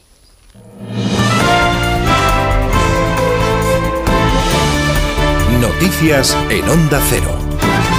Buenas tardes. El sector bancario ha vuelto a arrastrar a las bolsas, que ha vivido hoy otro viernes negro, con los inversores muy nerviosos a pesar de las intervenciones de las autoridades financieras. Las dudas han venido esta vez de la mano del alemán Deutsche Bank, que ha arrastrado a todos los valores bancarios y ha llevado a las bolsas europeas a cerrar en rojo por debajo del 2%, porque al final han logrado parar el golpe al final de la sesión, aunque Wall Street no ayudaba, ya que ha comenzado su jornada con pérdidas. Patricia Gijón. Nueva jornada de caídas y volatilidad en las bolsas a cuenta esta vez del Deutsche Bank que se derrumba y contagia a toda la banca europea. La mayor entidad alemana ha frenado los recortes en el 9%, aunque llegaba a caer un 15% a lo largo de la sesión. Las alarmas se encendían al aumentar los seguros contra el riesgo de impagos, los famosos CDS, que amortiguan y amortizar anticipadamente deuda que utiliza como colchón por valor de casi 1.400 millones de euros. El pánico a una crisis financiera invadía a las plazas europeas que han cerrado una muy complicada sesión con caídas en el entorno del 2%. El selectivo español resta un 1,9%, que da para el lunes en los 8.792 enteros. Bank Inter a la cabeza de los descensos se deja un 5%, un 4K el BBVA y Unicaja y el Sabadell o un 3 el Santander y CaixaBank. Solo uno de los 35 del IBEX se salva de la quema, Celnex, que logra sumar más de un 1%. En Castellón, las rachas de viento están complicando las tareas de extinción del fuego, declarado de ayer, que ya ha calcinado más de 3.800 hectáreas. Hay 500 personas trabajando para extinguir el incendio y se están utilizando drones para realizar vuelos de reconocimiento. Nos vamos ya hasta Castellón. Marta Fullera, buenas tardes. Buenas tardes, así es. Eh, según los bomberos de la Diputación, se están encontrando con tres dificultades en esas labores de extinción. En primer lugar, la orografía escarpada con mucha continuidad vegetal. Otro problema se encuentra en el estado de la superficie que se está quemando, pues que ah, no ha llovido casi en el mes de marzo y está todo muy seco. Y por último, como dices, el fuerte viento. Según la consejera de Justicia, Gabriela Bravo, son horas críticas. La escuchamos. Son horas críticas, tenemos que ver cómo va avanzando la tarde, si la meteorología nos ayuda. Eh, la estrategia es intentar frenarlo sobre todo desde medios aéreos porque ahora está en un barranco y el barranco este es de mucha profundidad y tiene además eh, mucho combustible, por tanto es muy difícil el acceso por parte de medios terrestres. Se han desalojado ya 1.500 vecinos castellonenses de Montanejos, La Puebla de Arenoso, Montán, Arañuel, Villanueva de Viver, Fuente la Reina y varias pedanías. Nos situamos ahora en Santo Domingo, escenario de la vigésima octava edición de la Cumbre Iberoamericana. Hacia allí vuela ya el presidente del gobierno tras la cumbre europea que se ha celebrado este viernes. Y antes llegaba el rey Felipe VI, que ha iniciado ya su agenda. Enviado especial, Juan de Dios Colmenero, buenas tardes. Buenas tardes. El rey Don Felipe asistiendo en este momento al acto del Programa Iberoamericano de Derechos de Personas con Discapacidad antes de clausurar el encuentro económico empresarial de esta cumbre. Protagonista a esta hora más las ausencias que las presencias en la cumbre. No está México, uno de los países cofundadores de la cumbre, tampoco está Perú, Nicaragua, El Salvador, ni el presidente de Brasil, Lula da Silva, que emprende viaje precisamente a China. Viaja a China el presidente de Brasil antes de que lo haga la próxima semana Pedro Sánchez. La incógnita que sigue a esta hora y que puede convertirse en aliciente informativo de esta cumbre es si finalmente asiste Nicolás Maduro, el presidente de Venezuela que no confirma ni desmiente su presencia ni su saludo al rey y al presidente del gobierno español. En Italia, la noticia es un éxito médico que se consigue por primera vez en todo el mundo. Se trata de un autotrasplante de toda la superficie ocular que ha hecho posible que un paciente de 83 años totalmente ciego haya recuperado parcialmente la vista. Corresponsal en Roma, Darío Menor. Por primera vez en el mundo, una persona ciega ha recuperado la visión en uno de sus ojos gracias a un autotrasplante. La operación de la que se ha informado hoy ha tenido lugar en el Hospital Molinete de Turín y tiene como protagonista a un anciano que hace 30 años había perdido la visión del ojo izquierdo debido a un problema irreversible en la retina. En cambio, del ojo derecho se quedó ciego hace 10 años por culpa de una patología rara, el trasplante de la superficie ocular del ojo izquierdo que era irrecuperable desde el punto de vista funcional, pero cuya superficie ocular estaba en buenas condiciones, ha permitido que solo dos semanas después de la intervención el hombre reconozca ya objetos y rostros y pueda moverse de manera autónoma. El paciente ha explicado que se siente como si hubiera vuelto a nacer. Y la pregunta que hoy les hacemos en nuestra página web onda0.es. ¿Cree que es útil cambiar la hora dos veces al año?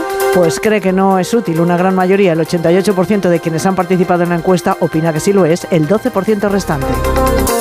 Vamos con los deportes, David Camps. En unos minutos la selección española de fútbol entrenará en el Estadio de la Rosaleda en Málaga, último entrenamiento antes de iniciar mañana la fase de clasificación para la Eurocopa 2024 ante Noruega. El seleccionador, el seleccionador nacional Luis de la Fuente cuenta con 25 futbolistas. Una vez el delantero del Sevilla, Brian Gil, abandonó la concentración por lesión antes de la sesión de entrenamiento.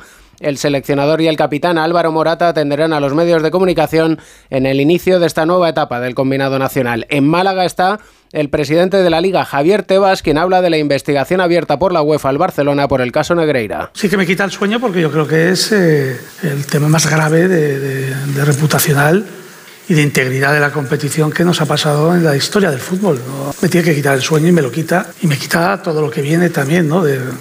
Insisto, es el tema el más grave que ha pasado en la historia del fútbol español, de, de integridad, ¿no? Por, por, la importancia del club.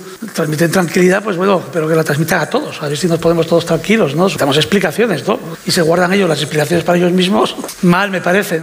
Esta tarde se juegan ocho partidos de clasificación para la Eurocopa, destacando el choque Francia-Países Bajos. En la trigésima jornada de la Euroliga, el Real Madrid, clasificado para los cuartos de final, se enfrenta a la Virtus en Bolonia. El Valencia, con opciones de entrar en los playoffs, visita Mónaco. Ambos encuentros a las 7 de la tarde. Volvemos con más noticias a partir de las 7 de la tarde, de las 6 en Canarias, en La Brújula con Rafa La Torre.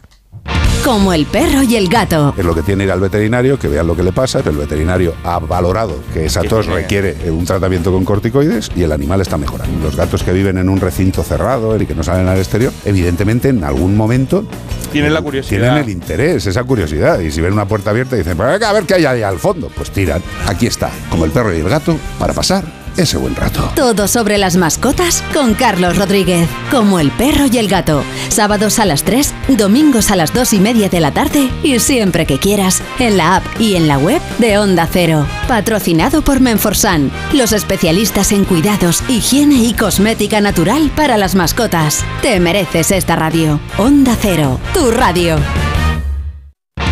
Como el perro y el gato, animales de cualquier tamaño y pelaje, salvajes o mascotas, en este programa caben todos. Este fin de semana, como el perro y el gato, se va a Elche. Carlos Rodríguez y su equipo estarán en directo en el Hort del Chocolater junto al Palacio de Altamira, con el soporte institucional del Ayuntamiento de Elche. El sábado a partir de las 3 y el domingo a partir de las 2 y media de la tarde, como el perro y el gato desde Elche, con Carlos Rodríguez. Te mereces esta radio. Onda Cero, tu radio. Amantes de MotoGP, ha llegado el momento de hacer historia. Esta temporada más gas que nunca. Todos los grandes premios de MotoGP son Dazón. Este viernes en el Eurojackpot de la 11 por solo 2 euros hay un bote de 65 millones.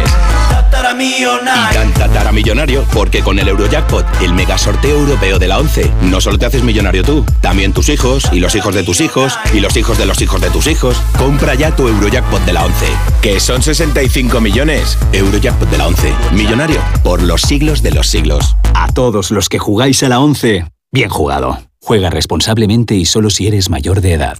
Tener un jardín en tu casa es fantástico, pero es lógico y normal que te preocupe esto. Me encanta invitar a gente a disfrutar del jardín de mi casa. Lo que me inquieta es que puedan entrar personas no invitadas. En ese caso, necesitas Securitas Direct, porque su alarma cuenta con sensores y cámaras exteriores que detectan cualquier intruso, respondiendo en menos de 20 segundos y dando aviso a la policía si pasa algo. Porque tú sabes lo que te preocupa y ellos saben cómo solucionarlo. Llama ahora al 900-272-272 o entra en securitasdirect.es. Se interna por el dormitorio, entra en la cama, centra Energisil. Vigor, vigor, vigor, vigor, vigor, vigor. Energisil, vigor. ¿Nervioso? ¿Desanimado? Tranquilo. Ansiomed con triptófano y vitamina B6 contribuye al funcionamiento normal del sistema nervioso. Y ahora también Ansiomed Noche. Consulte a su farmacéutico o dietista. ¿Tienes experiencia laboral pero no tienes un título oficial que la reconozca? Ahora puedes acreditarla y mejorar tus posibilidades de empleo y promoción laboral. Inscríbete en el procedimiento de reconocimiento de las competencias profesionales de la Comunidad de Madrid. Infórmate en comunidad.madrid o llamando al 012. Tu trabajo se merece un título. Campaña financiada por el Ministerio de Educación y Formación Profesional y por la Unión Europea Next Generation. Comunidad de Madrid. Pedro Lanceros Reformas. Reformas integrales. Pedro Lanceros Reformas. Rehabilitación de edificios. Pedro Lanceros Reformas. Le ayudamos a hacer de su casa su hogar. Lanceros Reformas. Nuestra experiencia y su fidelidad, nuestro éxito. pedrolanceros.com. Reformas. El Teatro de la Zarzuela presenta el estreno escénico de La violación de Lucrecia, zarzuela barroca de José de Nebra en versión de Rosa Montero, que cuenta con una estremecedora puesta en escena de Rafael Villalobos y con la intensa dirección musical de Alberto Miguélez Rouco. Del 5 de marzo al 1 de abril en el Teatro de la Zarzuela. INAEM, Ministerio de Cultura y Deporte, Gobierno de España. Si tienes averiado tu cambio automático, dale una segunda vida. Automatic.es En Automatic reparamos tu cambio automático y hacemos que la vida de tu cambio automático continúe. Entra en automatic.es. Automatic. Expertos en reparación de cambios automáticos. Toda una vida dedicada al cambio automático. Automatic.es. Bricolaje Moraleja, la mayor exposición de tarima que te puedas imaginar, con las mejores marcas como Parador y las últimas tendencias en diseño. Más de 40 modelos en stock. Brico oferta. Laminado AC5 modelo Oliva 9,50 euros metro cuadrado. Parador AC5 Nova Calizo 16 euros. PVC AC5 modelo Milán 20 euros metro cuadrado. En Bricolaje Moraleja en Getafe, calle Galileo Galilei 14. Bricomoraleja.com.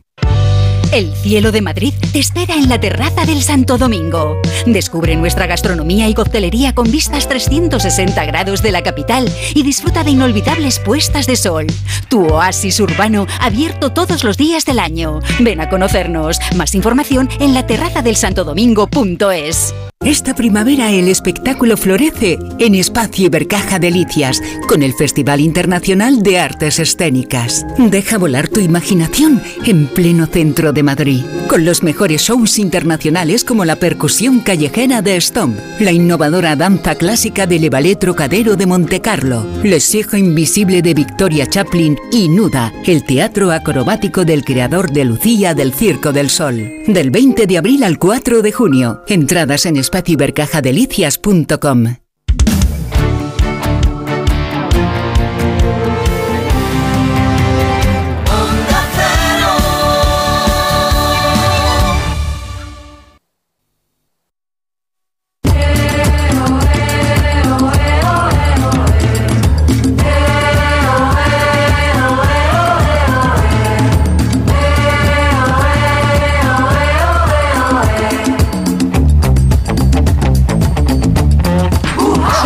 la tarde y 12 minutos, abrimos la última hora de Comanche. Eh, dice, dice el oficinista que el, perro, el perro de Pierre Nodoyuna no es risitas, es patán. Ah, pa- perro patán. Es que hemos Es acabado verdad. la primera Sí, hora sí. de Comanche hablando de perros que hacen cosas raras. ¿Y entonces quién era Risitas? Risitas. no sé O, yo le llamaba Risitas. O tú le llamarías. Risitas, no sé quién era Risitas. Pues perro patán. Bueno, está Nuria Torreblanca, eh, se incorpora Noelia Danez. Buenas tardes, Noelia, ¿cómo estás? Hola, buenas tardes, muy bien. Y eh, en Coruña que saludamos a Antón Reixa. ¿Qué tal, Antón? ¿Cómo estás? Muy bien, buenas tardes. Bueno, yo creo que eh, lo que imitaba Máximo era el, eh, Lindo Pulgoso. Ah, sí, sí, sí, sí, Lindo sí. Pulgoso. ¿Y ese Lindo era otro? Pulgoso. Esa risa asmática, creo que era eso, pero bueno, debe ser porque, porque me toca de cerca. Creo que tiene razón, también me suena mucho el Sí, Lindo es Puede Lindo ser, Pulgoso. puede ser. Yo Pero hemos que- venido a hablar de otras cosas. Pues sí, sí, ahora se nos está mezclando todo, ¿eh? Ya, ya no discriminamos, todo se nos ha hecho una bola. En fin, bueno, pero es igual, animales que hacen cosas que han sido muy, muy divertidos. Yo creo que hasta ahora, Nuria, no sé tú, pero creo que ya podemos dar por, eh, por sentado que no, que no va a llegar Bueno, al fin del mundo, ¿no? De momento parece que no. Es que no, sé si Noelia y. Antón lo tienen controlado, pero ya sabíais que había un viajero del tiempo que pronosticaba que ayer eh, iba a ser el fin del mundo. Yo creo que hemos sobrevivido. Ah, pero no fue, yo creo que sí. No, no fue, no fue. Ah, vale, vale. había O sea, había- esto es lo mismo, ¿no? Se- Seguimos Sí, igual, ¿no? seguimos Todo lo igual. mismo. Vale, Había vale. unos tipos que decían que el fin del mundo se aproximaba porque ya se había descongelado el cadáver de Walt Disney y que se estaba produciendo una cole- un colapso galáctico. Pero no es verdad, lo No, desmiento. no, es, no va, va a ser que no. va a ser que no. No, se- no será tan divertido, ingenioso y, y- y, no sé, y exótico el fin del mundo No, si no nos será. llega. No, no nos enteraremos ni siquiera para darnos cuenta. En fin, que tenemos muchas cosas sobre la mesa todavía eh, para comentar con todos ustedes. Quiere Anton Reixa celebrar un aniversario, lo hemos anunciado antes. Hace 150 años del el pantalón vaquero.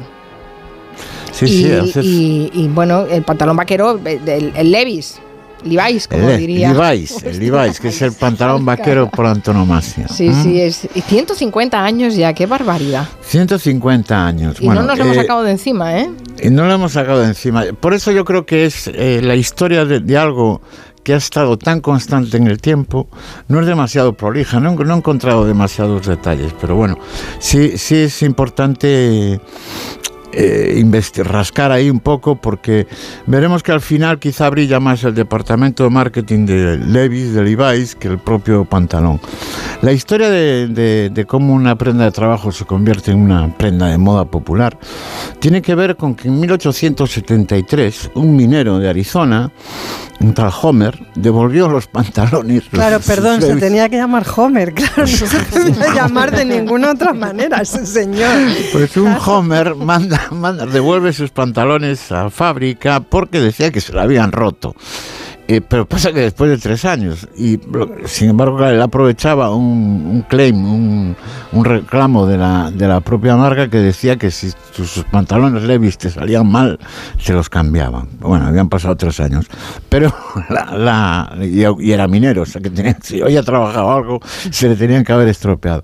Pero lo que observaron los ejecutivos de Levi's, de Levis en aquel momento era que Llámalo más Levis, que porque todo el mundo lo llama Levis. Levi- Levis, sí, salvo que- Agustín Alcalá cuando viene aquí, pero también dice donuts en lugar de donuts, que ya ves.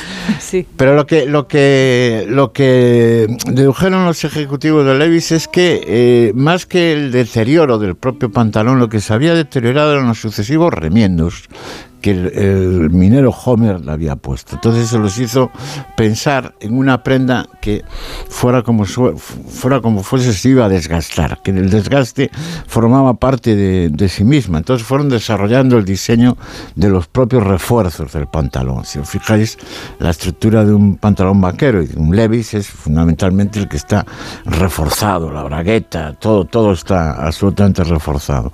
Y a esto añadieron un marketing importante, ¿eh? Eh, porque además, fijaros, en- así- aquí sí que hay que hablar en inglés, el marketing era Vive tus Levis, que en inglés es Live Your Levi's, ¿m? que suena, suena, rima muy bien, ¿no? Y que esto es lo que eh, querían hacer que el, el progresivo deterioro, el que los, los Levis fueran tu propia biografía, era lo que tenía que convertirte en, en un usuario fiel a la- a la- a la- a la- al, al pantalón Levis. Sucesivamente fueron eh, intensificando la publicidad, la vincularon a atracciones vaqueras eh, que habían en el oeste americano, aparece en el 55 en el primer parque temático de Disney en California, aparece publicidad de Levis.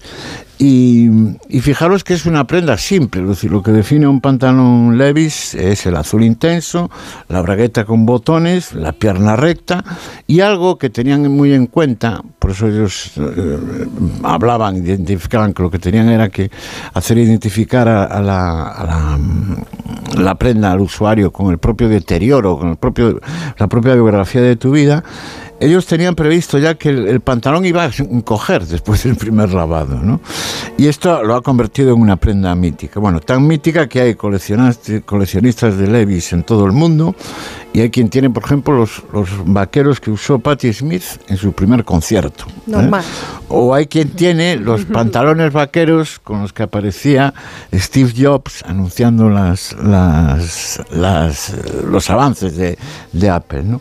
Y como todo tiene que, para ser cool, tiene que pasar por el MoMA, por el Museo de Arte Contemporáneo de Nueva York, hay que decir que en 2017 se hizo una, una exposición especial en, en Nueva York, eh, en el MoMA, que se mostraron 111 modelos, porque sí es cierto que hay un patrón estándar del pantalón Levis, pero hay variantes. Nosotros normalmente la más mítica es el 501, pero hay, variantes, los hay más azules, menos azules, con cortes diferentes y tal. Pero los denim 111 con elastiquillo, con- Sí, ha cambiado mucho con Sí, claro, han cintura cambiado. baja.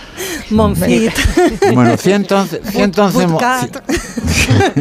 111 modelos en los que había en 2017 en el MoMA. Y este año, que son han pasado 150 años de 1873, la fábrica, por celebrar esta efemérides, ha elaborado y ha presentado un modelo de Levis sostenible. ¿Por qué? Porque está hecho con tejido de cáñamo. ¿Eh? Pues del cáñamo también tiene, aparte de otras aplicaciones, tiene esta de que hace sostenibles las prendas de vestir. A mí, no me sorprende. Me flipó cuando apareció el lavado a la piedra. Exacto. ¿Qué, pensaba, ¿qué es eso? No, no, y el que, y el Lavado que se vaya el que se vayan rompiendo y tal. Pero yo, yo no me parece extraño que una prenda de trabajo se convierta en, en prenda de moda popular. es decir, Está yo- Jordi en Twitter recordando una escena de, de Regreso al Futuro, claro, Sí. cuando aparece Marty McFly, eh, como, como lo atropellan, eh, le ven lo- el nombre La del- etiqueta. de la etiqueta de, de la... Le. Le- Le- Le. Le sí. Es cierto. Sí, sí, qué bueno. Pero digo que no me sorprende porque eh, este año no, pero yo, yo en los últimos años eh, me he hecho adicto a los pantalones de trabajo de cocinero. Es decir, eh, ¿Cómo son si- esos? si- pues no, te- iros a una tienda de ropa de trabajo y si buscáis con calma eh, eh, co- co- pantalones de chef. Hay, hay, hay modelos realmente elegantes. Yo, yo me he colado en celebraciones importantes con pantalones de chef y he quedado ¿Pero qué como muy- particularidad tienen? Eh, bueno, pues yo, por- yo- yo tengo, por ejemplo, unos con a cuadros eh, azules, digo, de, eh, eh, negros y grises. Luego tengo, tengo otro que es a motas blancas, que es realmente muy, muy elegante. Y luego tengo unos ya cantosos que tienen, recuerdan más a las, a las chaquetas estas que usa el, el- el presentador de... Chi- Chicote. Chi- Chicote, pero tienen los, los, los modelos estrafalarios, pero luego hay otros modelos que son realmente...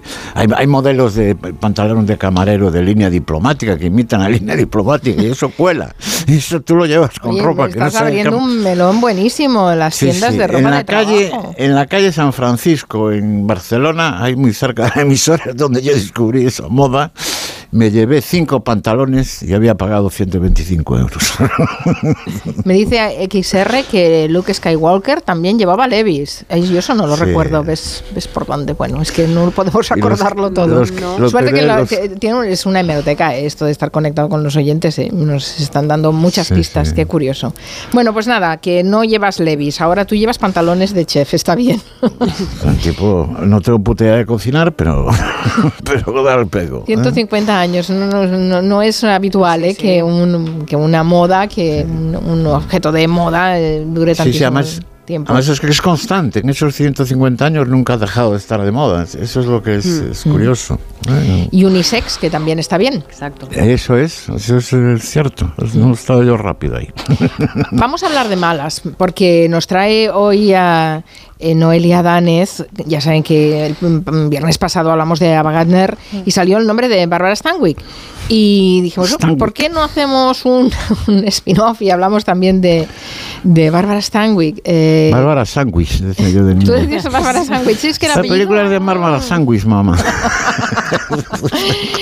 Eh, hay- además, hay algo que las une, ¿no, Noelia? sí, varias cosas.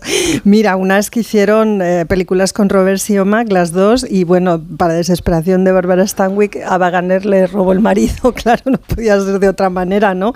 Tuvo una aventura, a Wagner me refiero, con su segundo esposo, que en este caso era Robert Taylor. Vamos con Bárbara.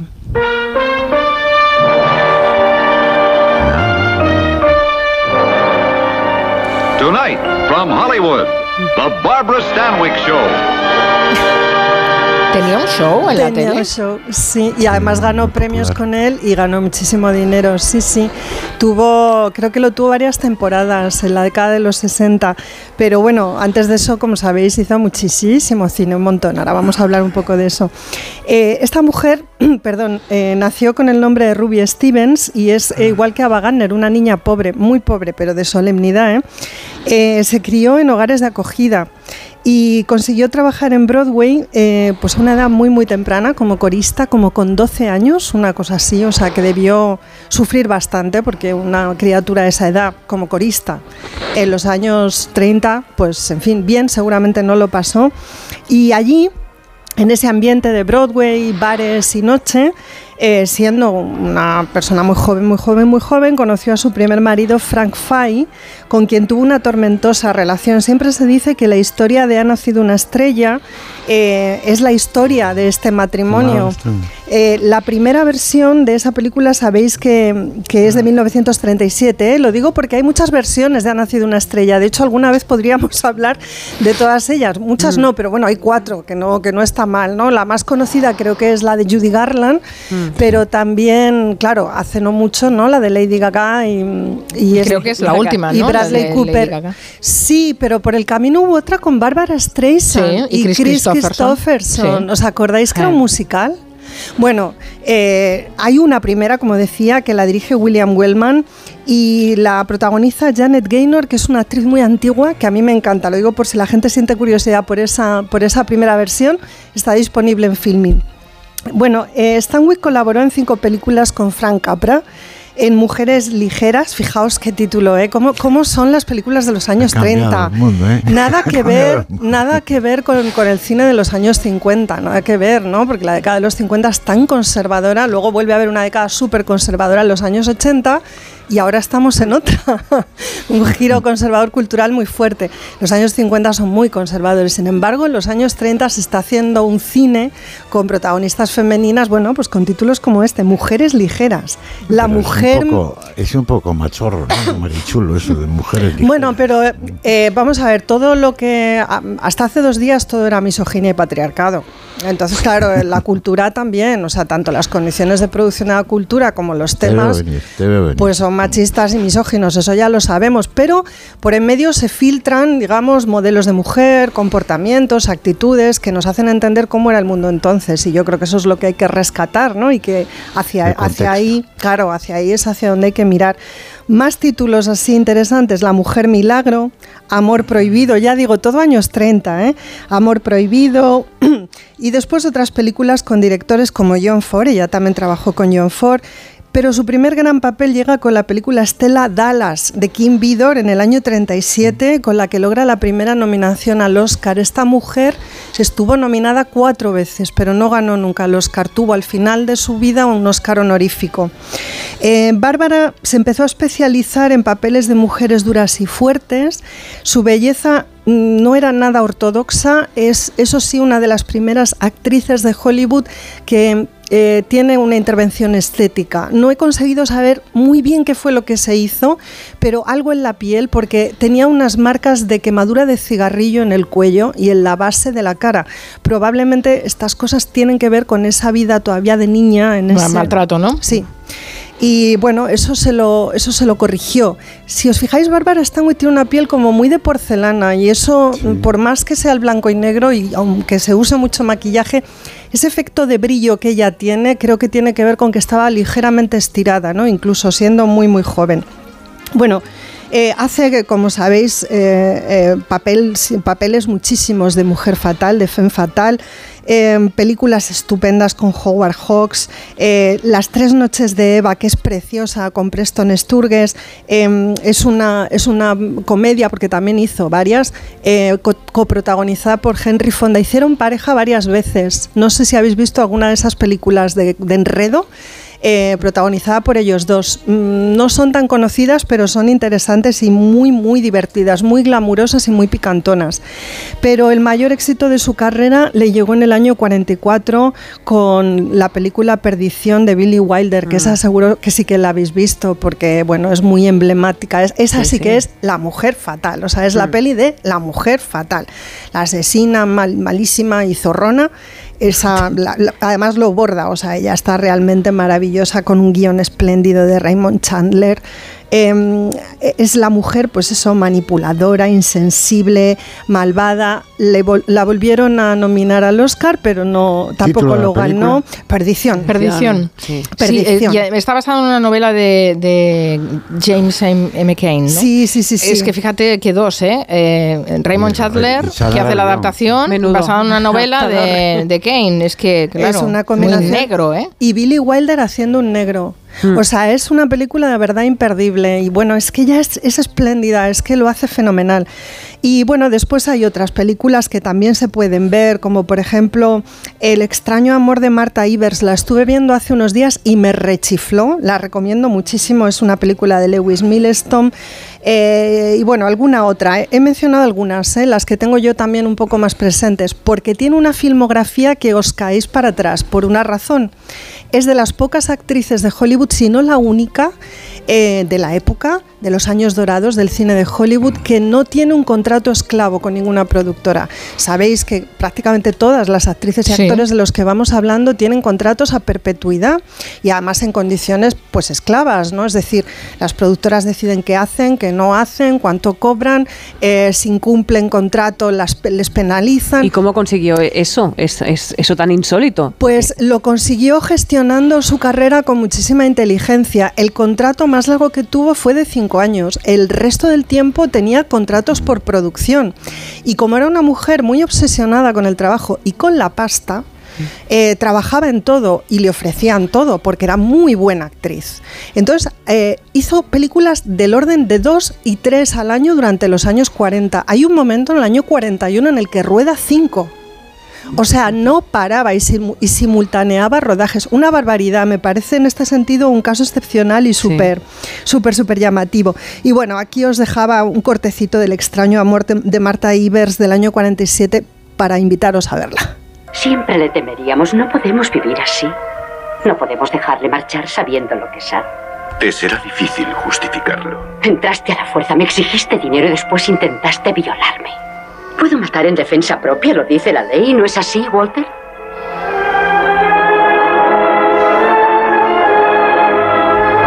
Bueno, ¿sabéis quién era Walter? Kirk Douglas en su primera película. Eh, Ollito, caramba. Ollito Douglas. en su primera película, claro, le destroza. le has dicho. Kirk es Kirk Douglas y el hijo es Michael Eh, Douglas. Perdón. es que Ah, me si lío no, es con que podemos confundirnos. Es que me lío siempre con esto.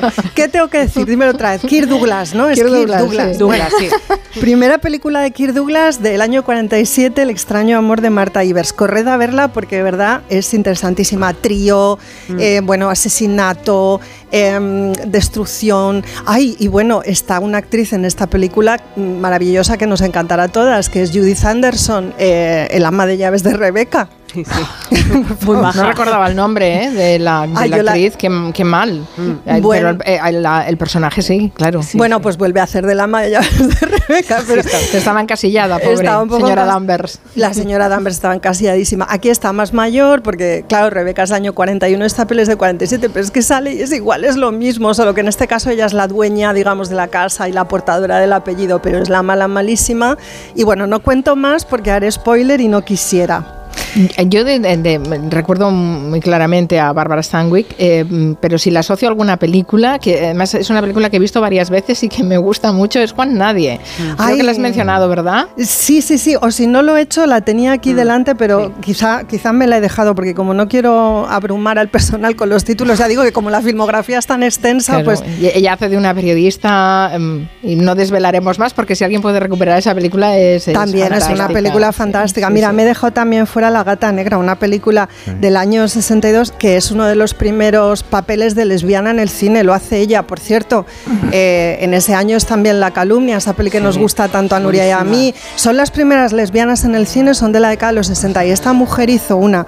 Hablando de lesbianismo eh, y en cuanto a su vida privada, que también nos interesa, porque, por favor, ¿cómo no nos va a interesar a nosotras la vida privada de Bárbara Stanwyck? Eh, ya dije que estuvo casada primero con Fran Fay. Con él tuvo un hijo que adoptaron juntos. Se separaron de muy malas maneras. Fran Fay era un alcohólico, bueno, lo que se cuenta, no ha nacido una estrella, ¿no? Un pasado de rosca bastante más mayor que ella. Tuvieron un litigio por la custodia del hijo, finalmente eh, fue Bárbara la que, la que se ocupó de criarlo, pero inmediatamente lo colocó en un internado y apenas tuvo con, con él relación. Con el tiempo este hijo Anthony Dyon escribió un artículo escandaloso que se titulaba algo así como ¿Por qué mi madre no me quiere?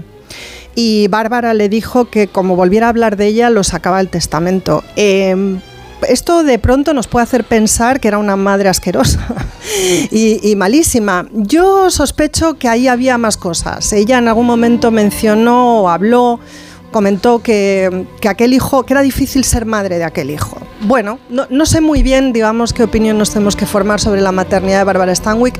Creo que nos faltan elementos y además igual tampoco hace falta que nos formemos ninguna opinión. En todo caso, se volvió a casar con el guapo más guapo de Hollywood de la época, Robert, Robert Taylor, Taylor, el, sí. el guapo más guapo y más facha. Que es uno de los delatores, uno de los que testificó en el Comité de Actividades claro. Antiamericanas y dio nombres. Estaba en la, en la cuerda caza de, de brujas. Claro, estaba en la cuerda de Cecil B. DeMille y toda esta gentuza, con perdón. Claro, dio- dieron nombres. Eh, bueno, ella era también muy conservadora, no sé si tanto como él, porque no se ma- manifestó públicamente tanto como él pero era una mujer mu- republicana y muy, muy conservadora que sin embargo pertenecía al círculo de costura de Hollywood, que hemos mencionado alguna vez aquí, ¿no? que es ese espacio en el que se encontraban todas las personas gays eh, en el Hollywood de la época y donde bueno, pues mantenían relaciones libres ¿no? y sin cortapisas. Mm, Se, se dijo de ella en algún momento que podía ser una lesbiana in the closet, tipo Joan Crawford, y ella que siempre se negó a, igual que a Wagner, se negó a dar eh, muchas entrevistas porque tenía ese pasado eh, que la torturaba ¿no? y que no quería que aflorara la luz pública. Eh, para callar los rumores sobre su posible lesbianismo, eh, lo que hizo fue organizar una fiesta de cumpleaños para Robert Taylor e invitar a 50 invitados sin que él lo supiera, entre los que estaban columnistas muy famosos de medios en los que había crónica social del Hollywood de la época, como el Hollywood Reporter. Entonces eh, entraron en la casa y ella le dijo, te he preparado una gran fiesta de cumpleaños, me voy a ir a la habitación y me voy a poner un negligé. Eh, el que me regalaste, uno que me compré no sé dónde, entonces ella se encierra en la habitación, se desnuda, se planta el negligé, Robert Taylor en la oscuridad, en la sala de, de la casa, se va desnudando y en un momento dado ella sale de la habitación y prende la luz y hay 50 personas viendo esa escena. Es decir, quiso que quedara claro que aquel matrimonio consumaba. y que había una sí, eh, o sea, la Rotundo, ¿eh? Sí, sí. rotundo mensaje y, y, bueno el nivel de manipulación y también de ironía no y de y de bueno y de no tener miedo a la exposición en ese sentido no de voy a callar los rumores con una rotundidad que os va a dejar pasmados. Entonces aquella historia claro corrió por el Hollywood de la época como la pólvora no y los dejó a todos patifusos. Bueno Robert Taylor se Ya no, lo- no lo voy a, ver con la misma cara ya la próxima vez por que lo vea que he una dicho peli de que, era, suya. de que era un poquito fachi En negligé, ponte en negligé. No, no, no, No, no, no lo sabía que, que él era un delator de, Bueno, del te- Comité de Actividades Y Antiamericanas. muy pesado además. Y sí, sí, y bueno, en fin, no vamos a profundizar en Robert Taylor porque a mí también me resulta muy antipático. Él estuvo con Ava Gardner, hizo sufrir muchísimo a Bárbara y luego se fue con Lana Turner y le dijo a Lana Turner, y con esto termino, mira, después de lo de Ava, yo creo que lo nuestro sí que se lo tengo que decir a, a mi mujer y le dijo Lana Turner, no, déjalo. Claro, No es que una, una, una mujer potente, ¿eh? Bárbara Stanwyck. eh, también os digo ya como último así cotilleo, que esto sí que me parece bonito. Marilyn Monroe eh, dijo que la única actriz de la generación de Bárbara Stanwyck que la había tratado bien había sido ella.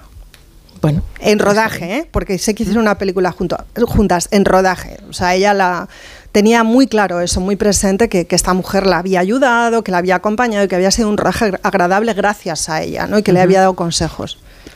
Muy bien, nos quedamos con, con una imagen potente realmente de Barbara Stanwyck que ya la tiene de por sí, porque cuando ves sus películas es muy fácilmente identificable y, y- y la verdad es que llena mucho sus papeles. Eh, eh, veníamos de hablar del, del Levis y hemos recordado la escena de el, eh, de, De de Regreso a Levi de, de Regreso a Futuro. Y el Baldonauta, y Laura Rodríguez también nos lo confirma, nos dice que eso fue cosa del doblaje, porque en versión original era Calvin Klein, pero Ah. entonces no era tan conocida la marca No. fuera de Estados Unidos y no, por tanto en el doblaje lo cambiaron por Levi Strauss. Saben es más que nosotros, nuestra Sí, audiencia. además, de hecho, el Baldonauta pone la Ellos versión original donde se oye lo de Calvin, Calvin Klein, que lo estoy retuiteando ahora. Eh, vamos a hacer una pausa y después nos recomienda unas cuantas cosas Nuria. En Onda Cero. Julia en la Onda. Con Carmen Juan.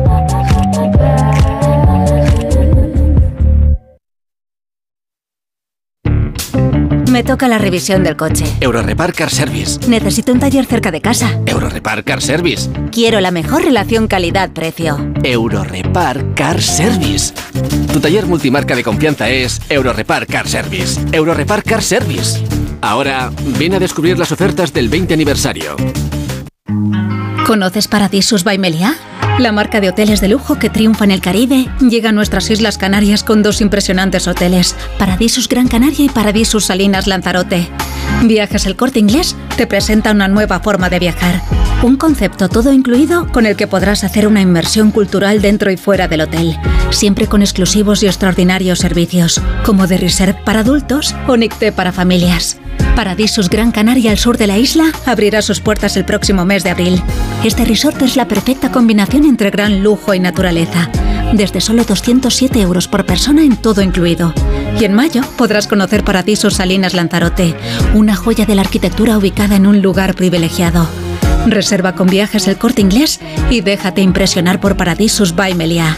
Además, ahora consigue hasta un 15% de descuento. Y si encuentras un precio mejor, te lo igualamos. Consulta condiciones. ¿Hay algo mejor que un viaje? Por supuesto, muchos viajes. Reserva en el mes del circuito de viajes del corte inglés con Special Tours por 60 euros y disfruta de hasta un 12% de descuento. Noruega, Escocia, Croacia, Italia. Aprovecha el mes del circuito de viajes del corte inglés con Special Tours. Un viaje en muchos destinos. Consulta condiciones. Spy Baronda en Esplugues de Llobregat, una antigua fábrica de cerámica de estilo modernista, cuya rehabilitación ha dotado a este singular edificio de nuevos usos acordes con los tiempos. Exposiciones, pasarelas de moda, presentaciones, Spy Baronda ofrece un sinfín de posibilidades para adaptarse a múltiples eventos. Desde allí, el jueves 30 se hará en directo el programa Julia en la Onda, con el patrocinio de Finestrelles Shopping Centra y la colaboración del Ayuntamiento de Esplugues. El jueves 30, a partir de las 3 de la tarde, Julia en la Onda, desde el Spy Baronda en Esplugues de Llobregat, con Julia Otero. Te mereces esta radio. Onda Cero, tu radio. 10 años ya de tu cara me suena. Una obra de arte de la imitación. Vuelve el espectáculo, vuelve el fenómeno. Es un espectáculo maravilloso, es la Turbo Televisión. Nueva temporada de Tu cara me suena. Esta noche a las 10 en Antena 3. La tele abierta. Ya disponible en A3 Player Premium. Este es el inicio de un viaje de verano. Y este, el de un viaje de Semana Santa. Semana Santa de Viajes El Corte Inglés, tan parecida al verano que cuesta distinguirla. Costas, Europa, Caribe, circuitos, con hasta un 25% de descuento y sin gastos de cancelación. Consulta condiciones. Disfruta de la Semana Santa viajando con Viajes El Corte Inglés. Testimonios reales. Yo soy Marciana. Yo soy Lali y somos amigas. ¿Cuánto que nos conocemos? Mucho tiempo, ¿verdad? Hemos ido a todos los sitios juntas. Y luego, al, al cabo de los 20 años, nos hemos encontrado Nos hemos aquí. vuelto a encontrar. La residencia del Chapó. Me acogieron a mí aquí así. Y desde entonces, feliz. Pero no puedo hablar porque me emociono. Mi residencia es mi casa. Comunidad de Madrid. El envío de Burfaxes ahora es mucho más cómodo, rápido y económico con notificados.com. Con notificados.com envíe Burfaxes a través de Internet cómodamente desde su ordenador, con la máxima seguridad y validez legal, 10 años de plazo para acuse de recibo y testimonio notarial de certificación de contenido. Notificados.com, Burfax online postal y electrónico. Han quedado todas en la Plaza Mayor para merendar. Me encantaría apuntarme. Hace siglos que no las veo. Mamá, ¿te apetece que te duche, te ponga guapa y salgamos a que nos dé un poco el aire? Cuidar es anteponer las obligaciones a los deseos propios. Las familias cuidadoras merecen apoyo y reconocimiento. Cuidemos a quienes cuidan. Ayuntamiento de Madrid. ¿Tienes miedo al dentista? ¿Sufres con tu boca? En Dental Corbella somos líderes en implantología dental. Tus dientes fijos en una sola sesión, incluso en casos de poco hueso. Además, no te enterarás de nada por la sedación monitorizada. Cinco clínicas en Madrid. Pide cita gratuita en dentalcorbella.com y en el 91 111 75 75. Llega la semana sin IVA de Ocasión Plus. Mínimo 21% de descuento en más de mil coches. Solo esta semana. Solo esta semana. ¡Corre! ¡Las mejores ofertas vuelan!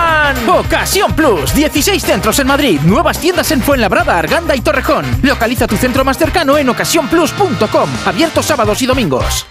Si tiene joyas de firma o artículos de oro y plata, llame al 91 534 6706 o vaya a la Plaza San Juan de la Cruz 9. Si tiene joyas de firma o artículos de oro y plata, llame al 91 534 6706 o vaya a la Plaza San Juan de la Cruz 9. Le pagarán el mejor precio al momento. Y también bolsos de Vuitton, Chanel y Hermès. Las vacas Angus y Wagyu de la ganadería Organic comen pastos naturales reforzados con una mezcla de higos secos y pasta de aceite de oliva virgen extra. Es una carne increíble. Y como queremos que la pruebes, te llevamos del campo a tu casa dos solomillacos de 300 gramos, un chuletón de un kilo y cuatro hamburguesas de 150 gramos por solo 69 euros. Todo Angus Eco de Organic. Haz tu pedido 910 2010 910 2010 o en carneorganic.com. Organic, la mejor carne del mundo. Honda Cero Madrid 98.0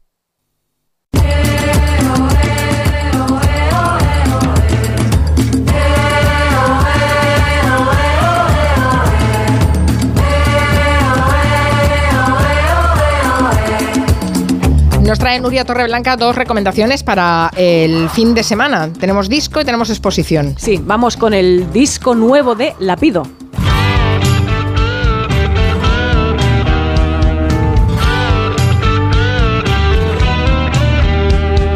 Cuando nos llegue la revelación y estemos curados de espanto y Dios o el diablo se unan a la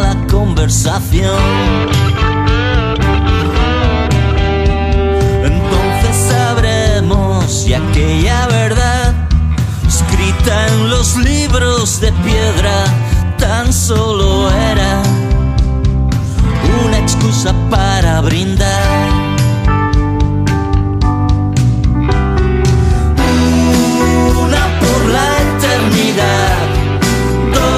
Hoy se publica por fin el nuevo disco de Lapido, que es un veterano del pop y del rock español, que seguro que Antón ha coincidido con él. mil 091 veces. se 091, los míticos. 091. Los míticos 091 Es granaínos. un pedazo de compositor, Lapido. Exacto, es buenísimo.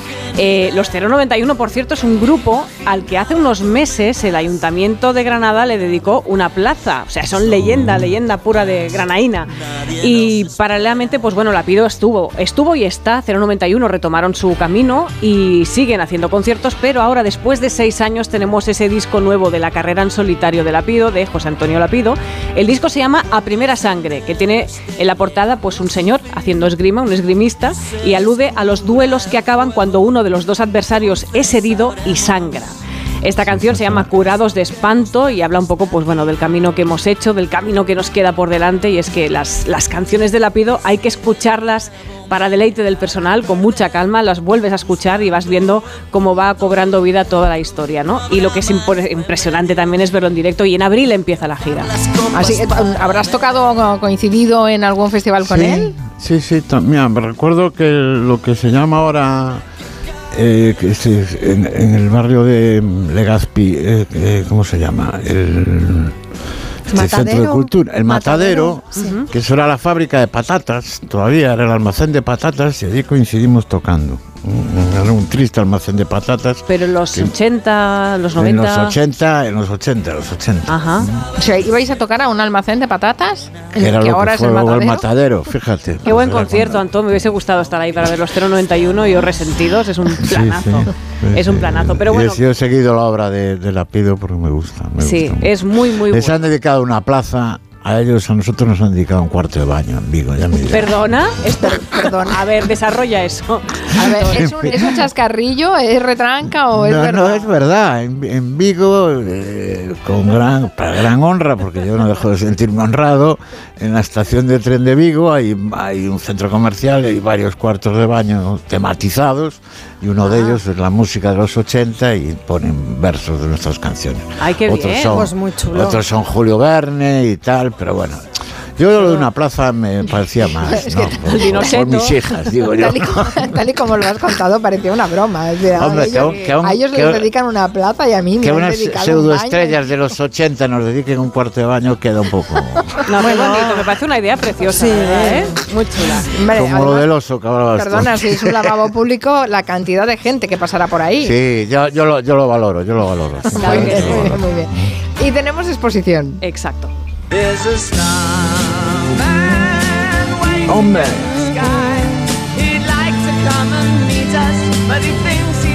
Una exposición sobre David Bowie.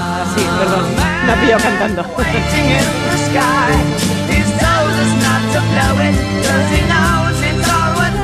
¿Cuánta- ¿Cuántas versiones tendrá esta canción? ¿Las has contado alguna me vez? estás, me estás retando, me estás retando a que haga una búsqueda. Sí, te estoy retando. Prometo buscar versiones de Bowie divertidas para los próximos días. Ay.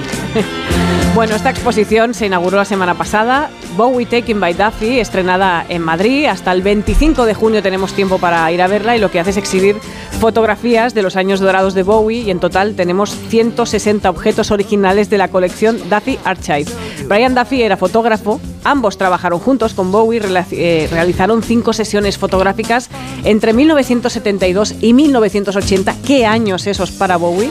Y, y esa exposición se puede ver en el Colegio de Arquitectos de Madrid. Imagino que David García Senjo ya la habrá visto.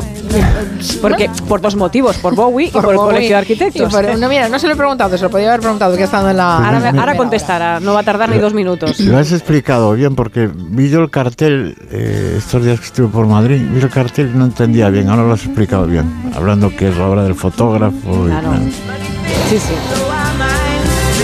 ¿Te interesa Bowie, Noelia? Mira, ¿cómo será que mi perro se llama Bowie? ¿Qué me dices? Ay, qué bonito. ¿Y has ido a ver la exposición ya? Pues no he ido, pero porque esto es una cosa que toca hacer con mi hijo Víctor y a ver si encuentra el momento.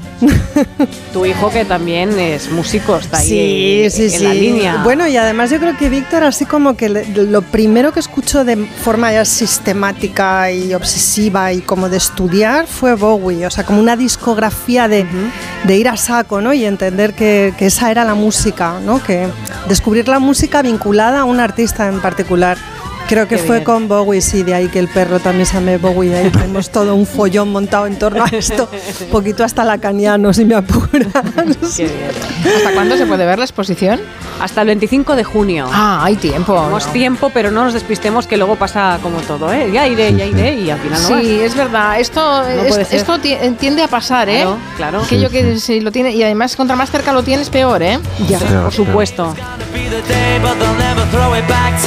Podríamos salir bailando con una de Bowie, pero Ah, eh, vamos vamos, a hacer un homenaje a los 90 eh, este- eh, en todo el repaso, porque antes Oasis. Miki, exacto, Miki Otero antes nos ha hecho todo una, un repaso de los, de los 90, nos ha retratado la década de los 90 a propósito de un libro que nos ha recomendado, pero estos no han sonado. No, nos ha puesto Mira. Nirvana, no nos ha puesto, es que dice Miki ahora diría, es que no lo puedo poner todo, ni Pearl Jam, ni, ni, ni Blur, ni Oasis, pero bueno, ya tenemos la segunda parte del Comanche para despedirnos bailando Pues con sí, este, este, yo- esto sí que es un himno. Los he echado de menos, así que vamos a Sí, poner es Con el banda- amigo de Segurola, por cierto. Es mi banda favorita de, de esa década, o sea que es fantástico. dices? Bueno, Yo estoy ya como Loki, estoy como Loki.